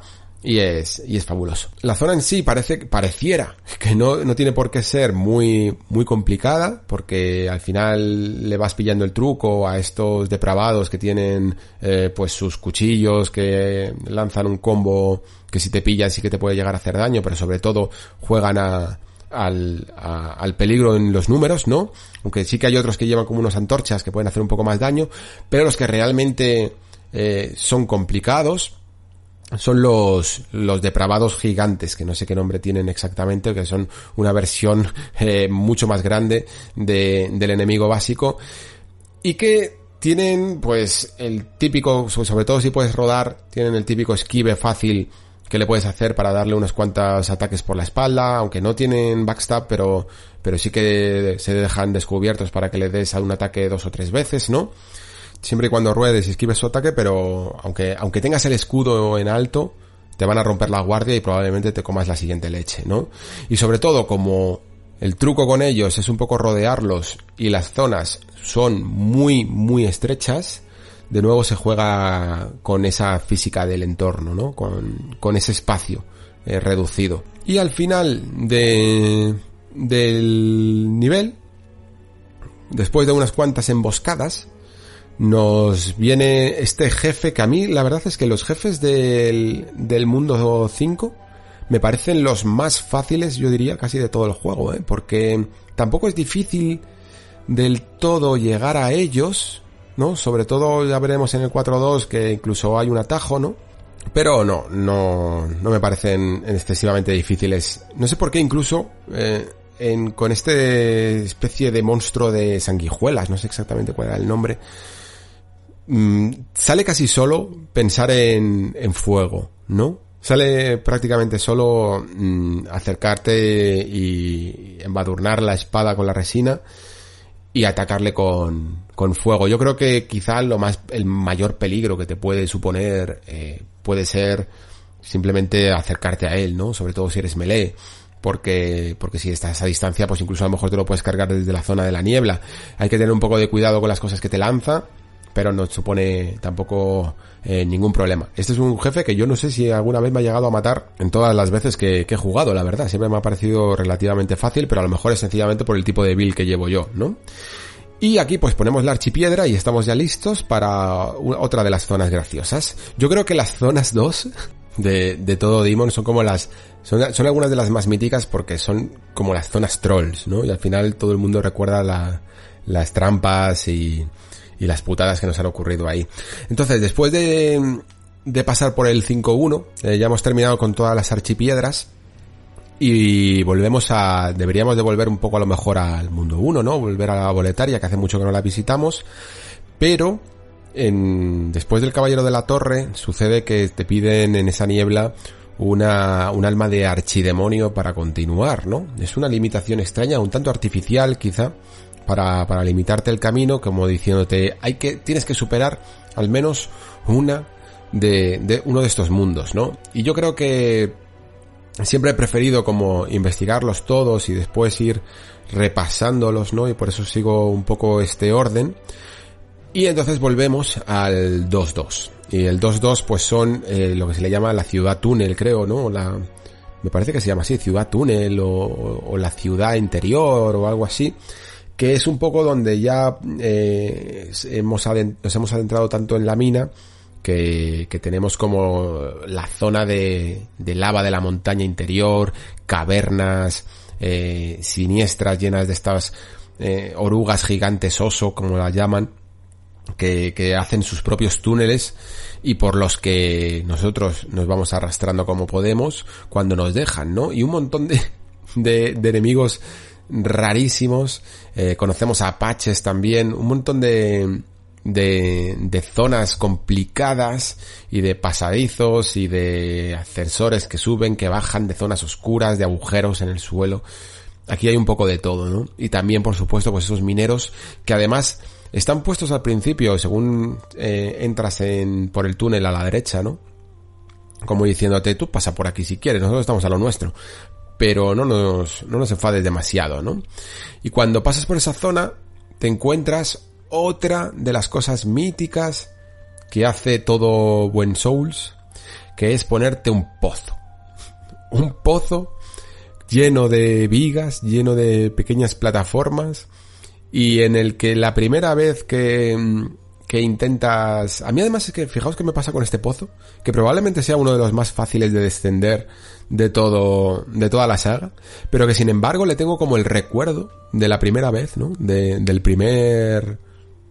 De, de esta primera zona tan extraña a la que me enfrento en uno de estos juegos, y por lo tanto siempre tengo el recuerdo de que es más difícil de lo que realmente es, ¿no? Y, y aún así descenderlo tiene su enjundia, pero se puede hacer incluso sin anillo de gato. Eh, sin ningún problema puedes bajar abajo del todo.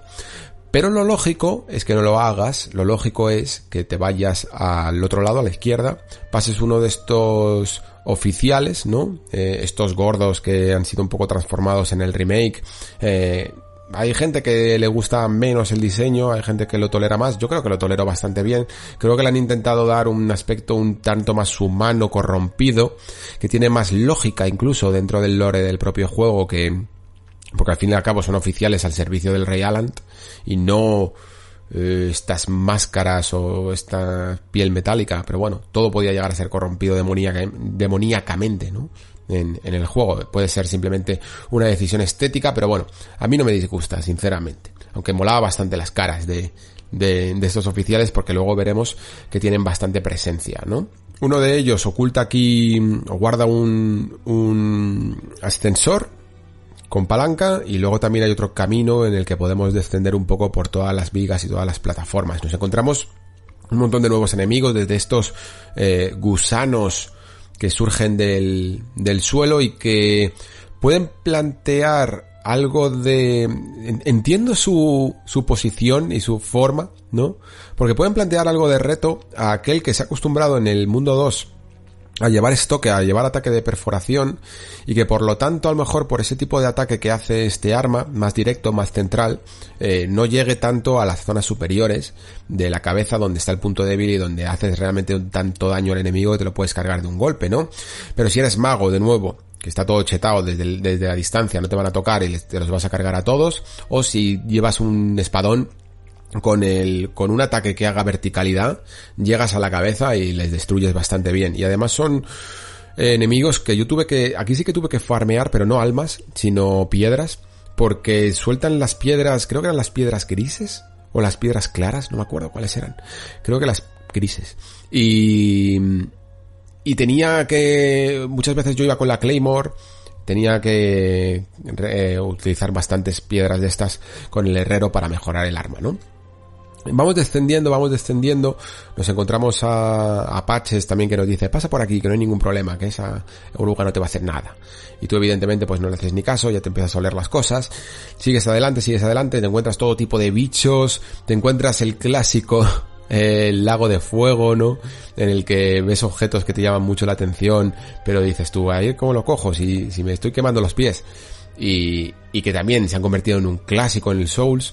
¿Cuántas veces he dicho ya esto? ¿Cuántas veces ya he dicho y esto se ha convertido en un clásico en la saga para luego, para que luego no se valore Demons, eh? Para que luego a veces no se valore tanto Demons y se diga que, que bueno, que ya lo consiguió todo, que, Dark Souls ya fue la perfección, ¿no? Eh, cuando mucho de lo que había en Dark Souls, que a mí me encanta y es uno de mis juegos favoritos, mmm, en el fondo nació, nació de Demon Souls. Entonces, eh, seguimos por este camino que, que sería el que nos lleva al jefe, aunque hay tantos desvíos, tantos, tantos mmm, túneles oscuros eh, con, con, con, cosas rarísimas, como unos, eh, una especie de orbes flotantes que, que, explotan como nos quedemos demasiado tiempo ahí, ¿no? Eh, nos encontramos con estas orugas que, que nos pueden mellar pero bien el arma como, como no tengamos cuidado, ¿no? Y que, y que no son muy, no, no son difíciles, pero realmente nos consumen más tiempo que otra cosa.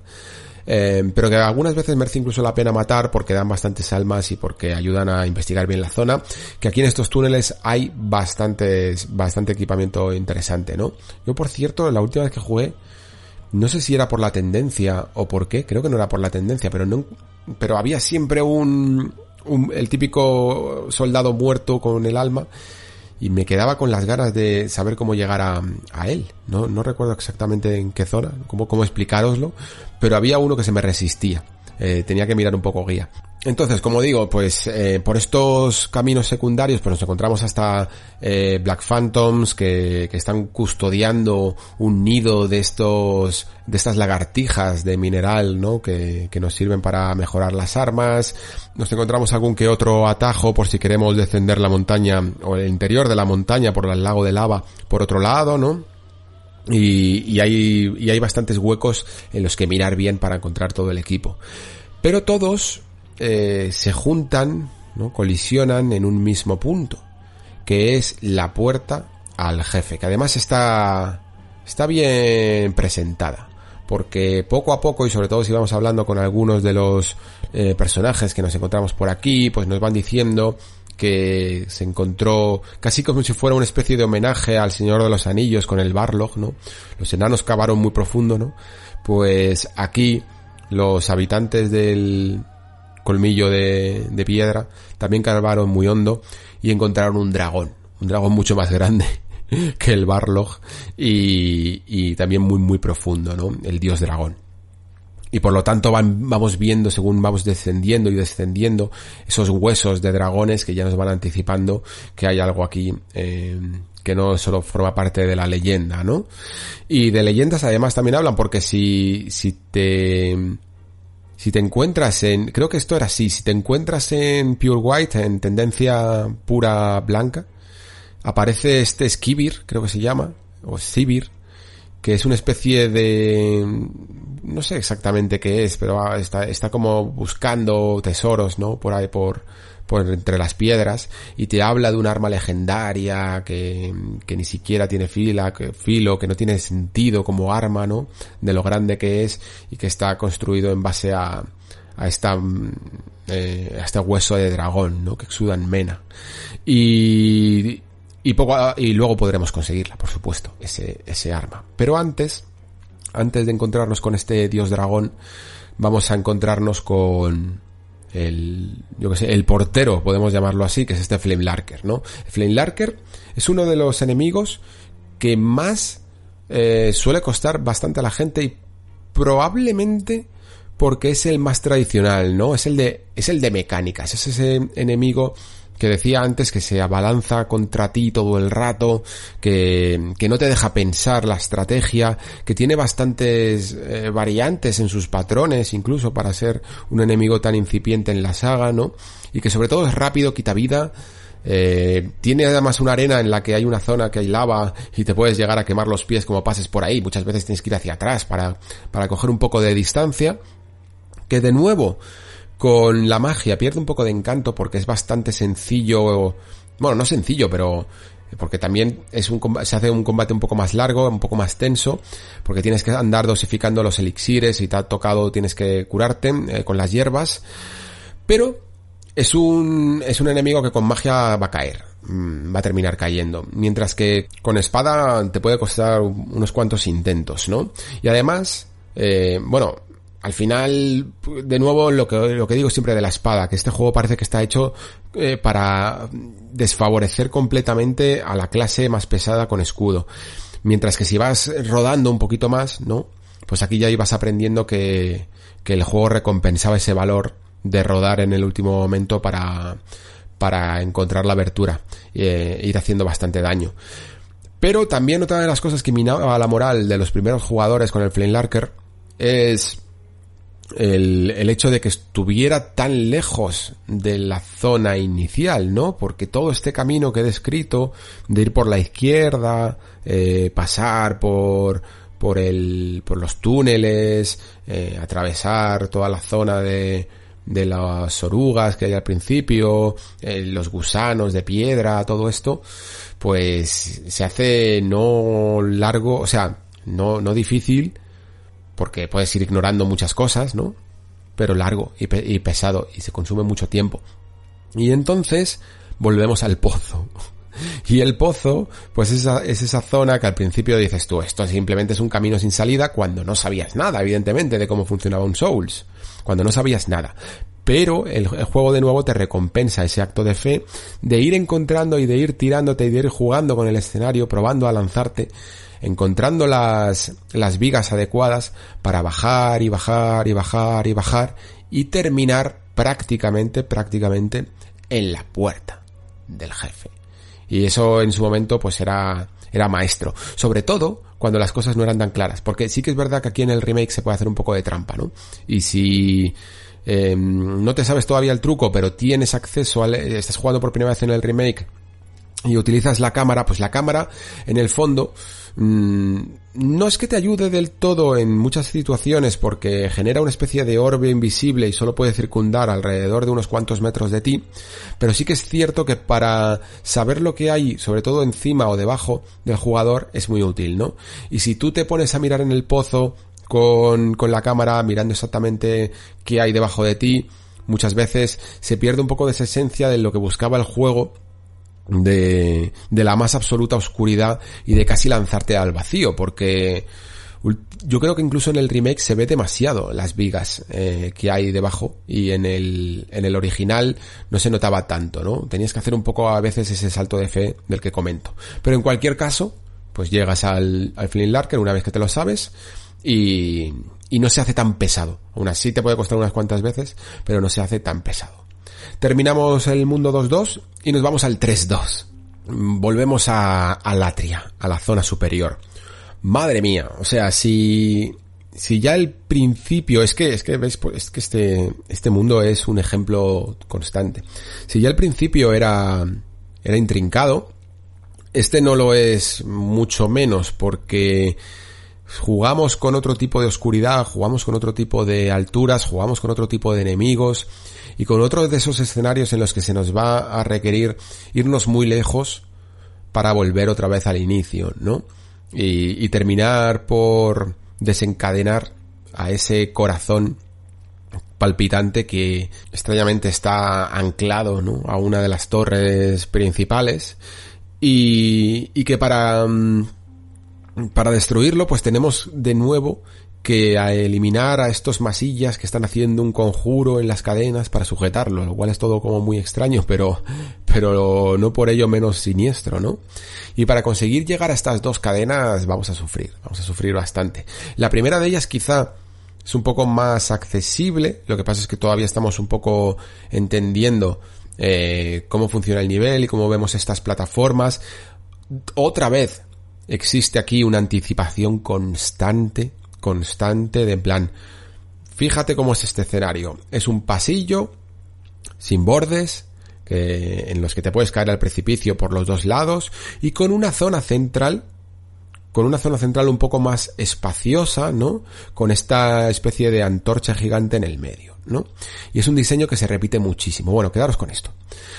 Seguimos avanzando, nos vamos encontrando con, con estas gárgolas que al principio nos pueden llegar a, emboscar alguna vez, sobre todo si no prestamos mucha atención, eh, si no vamos pulsando para, para fijarlas a todas ellas, pues alguna de ellas se va y se mueve y algunas de ellas incluso no es que se muevan y caigan delante de nosotros, sino que aprovechan para moverse cuando ya hemos pasado y pillarnos por la espalda, ¿no? Cuando hay a lo mejor otra que está cautivando nuestra atención eh, delante. Intentan jugar mucho con esto, aunque no son eh, muy complicadas, lo único que sí que marean un tanto porque se mueven muy rápidamente, vuelan y la cámara nos puede hacer un lío. Es difícil fijar en general en Demons y, en Latria es bastante complicado en algunas ocasiones, ¿no?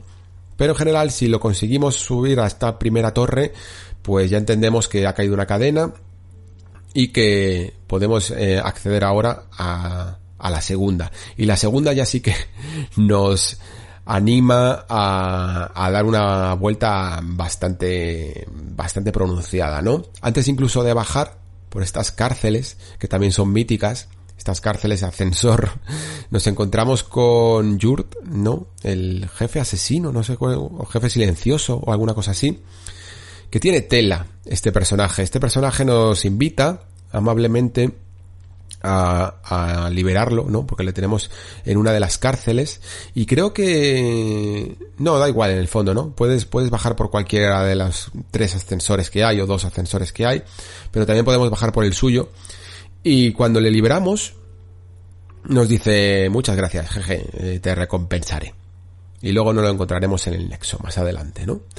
Entonces, mmm, bajamos a, abajo del todo de todas estas torres para encontrarnos con otro de esos lagos que afortunadamente no envenena, pero que sigue lleno de, de putridez, ¿no? Y de enemigos de esos terribles, de esos que tienen estas formas que, que son desconcertantes, ¿no? Porque tienen una especie de diseño mezcla de escorpión y humano, y con cabezas muy grandes de humano. Y, son, son diseños realmente asquerosos y muy bien conseguidos, la verdad. No son difíciles, se les puede incluso cortar la cola en el segundo toque, me parece. Pero cuidado también si vais en, en tendencia oscura, porque alguno de ellos aparece en forma de Black Phantom y os puede causar eh, unas, algunas molestias, ¿no? Y por si fuera poco, además de, de que este camino ya es algo más complicado, ¿no? Pues nos espera también, después de pasar por toda esta zona con estos enemigos escorpión, otro de nuestros amigos eh, guardianes, ¿no? Otro de estos carceleros eh, tentaculares que, que está en una zona que está en una zona complicada porque es una escalera en espiral que, que tenemos que recorrer y que no hay y que ahí se va a quedar el tío. Eh, no va a salir mucho de la zona de, por mucho que le queramos que nos persiga, no va a salir mucho de ahí y nos está tiborrando a flechas de alma y a esa forma de, de atraparnos que tanto nos gusta y que tanto recordamos del mundo 3.1, ¿no? Y de nuevo, joder, ¿cuántas veces voy a decir esto? Más de las que pensaba.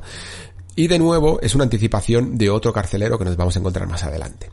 Si logramos vencerlo, por fin podemos eh, salir de, del pantano, por fin podemos destruir la otra cadena y tirar hacia abajo ese corazón que no nos impide subir hacia, escalar hacia arriba, ¿no? Aunque aquí se abren unos cuantos atajos, tampoco me voy a centrar mucho porque se me va a estar yendo de tiempo de madre. Y conseguimos eh, tirarlo hacia abajo para poder enfrentarnos al jefe que hay arriba. Antes de eso, decir también que, que hay muchísimos secretos en realmente en Latria, que se juega mucho con las tendencias en esta zona y que si queremos, por ejemplo, liberar a ese Lord Raidel que está en la cárcel en forma de alma, en la cárcel del mundo 3.1, en la prisión, tenemos que conseguir una eh, pureza blanca en la tendencia para que una zona que hay en la, en la primera cadena que rompemos, ¿no? De repente mágicamente se arregle y podamos avanzar hacia, hacia lo alto de esa torre y conseguir una llave que abre su prisión. Y además, como estamos en tendencia pura, luego podemos volver al Atria y aparte de liberarlo, eh, no sé si nos daba un objeto que nos daba exactamente, pero también otra zona que estaba eh, demolida, podemos pasar y podemos conseguir bastantes buenos objetos y unos cuantos eh, trajes para magos, me parece. O para, y para pícaro, me parece. No estoy seguro. Es que eh, tengo ya la memoria difusa y fíjate que, que he jugado hace unas semanas, pero es que realmente Latria es un verdadero laberinto, como para acordarse exactamente de dónde están todas las cosas, ¿no? Pero lo lógico es que sigamos ascendiendo, que no tengamos todavía incluso la pureza blanca, ¿no? Y sigamos ascendiendo en, en nuestro periplo hacia el jefe de, del nivel, ¿no? Y antes del jefe del nivel, porque es una zona muy curiosa, estas torres gigantes, al final tienen una espiral de escaleras que, no tienen pared, que simplemente es una escalera también en espiral, haciendo un círculo bastante grande, ¿no? y que sube arriba del todo. Bueno, pues en esta escalera que se estrecha hay otro carcelero, pero no le basta solo con ser carcelero, sino que además es la versión Black Phantom. Lo que significa que te vas a, que hasta que le pilles el patrón, eh, te vas a acordar de él unas cuantas partidas, porque lo más probable es que te impacientes con él muchas veces, y te pueda causar unos cuantos problemas si todavía no le has pillado el rollo. No puedes rodar. Yo entiendo que además es que en el propio diseño de Front se hace aposta, ¿no? Es en plan, vale, ya te has acostumbrado a que rodar hacia adelante evita su, su lanzamiento de esta bola de energía, ¿no? Pero aquí no puedes rodar hacia adelante porque la escalera está todo el rato en curva. Con lo cual es, es como la prueba definitiva del carcelero. Y para mí el truco siempre ha sido esperar, ¿no? Él, tiene una especie de ruta en el que recorre solo un tramo de escaleras y entonces se, se da la vuelta y sube para, y cuando baja del todo se da la vuelta y sube. Y en ese momento en el que sube pegas la carrera de tu vida, te encuentras con su espalda, le, le haces un backstab y luego dos formas. O bien le pegas y se cae por la escalera hacia, hacia el fondo, se cae, se cae de la escalera, quiero decir, o bien a base de hostias eh, te lo terminas cargando, ¿no? Yo siempre he terminado haciendo este truco, contadme los vuestros. Y más adelante, más adelante, nos encontramos con, con el jefe de fase. Este carcelero vuelve a aparecer siempre que, que nos mata, este jefe de fase. Y este jefe de fase, yo creo que es el, mi jefe, mi, mi némesis de jefe. No es que, no es que sea ultra difícil, sobre todo por el truquito que voy a comentar, pero sí es un jefe que, que se las trae porque el, el, camino hacia él es relativamente largo y sobre todo es relativamente largo porque este carcelero que estoy comentando lo hace aún más largo, ¿no? Porque tienes que esperar, encontrarle el momento, si no te la puede liar y como y como te impacientes demasiado, lo mismo eh, lo mismo te manda él a, a la archipiedra, ¿no? ¿Y cómo se llama este jefe? Pues se llama Man Eater, eh, devorador de hombres, que en la versión española, no sé si del original, yo creo que no, que solo en el remake le han llamado degollador. Y me gusta más Man Eater, porque es que suena más mm, atemorizante, ¿no? Y tiene la sorpresita, ¿no? Este es el jefe de la sorpresita. Y que probablemente fuera el que diera lugar a, a esta tendencia cada vez más, más, no sé, más llamativa y que ahora mismo yo creo que es la que más de moda está en, en todos los juegos de From, del girito, ¿no? El girito del jefe. El girito del jefe porque resulta que jaja no era solo uno, son dos, maniters. Son dos de, devoradores de hombres. Y el girito también, evidentemente, que, que ha seguido también eh, otros juegos de la saga de cambiar los patrones, ¿no? De que el jaja, este jefe tiene dos barras, o jaja, que cuando le queda un tercio de vida cambia los patrones, ¿no? O jaja, muchas más sorpresas que te encuentras sobre todo en Sekiro. En fin, el devorador de hombres lo que tiene es que, ¿os acordáis que os he comentado antes que toda esta parte superior se encuentra en pasillos sin bordes, eh, te precipitas al vacío, con una zona central un poco más espaciosa, con una antorcha. Pues tenemos exactamente esto, ¿no? Este es el lugar donde el juego nos ha preguntado si sabemos movernos bien por este entorno, porque lo vamos a necesitar, ¿no? Lo vamos a necesitar con un enemigo que se comporta de alguna manera parecido a las gárgolas, pero mucho más fuerte, que además tiene todos los ataques de, tiene sus propios ataques y tiene también ataques de los carceleros, ¿no? Para, por si los echabas de menos, ¿no? Pues aquí los tienes también. Y, y que es capaz de una embestida, tiene una especie de embestida mmm, corta, que se abalanza sobre ti, de impulsarte, casi como si fuera un Castlevania de NES, eh, al abismo, ¿no? Y, y caerte y, y, quedarte como en plan, acabo de, acabo de atravesar la niebla, ojo, eh, venía a saludar y, y destrozarte moralmente también, ¿no?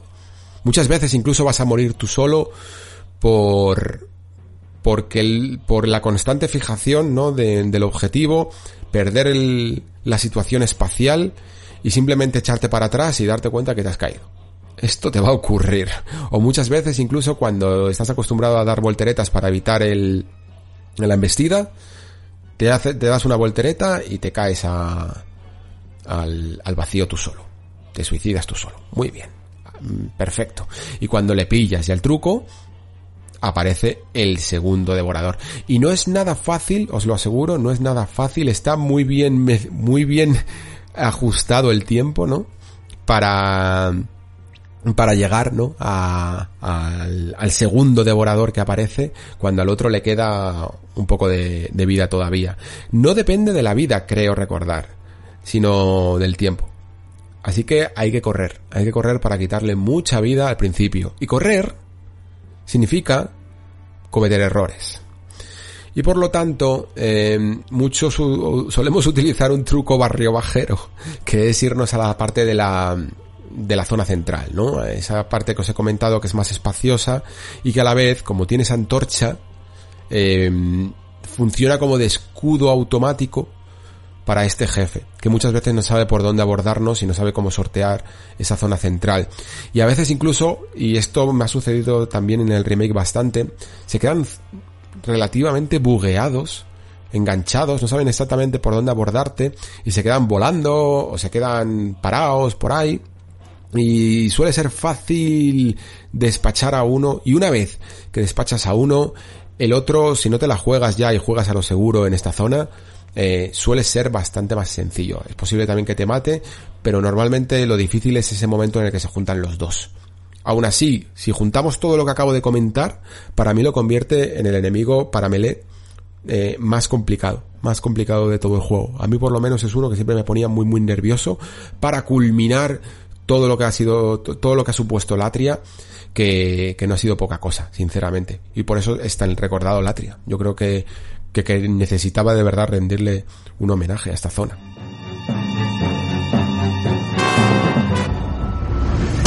Situamos las archipiedras en los territorios supervivientes.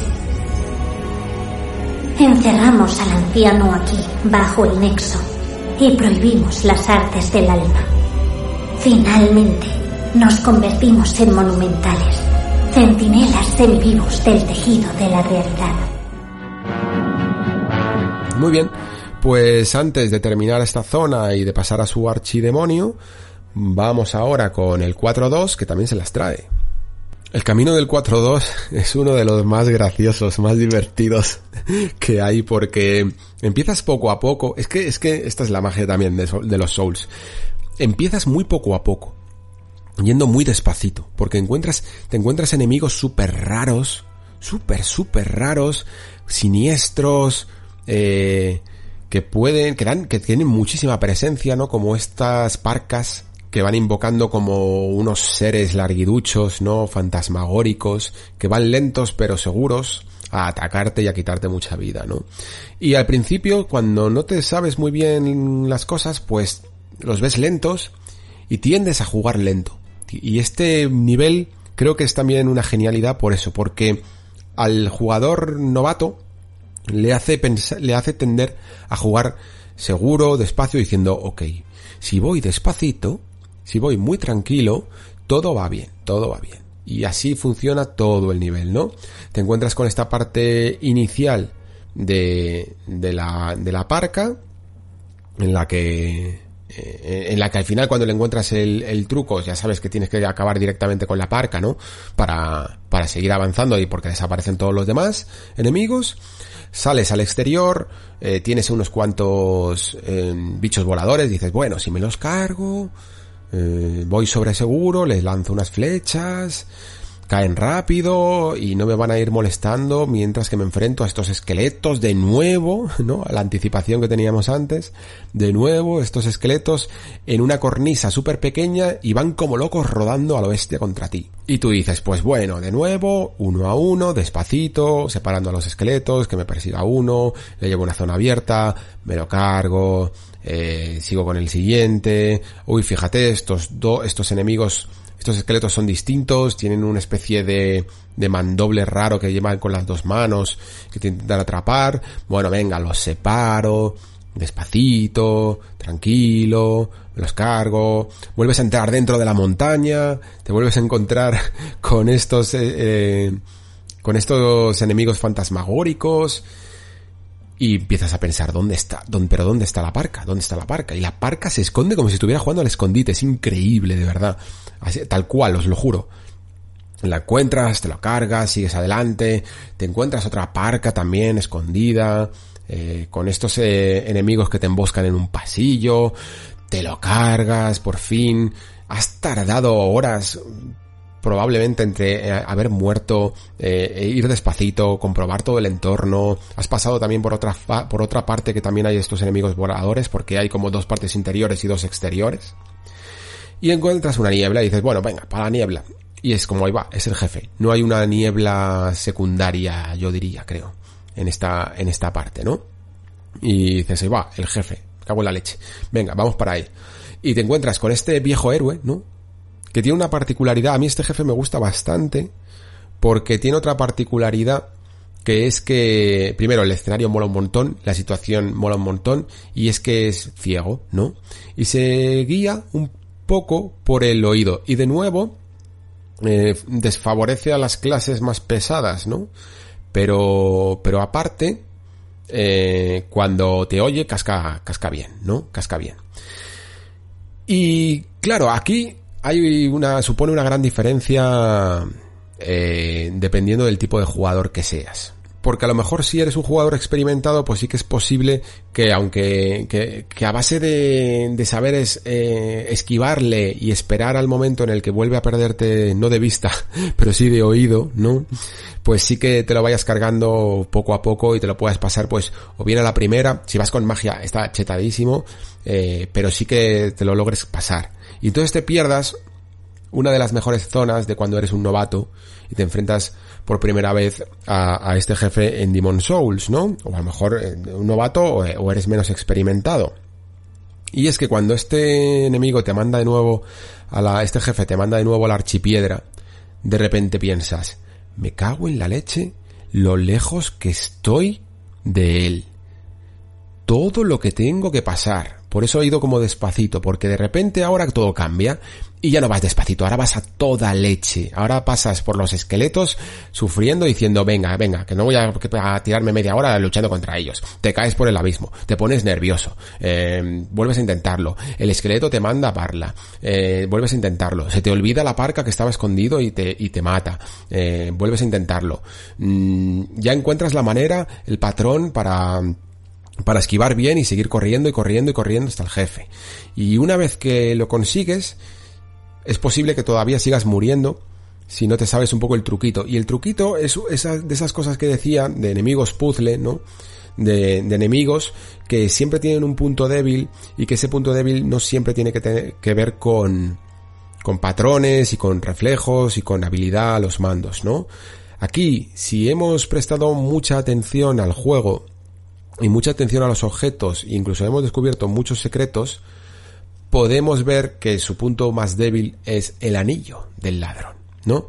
El anillo del ladrón eh, nos evita mucho más, mucho más todavía que el enemigo pueda detectarnos, ¿no? es su, vamos, es su ultrapunto débil, porque si en general él nos pilla cuando le atacamos, con el anillo del ladrón es que directamente eh, da palos de ciego nunca mejor dicho también, y, y, vuelve otra vez al patrón de buscarnos, ¿no? sin, sin rápidamente detectarnos y atacarnos porque sus, sus ataques no es que sean difíciles, pero son rápidos y también el entorno es complicado. Es este tipo de pasillo con unas columnas a, a, los lados donde podemos intentar escondernos, ¿no? Y en algunos momentos nos puede pillar contra la pared y destrozarnos de un par de golpes, ¿no? Pero con el anillo del ladrón todo es mucho más sencillo. Y si hemos leído bien las pistas, si hemos entendido bien las pistas, pues eh, equipándonos con él, mm, logramos mucho mejor acabar con el jefe. Lo que pasa es que también el, anillo del ladrón se las trae, ¿no? Y no es tan fácil encontrarlo. Está en la zona donde os comentaba antes que encontramos por primera vez a Ostrava de Boletaria.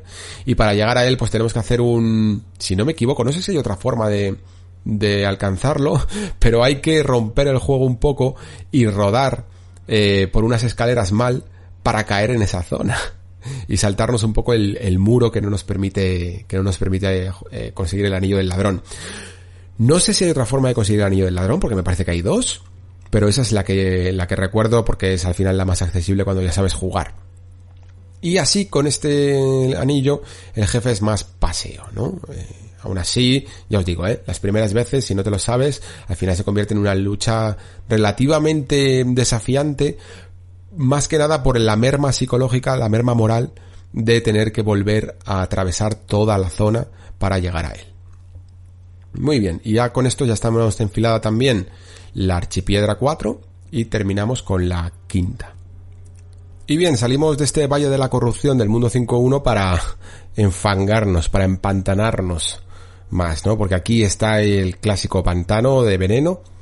Todos los juegos tienen que tener uno, porque Demon Souls así lo estableció. Y esta zona es tediosa, en el, también en el buen sentido, porque, porque tiene su encanto, ¿no? Eh, tener un, tener una zona así. Y que en el remake puede serlo no, no serlo tanto, ¿no? ¿no? No ser tan tediosa, porque han añadido un anillo nuevo que podemos conseguir. No recuerdo exactamente eh, cómo era. No sé si era un intercambio con el cuervo o, con una tendencia negativa en, el mundo 3.2 en la zona de abajo que os comentaba de, ese otro mm, pantano donde teníamos a los enemigos escorpión, pues por allí han metido también un, nuevo objeto que es este anillo que nos permite, que es un anillo que ya es conocido de otros Souls, que nos permite andar bien, andar eh, sin, sin, con movilidad, vaya, por, por esta zona del pantano que solo nos deja cuando estamos eh, metidos en, en un, no en ningún islote sino metidos dentro del pantano solo nos deja correr despacito o, o andar no y por supuesto no nos deja rodar. Y esto es clave porque en general puede que no tengas muchos problemas con algunos enemigos que hay al principio porque aparecen como una especie de enemigos flotantes no sé exactamente qué parecen son como unos enemigos marinos flotantes que no causan mucho problema, sobre todo porque si te los cargas no vuelven a aparecer, lo cual es curioso, es casi que contradictorio para las leyes de Front Software, ¿no? Eh, porque no es un gran demonio ni, ni un fantasma ni nada de eso, es sencillamente un enemigo básico. Pero en general si llevas suficientes lotos, creo que se llaman, ¿no? Estos curativos de veneno, eh, que seguramente hayas acumulado bastantes a lo largo de tu trayecto hasta aquí, pues no vas a tener mucho problema incluso en envenenarte, en ir curándote con hierbas y quitándote el veneno cuando llegues a un islote. El mayor problema que tiene, que puedes tener en el pantano, sobre todo en la zona segunda, una vez que atravesamos la primera, es encontrarte con algunos de estos gigantones que hablaba antes de los depravados, ¿no? Que estos son complejos porque sobre todo hay una zona en la que prácticamente realmente no hay ninguna recompensa encima eh, muy grande ni nada pero custodian la custodian muchos de estos gigantes y, y, y, separarlos unos de otros, que esto es también algo recurrente en, en la saga Souls, ¿no? Enemigos gigantes que están como haciendo corrillo, ¿no? Y los tienes que ir llamando la atención uno a uno para separarlos. Pues esto se convierte en una tarea ardua porque luchar contra ellos es, es complicado, eh, son bastante resistentes, por lo menos a ciertos hechizos que he probado yo, que os digo es que voy más, normalmente más con melee, con lo cual creo que tienen bastante resistencia a la magia. En melee caen bastante bien, pero no tenemos prácticamente eh, zona segura para rodar. Y muchas veces me han matado porque mm, estaba pisando levemente el, el pantano y por lo tanto no podía rodar eh, son bastante traicioneros. La zona en sí es bastante traicionera porque la hasta que desbloqueamos el atajo nos vamos a encontrar con un montón, un montón de estos depravados que que están escondidos porque casi están camuflados, tienen la, la misma textura casi de, de putridez, ¿no? De que la madera está carcomida, eh, que va formando este muelle a lo largo del pantano, ¿no? Y salen de todos lados, salen de todos los rincones. Si no tenemos cuidado y no los vamos limpiando uno a uno, nos pueden generar un poco de problemas. Y, pero una vez que vamos avanzando, ya os digo, es despacito, pero seguro, hay algunos secretos aquí muy interesantes. Está la famosa eh, espada de luz de luna, que las cuidan unas babosas gigantes y conseguimos encontrar la manera de subir para um, al lugar donde están cayendo constantemente estas babosas eh, conseguimos esa espada de luz de luna, que ya os digo que eh, es maravillosa esta espada, pero es solo para el camino de, de milagros, ¿no? De, de, fe, mm, porque si necesitas alta fe para, para blandirla, pues es, es, bastante útil y sobre todo es un clásico dentro de la saga. Lo han tenido, si no todo, creo, creo que todos los juegos, ¿no? De tanto Souls como Bloodborne incluso. Y entonces pues seguimos avanzando y nos encontramos con el jefe de, de esta zona que realmente, fijaos, porque es que ni, es que ni me acuerdo de cómo se llama, se llama el golem de no sé qué. Y, y es un jefe relativamente fácil, sinceramente. Puede tener algún poco de, de complicación si te pilla con estas cosas que lanza, ¿no? Porque eh, generan cierto efecto en el jugador. No recuerdo exactamente cuál era. Fijaos, es que me lo pasé a la primera y cuando me paso a la primera los jefes, los recuerdo menos. En general, sus patrones. Pero te lanza algo que no sé si es que te ralentiza, me parece que te ralentizaba o algo así.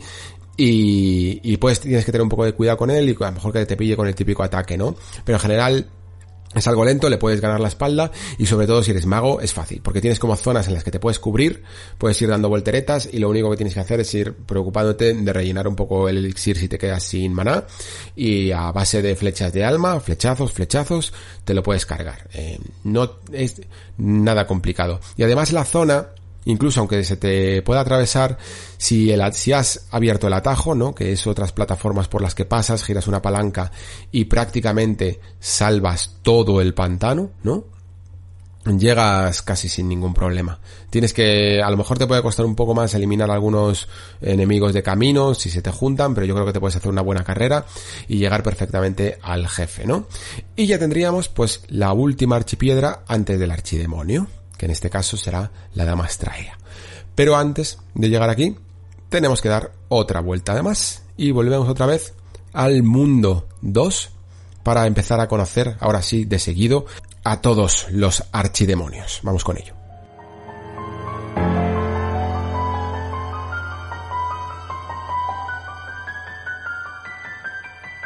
Aquí puede pasar que después de haber disfrutado tanto de los segmentos, porque creo que sí que es verdad que Demon Souls, sobre todo si eres un poco jugador experto, se disfruta más el camino que, que el jefe final. Y yo es algo, ojo, que reivindico.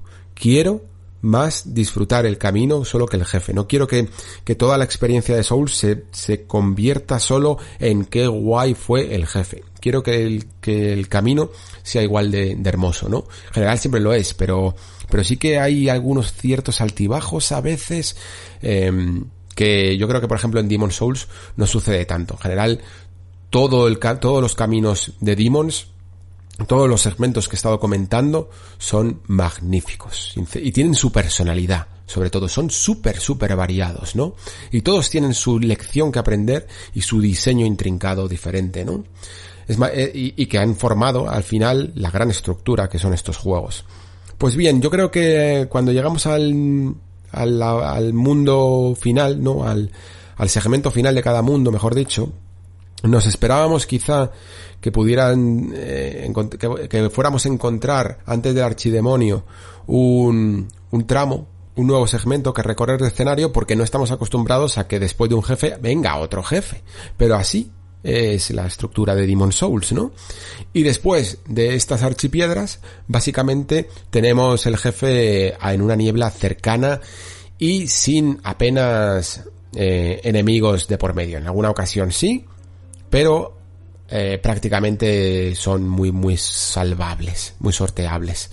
Tenemos el dios dragón que comentaba antes y que además el dios dragón eh, sucede una particularidad y es que es un jefe muy imponente, pero es eh, realmente el, el menos jefe de todos, ¿no? Porque este ya sí que creo que dobla tanto el puzzle que que llega a no tener nada de habilidad realmente. Sí que puede generarnos una cierta tensión de, de encontrar el momento para avanzar y evitar sus ataques hasta lanzar estas gigantescas ballestas, no sé qué nombre pueden llegar a tener, y lanzarle las flechas para hacerle daño y después darle el golpe final y mientras pues ir em, ocultándonos no en las zonas seguras que además están perfectamente indicadas. El mayor problema que, que, se suele tener es casi al principio, ¿no? Con ese momento en el que pone sus zarpas sobre una parte del escenario, pero cada vez se va haciendo más fácil, de verdad, hasta el punto de que se convierte sencillamente en un paseo, ¿no? Y,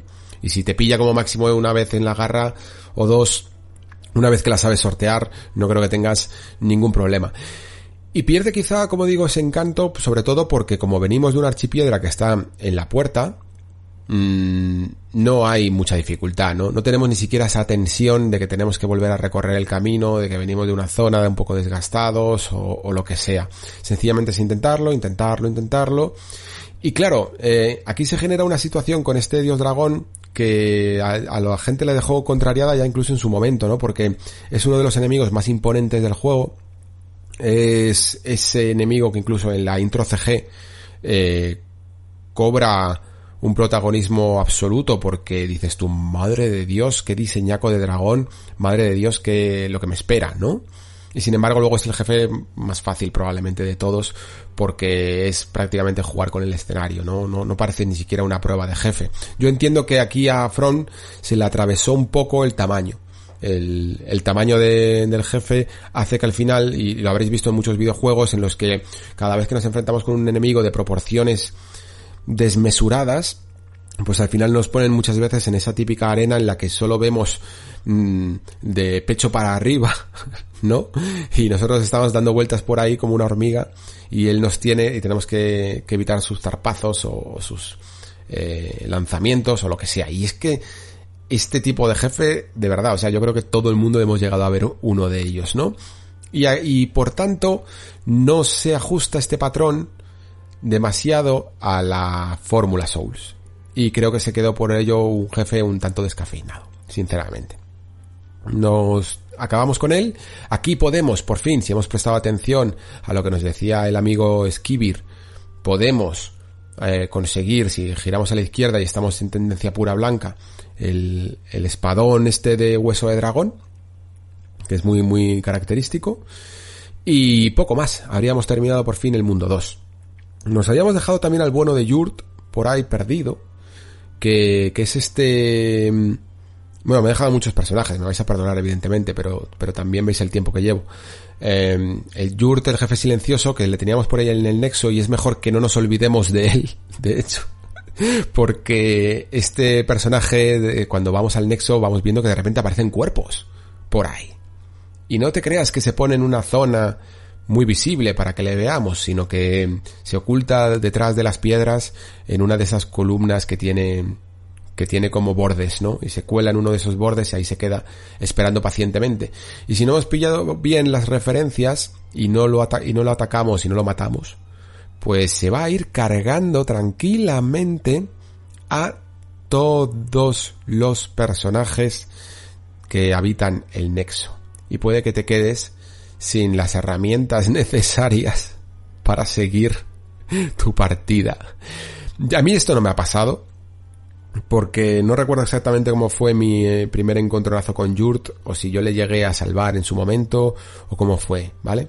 Pero, pero el jugador que le salve y no preste atención aquí, que esté jugando, descubriendo el remake por primera vez, y le salve y no le quiera matar, eh, no sepa exactamente por qué piense yo que sé, que tiene que cumplir su misión o alguna cosa así, mm, se va a encontrar con una sorpresa llamativa cuando empiece a destruir a todos los NPCs vitales que, que hay por ahí por el nexo, ¿no?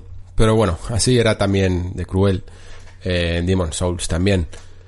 Vamos ahora con el jefe final, el archidemonio de, de la fase 3, ¿no? Del mundo 3, que es el monje ancestral, ¿no? Eh, este es uno de los jefes más icónicos también porque se ha estudiado mucho, eh, quizá también es uno de los que tiene más referencias externas, ¿no? Eh, de, también ese gusto de Miyazaki por, por aquello que lee, ¿no? Ah, por, la literatura y traerlo también a sus obras. Ya se empezaba a ver en Demon Souls y luego también por su girito, ¿no? Por, por eso que muchos de nosotros incluso en algunos momentos nos hemos podido llegar a perder o algunos incluso lo habrán visto y ni siquiera lo, lo sabían, ¿no? Que es el hecho de que este jefe no luchamos eh, contra él, sino que invoca a uno de estos Black Phantoms, ¿no? Para, para luchar por él en su última, como, no como su última voluntad, ¿no? Sino que ese, ese ropaje, por decirlo así, que le cubría y que le dio todo el poder, ahora la abandona cuando ya no, ya no le queda prácticamente nada y es solo una cáscara y busca como otro recipiente, ¿no? Y ese otro recipiente es un jugador que el juego invoca para la ocasión. Y por lo tanto, pues se tienen que dar ciertas circunstancias para que nosotros lo veamos como otro jugador que al que nos vamos a enfrentar como jefe final, ¿no?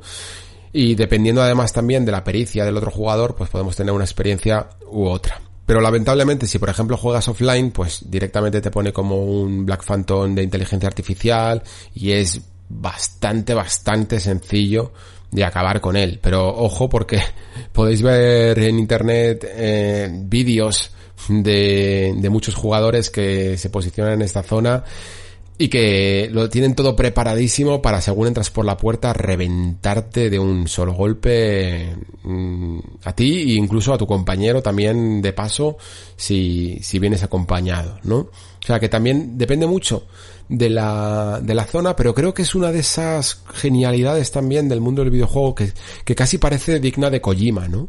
que casi parece digna de esa rotura de las reglas, ¿no? Y de decir, ok, resulta que podemos hacer esto, ¿por qué no hacerlo, no?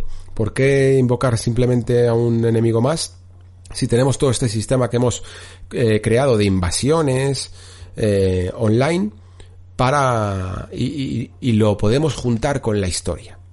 Esto, de hecho, en, en, su momento, durante esos años oscuros en los que el Demon Souls original se quedó sin servidores, pues directamente también se perdió. Mm, era una, es una de esas características que cuesta, por ejemplo, envejecer para, para que quede en la posteridad, ¿no? Pero que ahora, también con el remake, pues se ha rescatado.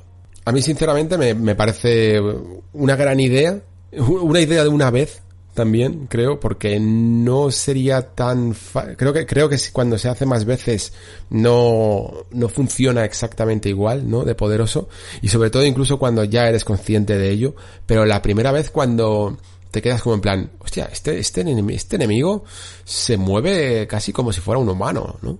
Eh, realmente es cuando cuando choca, ¿no? Cuando cuando impacta. Y bien, pues terminada también por fin la Torre del Atria, que por cierto, eh, creo que este sí que es el... No sé si es el único, me parece que sí, que es el único, estoy intentando, sí, creo que es el único que tiene un pequeño regalito antes del jefe, que es otro carcelero de estos en forma de fantasma, me parece, que de nuevo está puesto en una zona estrecha de una escalera en espiral, por si se nos había olvidado eh, lo latoso que puede llegar a ser, pues nos lo, nos lo ponen para que siempre aparezca antes de, antes de que nos eh, enfrentemos, porque la archipiedra evidentemente también está muy muy cerca de la niebla. Y creo que es la única excepción que confirma la regla. Entonces, terminamos con, con el mundo 3 y volvemos al altar de las tormentas a enfrentarnos a un jefe que si bien yo creo que puede que sea el que más me guste de todos los archidemonios, bueno, quitando evidentemente a lo mejor al, al Rey Aland, ¿no? Eh, que me gusta mucho el combate y tal, y, y, la zona es para, vamos, para, para volverse, para darse contra la pared muchas veces, en el remake no tanto, ahora lo descubriremos, pero sí que de todos, la mecánica de puzzle que más disfruté es esta de, del Rey de la Tormenta. El Rey de la Tormenta es una de estas mantas rayas eh, voladoras que hemos encontrado a lo largo del mundo, ¿no? Pero gigantesca, ¿no? Enorme, de proporciones eh, titánicas. Y va acompañada además de su séquito, los cuales conviene despachar primero si quieres a gusto, sobre todo cuando no te sabes un poco la mecánica y tal, para poder explorar mejor, y aparte él te tira sus propias flechas teledirigidas, ¿no? Que, de las que tenemos que resguardarnos en algunos, en algunas piedras, o en algunas estructuras que hay por el mapa, hasta intentar descubrir cómo leches nos vamos a cargar a algo que está volando y que es gigante, ¿no? Mm, no lo sabemos. Y poco a poco, pues a base también de valor y de ir descubriendo y de salir de los escondites, ¿no? Tampoco, tanto valor porque, de nuevo, mm, estas archipiedras eh, nos permiten experimentar mucho más con los archidemonios porque no tenemos tanto miedo de fallar, pues hace que al final descubramos que hay una espada en un, en un lugar al, al, al borde de, del risco, ¿no? De, de la isla que está clavada en el, en el suelo y que genera, y es un espacio, es, es un, es un escenario que me parece increíble, me parece tan épico, tan puro épico, que, que ya en el, en el remake evidentemente es increíblemente espectacular. Pero en el juego original adoraba esta, esta parte. De verdad, es que era todo tan de cuento. Aquí es el Miyazaki más infantil en el buen sentido, ¿no? En el infantil de la imaginación desbordante, de decir, quiero cumplir con todas mis, eh, con toda mi imaginación de heroicidades, ¿no? Supremas, en las que me cargo con una espada eh, mágica a un enemigo que parece inmortal, ¿no? Y esta espada tiene quizá más el puzzle, es el puzzle en sí mismo, ¿no? Porque no tiene mucho misterio a lo mejor encontrarla, ¿no? Y no tiene mucho misterio tampoco el querer equiparla. Y darnos y, y por una parte podemos pensar, bueno, eh, está bien, sobre todo el diseño mola muchísimo, pero tampoco quita más que mi espada normal. Pero, eh, si leemos la descripción y aprendemos a usarla correctamente, es cuando nos damos cuenta de que tiene un movimiento especial, ¿no? Y ese movimiento especial parte el, el cielo, ¿no? Y genera una onda con la que sí podemos dañar al, al rey de la tormenta. Y una vez que ya, evidentemente, una vez que lo cuadramos todo y blandimos la espada al lugar correcto y le hacemos daño, ya es cuestión de tiempo que caiga. Pero llegar a esta deducción es algo que a día de hoy es muy sencillo, pero en su momento era, era precioso.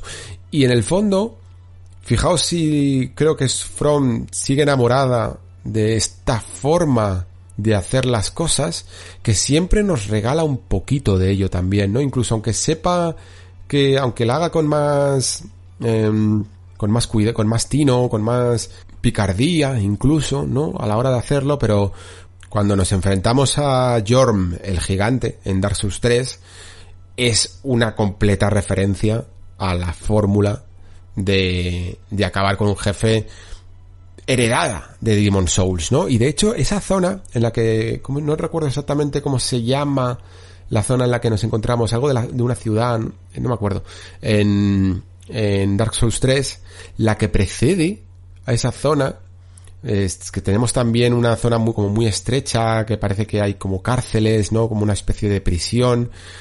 Es también un homenaje directo a la prisión de la esperanza del mundo 3 de Demon Souls. Demon Souls es la piedra de la que todo nace y a la que y, a la, y una de las que más se ha homenajeado de toda la saga, sin duda, ¿no?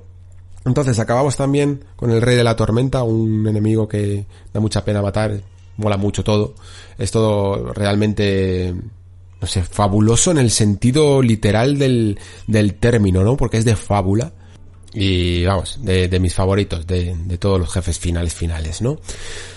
Y ya pasamos a, de la epicidad máxima a la tristeza máxima, porque este es otro de esos jefes que le gusta mucho perpetuar eh, a lo largo de la saga a, a From, en el que vemos siempre una situación de... No sé cómo llamarlo, es como, como de injusticia, ¿no? Yo creo que quizá inspirado en las batallas contra los colosos, en Sao de Colossus, o alguna cosa así se me ocurre, ya, que eh, Miyazaki es tan fan de, de Ueda, creó esta sensación de tener que verte obligado a luchar contra jefes que de alguna manera no se lo merecen, ¿no? No se merecen el destino de pasar por tu espada, ¿no? Y por eso creó un personaje tan interesante como es la Dama Straea, que la tenemos aquí en lo más profundo del Valle de la Corrupción y de la que se dice que ha terminado por convertirse en un archidemonio. Y efectivamente es el caso. Lo que pasa es que lo hace bajo una profunda empatía, por decirlo así, hacia todos estos seres eh, depravados, ¿no? Que habitan el valle. Y lo hace eh, acompañado, acompañada y protegida por este Garl Vinland, que es su caballero, ¿no? Y la escena es tan poderosa por aquello también que comentaba de la música, porque todo esto muchas veces y todas estas sensaciones que, que produce este enfrentamiento se logran principalmente por lo que comentaba en la parte sin spoilers de la música. Esa letanía, esa tristeza, esa enfrentarse a un destino relativamente injusto, ¿no? Lo traduce muy bien una música que a la vez genera cierta sensación de tensión, ¿no? En el ambiente y luego también por cómo está enfocada la escena de batalla que es extraña porque no tenemos un es también curiosa, ¿no? Porque no tenemos una un peligro inminente, ¿no? No hay nada que venga nada más traspasar la niebla a atacarnos directamente, sino que parece que somos nosotros el enemigo, ¿no? Somos nosotros el que va a atacar, ¿no? Y además a un individuo que parece un tanto indefenso. Y por ello eh, en el caminito que tenemos que recorrer, en el lugar, en uno de los lugares más estrechos, se pone cual Gandalf o cual espartano, este caballero, Garvinland, como diciendo no pasarás. O para pasar, primero tienes que pasar por mí. Y es un, es un coloso porque eh, tiene muchísima fuerza, eh, pega muy muy fuerte, pero al final es un enemigo de esa front incipiente en la que todavía no le tenía pillado el punto a los enemigos de talla humana, por decirlo así. Eh, tiene sus patrones en los que más o menos protegen más la posición y no avasalla mucho, ¿no? Y el hecho de no avasallar al, al jugador hace que al final eh, podamos ratearle, ¿no? Que es otro de los términos que utilizo mucho cuando hablo de Souls, ¿no? Que ratear básicamente significa, pues, hacer el, clásico hit and run que llaman los ingleses, pegar y escapar, ¿no? Dar unas volteretas para atrás, eh, como no te persigue, pues le vuelves a pegar un poquito y, y, vuelves para atrás y así poco a poco pues le vas mermando, mermando y te lo vas cargando. Creo que, buah, este jefe rediseñado sería uno de los más poderosos de toda la serie de juegos de From. Porque se lo merece, sin duda, ¿eh? El, el escenario, la situación, lo que está ocurriendo es fabuloso y, y, pone, y da esta pena. Da esta pena ya no solo eh, hacer, bueno, que al final no terminas por matarla tú a la dama Straea, pero sí a, a su, a su caballero y da, y da hasta pena tener que hacerlo, ¿no? Creo que más, mejor enfocado. Es una escena tan tan poderosa que, que con un combate no épico, porque no debe ser épico, debe ser triste, debe ser lento, debe de ser sufrido, ¿no? Pero sí con una buena mecánica, de la que por ejemplo a día de hoy podría llegar a hacerse Kiro con enemigos humanos y cosas así, habría sido eh, flipante. Muy bien, eh, terminado este repaso a los archidemonios, ya podemos pasar por la puerta del 1-2, ¿no? Después del guardián de la torre. Eh, simplemente como conclusión rápida decir que como veis hemos ido como aflojando un poco la intensidad en cuanto a jefes hasta el punto de que los que se suponía que podían ser un poco más complicados han sido un poco los más facilotes. Yo esto no sé hasta qué punto From lo vio como una especie de recompensa más que nada el archidemonio o simplemente como un giro de tuerca a las mecánicas tradicionales y luego también que nosotros como jugadores eh, sentimos más ese desgaste de la llegada de la archipiedra que el jefe en sí, ¿no? Eh, pero en general sí que es verdad que los archidemonios son más llamativos y más espectaculares en sí mismo por su imaginería, ¿no? Que por sus mecánicas. Y volvemos entonces a Boletaria ya tenemos un alma de un archidemonio, en nuestro caso tenemos cuatro, atravesamos la puerta y tenemos este, este tercer tramo de la ciudad que está muy, es muy divertido, no me voy a centrar mucho porque se me está yendo el tiempo, eh, muy, muy, muy divertido de recorrer, de encontrar todos sus secretos, de hacer frente por fin a todos esos caballeros rojos, el, la jugadita que nos hace siempre el, el oficial, ¿no? También tenemos secretos como poder desbloquear a Yuri, a la bruja, eh, que nos desbloquea hechizos avanzados, tenemos que disfrazarnos para conseguir eh, liberarla, ¿no? Y además aquí en el remake se han se ha incorporado una nueva mecánica que nos permite, que nos hace tener que disfrazarnos completamente de oficial para poder pasar eh, por, para que nos abra la escalera, ¿no? Y rescatarla. Y luego también aquí se ha añadido, muy cerca de donde se encuentra mm, la torre de Yuria, se encuentra esa, ese muro ilusorio que da lugar a la puerta misteriosa, de la cual ya os digo, eh, estamos en spoilers, no creo que os importe, si no avanzáis dos minutos, si queréis, ya os digo que al final ha sido más mm, divertido el momento y encontrar qué había detrás, cómo abrir esa puerta, que la recompensa sí, que no deja de ser la armadura del jefe final de fase, que es este perforador, creo que se llamaba, el, este, este caballero que tiene como una lanza, ¿no? y que es una de las armaduras más estilizadas del juego, más bonitas, sinceramente, pero bueno, que al final se queda un poco más en una anécdota y que tampoco da lugar a ninguna otra pista ni a, ni, a nada que sea muy muy relevante, ¿no? Sencillamente es otro tipo de armadura. Y lo han hecho además con una, de una forma que vas consiguiendo monedas en lugares concretos según la tendencia y que recuerda mucho al secreto que ya pusieron en su momento en Shadow de Colossus Remake y entonces han homenajado más a sí mismos, yo creo que a lo mejor a, la propia From. Pero bueno, se les puede llegar a permitir. Lo que pasa es que al final, pues, eh, la cosa ha, que, ha logrado mucha, no sé, mucha presencia entre los fans que, que esperaban por fin, pues, meterse en otro nuevo empresa, en otra nueva empresa de, de descubrir el secreto y de algo un poco más intrincado. Pero bueno, ha estado, ha estado bien. Eh, ya os digo, no me voy a centrar mucho en el nivel, que es un montón de pasillos con muchas puertas, muchos secretos, muchos niveles. Eh, seguimos eh, ayudando al bueno de Ostrava que, le cierra la puerta en las narices y le persiguen caballeros.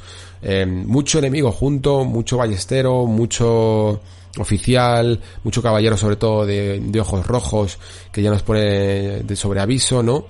Y como colofón final, pues una puerta muy custodiada por tres caballeros que, que hemos visto alguna ocasión también la misma fórmula en Dark Souls y que eh, simplemente hay que intentar despacharlos uno por uno para llegar al perforador y en el perforador pues no es un jefe muy muy difícil en melee sí que te puede causar algún problema pero yo creo que cuando le pillas la mecánica más o menos es un jefe tradicional aunque claro la cuestión es que esa puerta custodiada con los tres caballeros de ojos rojos hace que mm, sea ah, un proceso largo, ¿no? Si, si los quieres eliminar.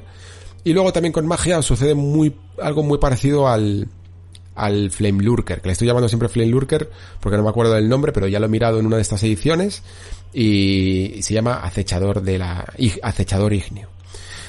Y es un combate muy parecido con magia, ¿no? Pues es simplemente retirarte, retirarte, retirarte, eh, en esperar al fallo porque sí que intenta esquivar la flecha de alma, pero cuando tiene, cuando ataca y falla, le puedes colar un par de ataques tú y simplemente pues ir subiéndote la magia. Y una vez que conseguimos esta, esta archipiedra y este alma, podemos llegar a la última zona del juego que es la 1-4, ¿no? O sea, es la, la, única piedra que tiene cuatro zonas y que nos espera el camino más largo de todos, ¿no? La, la primera vez además que lo recorres, que digamos que todo el mundo lo hacemos un poco, que es la de limpieza, la que intentamos limpiar y, y explorar cada rincón, se hace larga, hay tres fantasmas en la puerta nada más pasar la archipiedra que ya nos ponen de sobreaviso de que esto va a ser duro. Con magia la verdad es que caen bastante bien, pero pero con con melee pueden darte algunas complicaciones porque hay uno hay uno además principalmente que te destroza el arma, o sea, no sé qué hace, pero cómo lo hacía exactamente, pero hace que tu arma vaya perdiendo durabilidad y, te haga pasar por la gestión de arreglarla como no llevas una piedra contigo. Y es eh, bastante son, bastante, son unas peleas bastante guays la verdad. Una vez que te las cargas no vuelven a aparecer eh, pero sí que aparecen constantemente en esa subida por la torre hasta hasta la parte más alta del castillo no donde está eh, la sala del rey.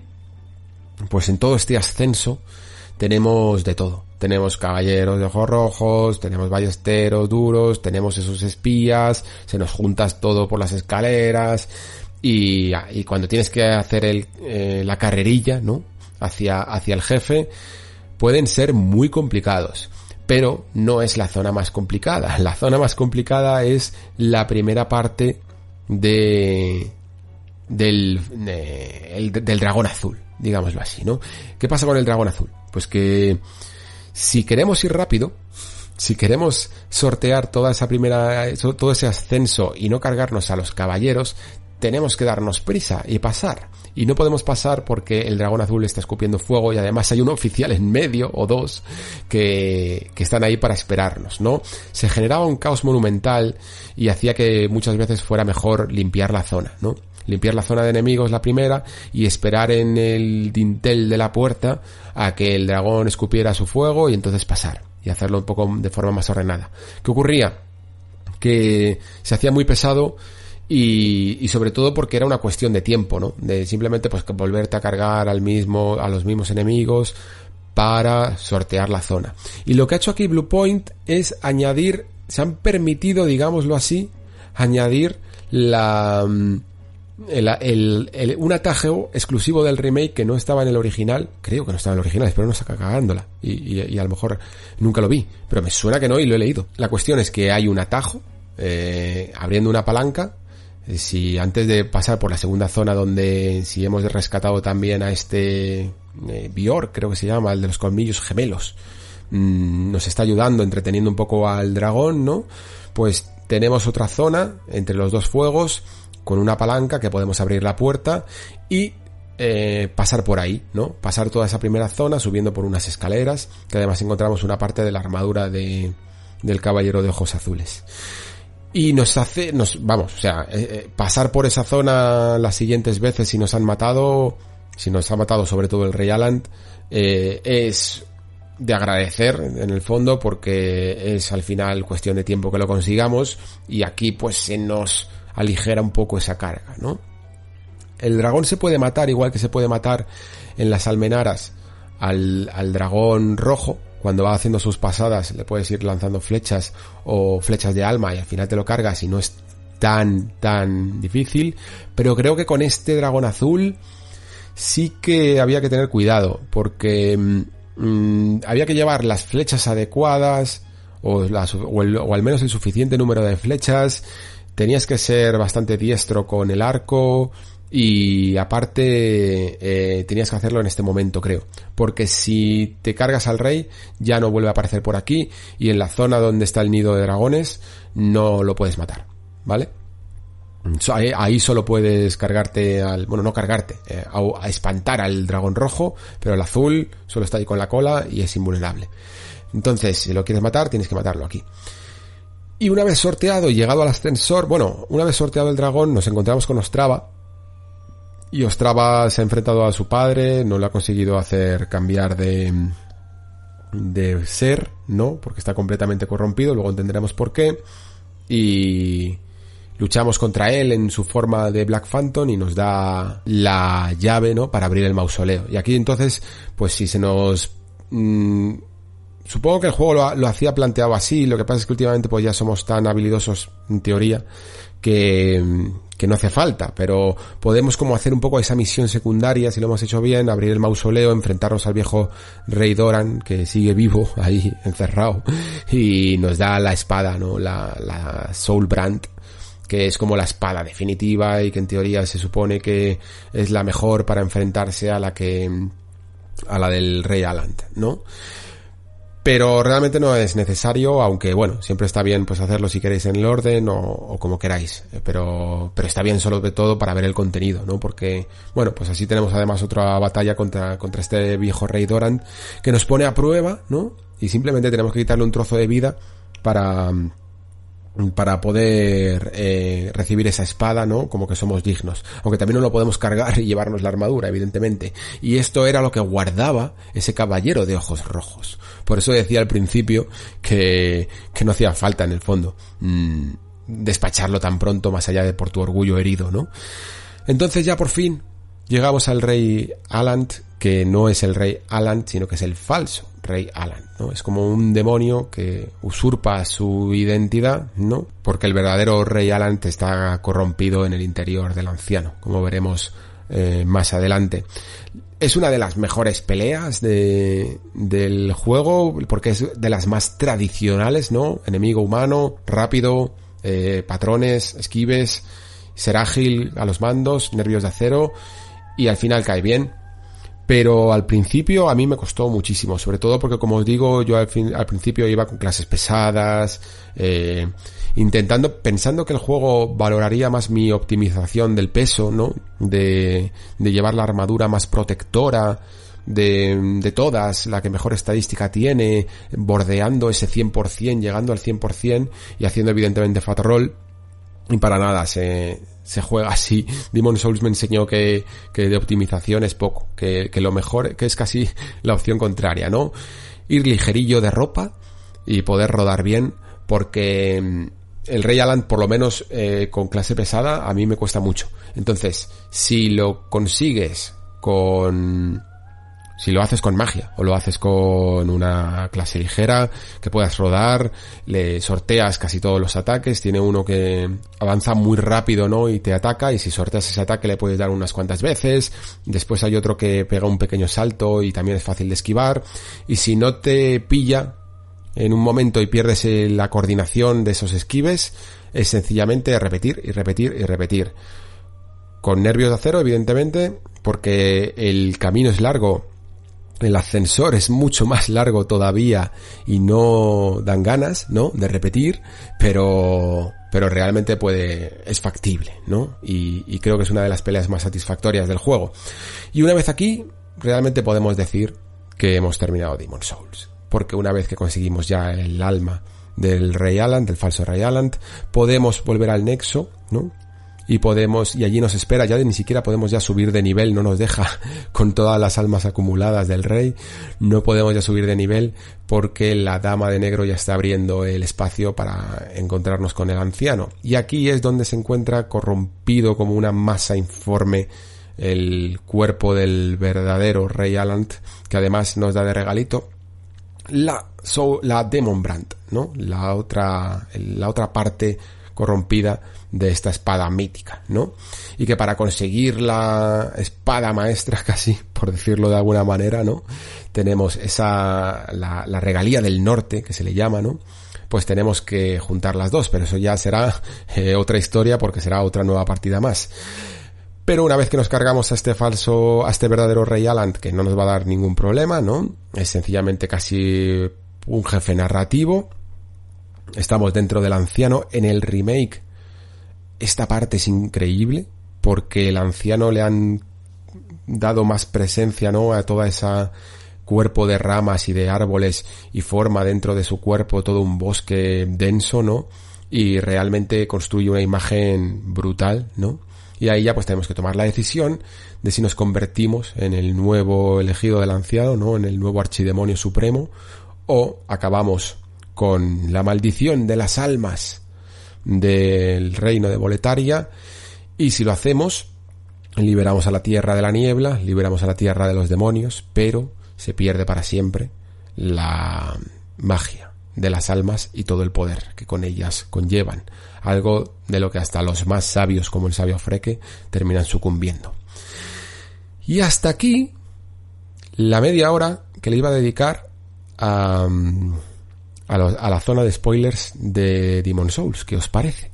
Espero que os haya gustado, porque se ha quedado un programa de los más largos del, del Nexo, pero creo que también hacía falta porque es un programa especial, ¿no? Es Demon Souls, es el Nexo, y este podcast se llama así por este juego, y es un juego muy especial.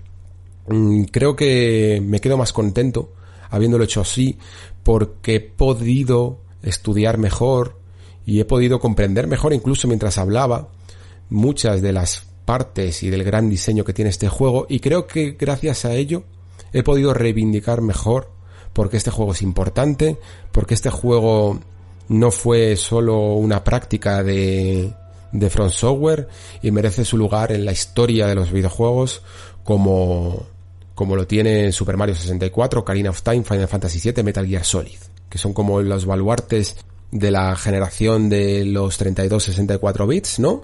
Pues el, uno de los baluartes de la pasada generación y de esas piedras angulares y que ha marcado el camino y la industria no sería la misma sin él, es este Demon Souls. Espero que hayáis disfrutado este especial tanto como yo haciéndolo. Realmente ha sido una experiencia fantástica y fijaos que no era el momento en el que más me apetecía repasar Demons, ¿no? Porque lo que sucede con esto me sucedió también con Shadow de Colossus, que cuando salió fue como en plan, es que no me apetece ahora pasarme Shadow porque eh, lo jugué hace poco en ese momento, ¿no? Y ya lo jugaré más tarde. Y es lo que hice, ya lo jugué más tarde. Lo que pasa es que ahora, pues por tema de análisis, lo he jugado antes y aún así lo he disfrutado como nunca. Por un lado porque he vuelto a recordar porque este juego tan es, tan especial y por otro porque lo he hecho gracias a una a uno de los mejores remakes que, que se pueden tener, ¿no? Eh, de primer nivel, de verdad. Yo creo que el trabajo de Bluepoint es digno de admirar, incluso aunque tengas tus propias, tus ciertas reticencias, algunos cambios, o seas más purista, o seas más eh, experimentado, por decirlo así, y te encuentres a, con Demons por primera vez. Sea cual sea tu perfil y sea cual sea tu perspectiva, que es un poco lo que hemos cubierto en este especial, cómo afrontar un juego histórico desde diferentes contextos y desde diferentes perspectivas de jugador, creo que todos al final llegamos a la conclusión de que esto es algo especial, de que esto es algo único y por ello este programa se llama El Nexo. Si has llegado hasta aquí, muchísimas, muchísimas gracias por escuchar. Muchísimas, muchísimas gracias por estar ahí. Se despide Alejandro Pascual. Hasta el próximo programa.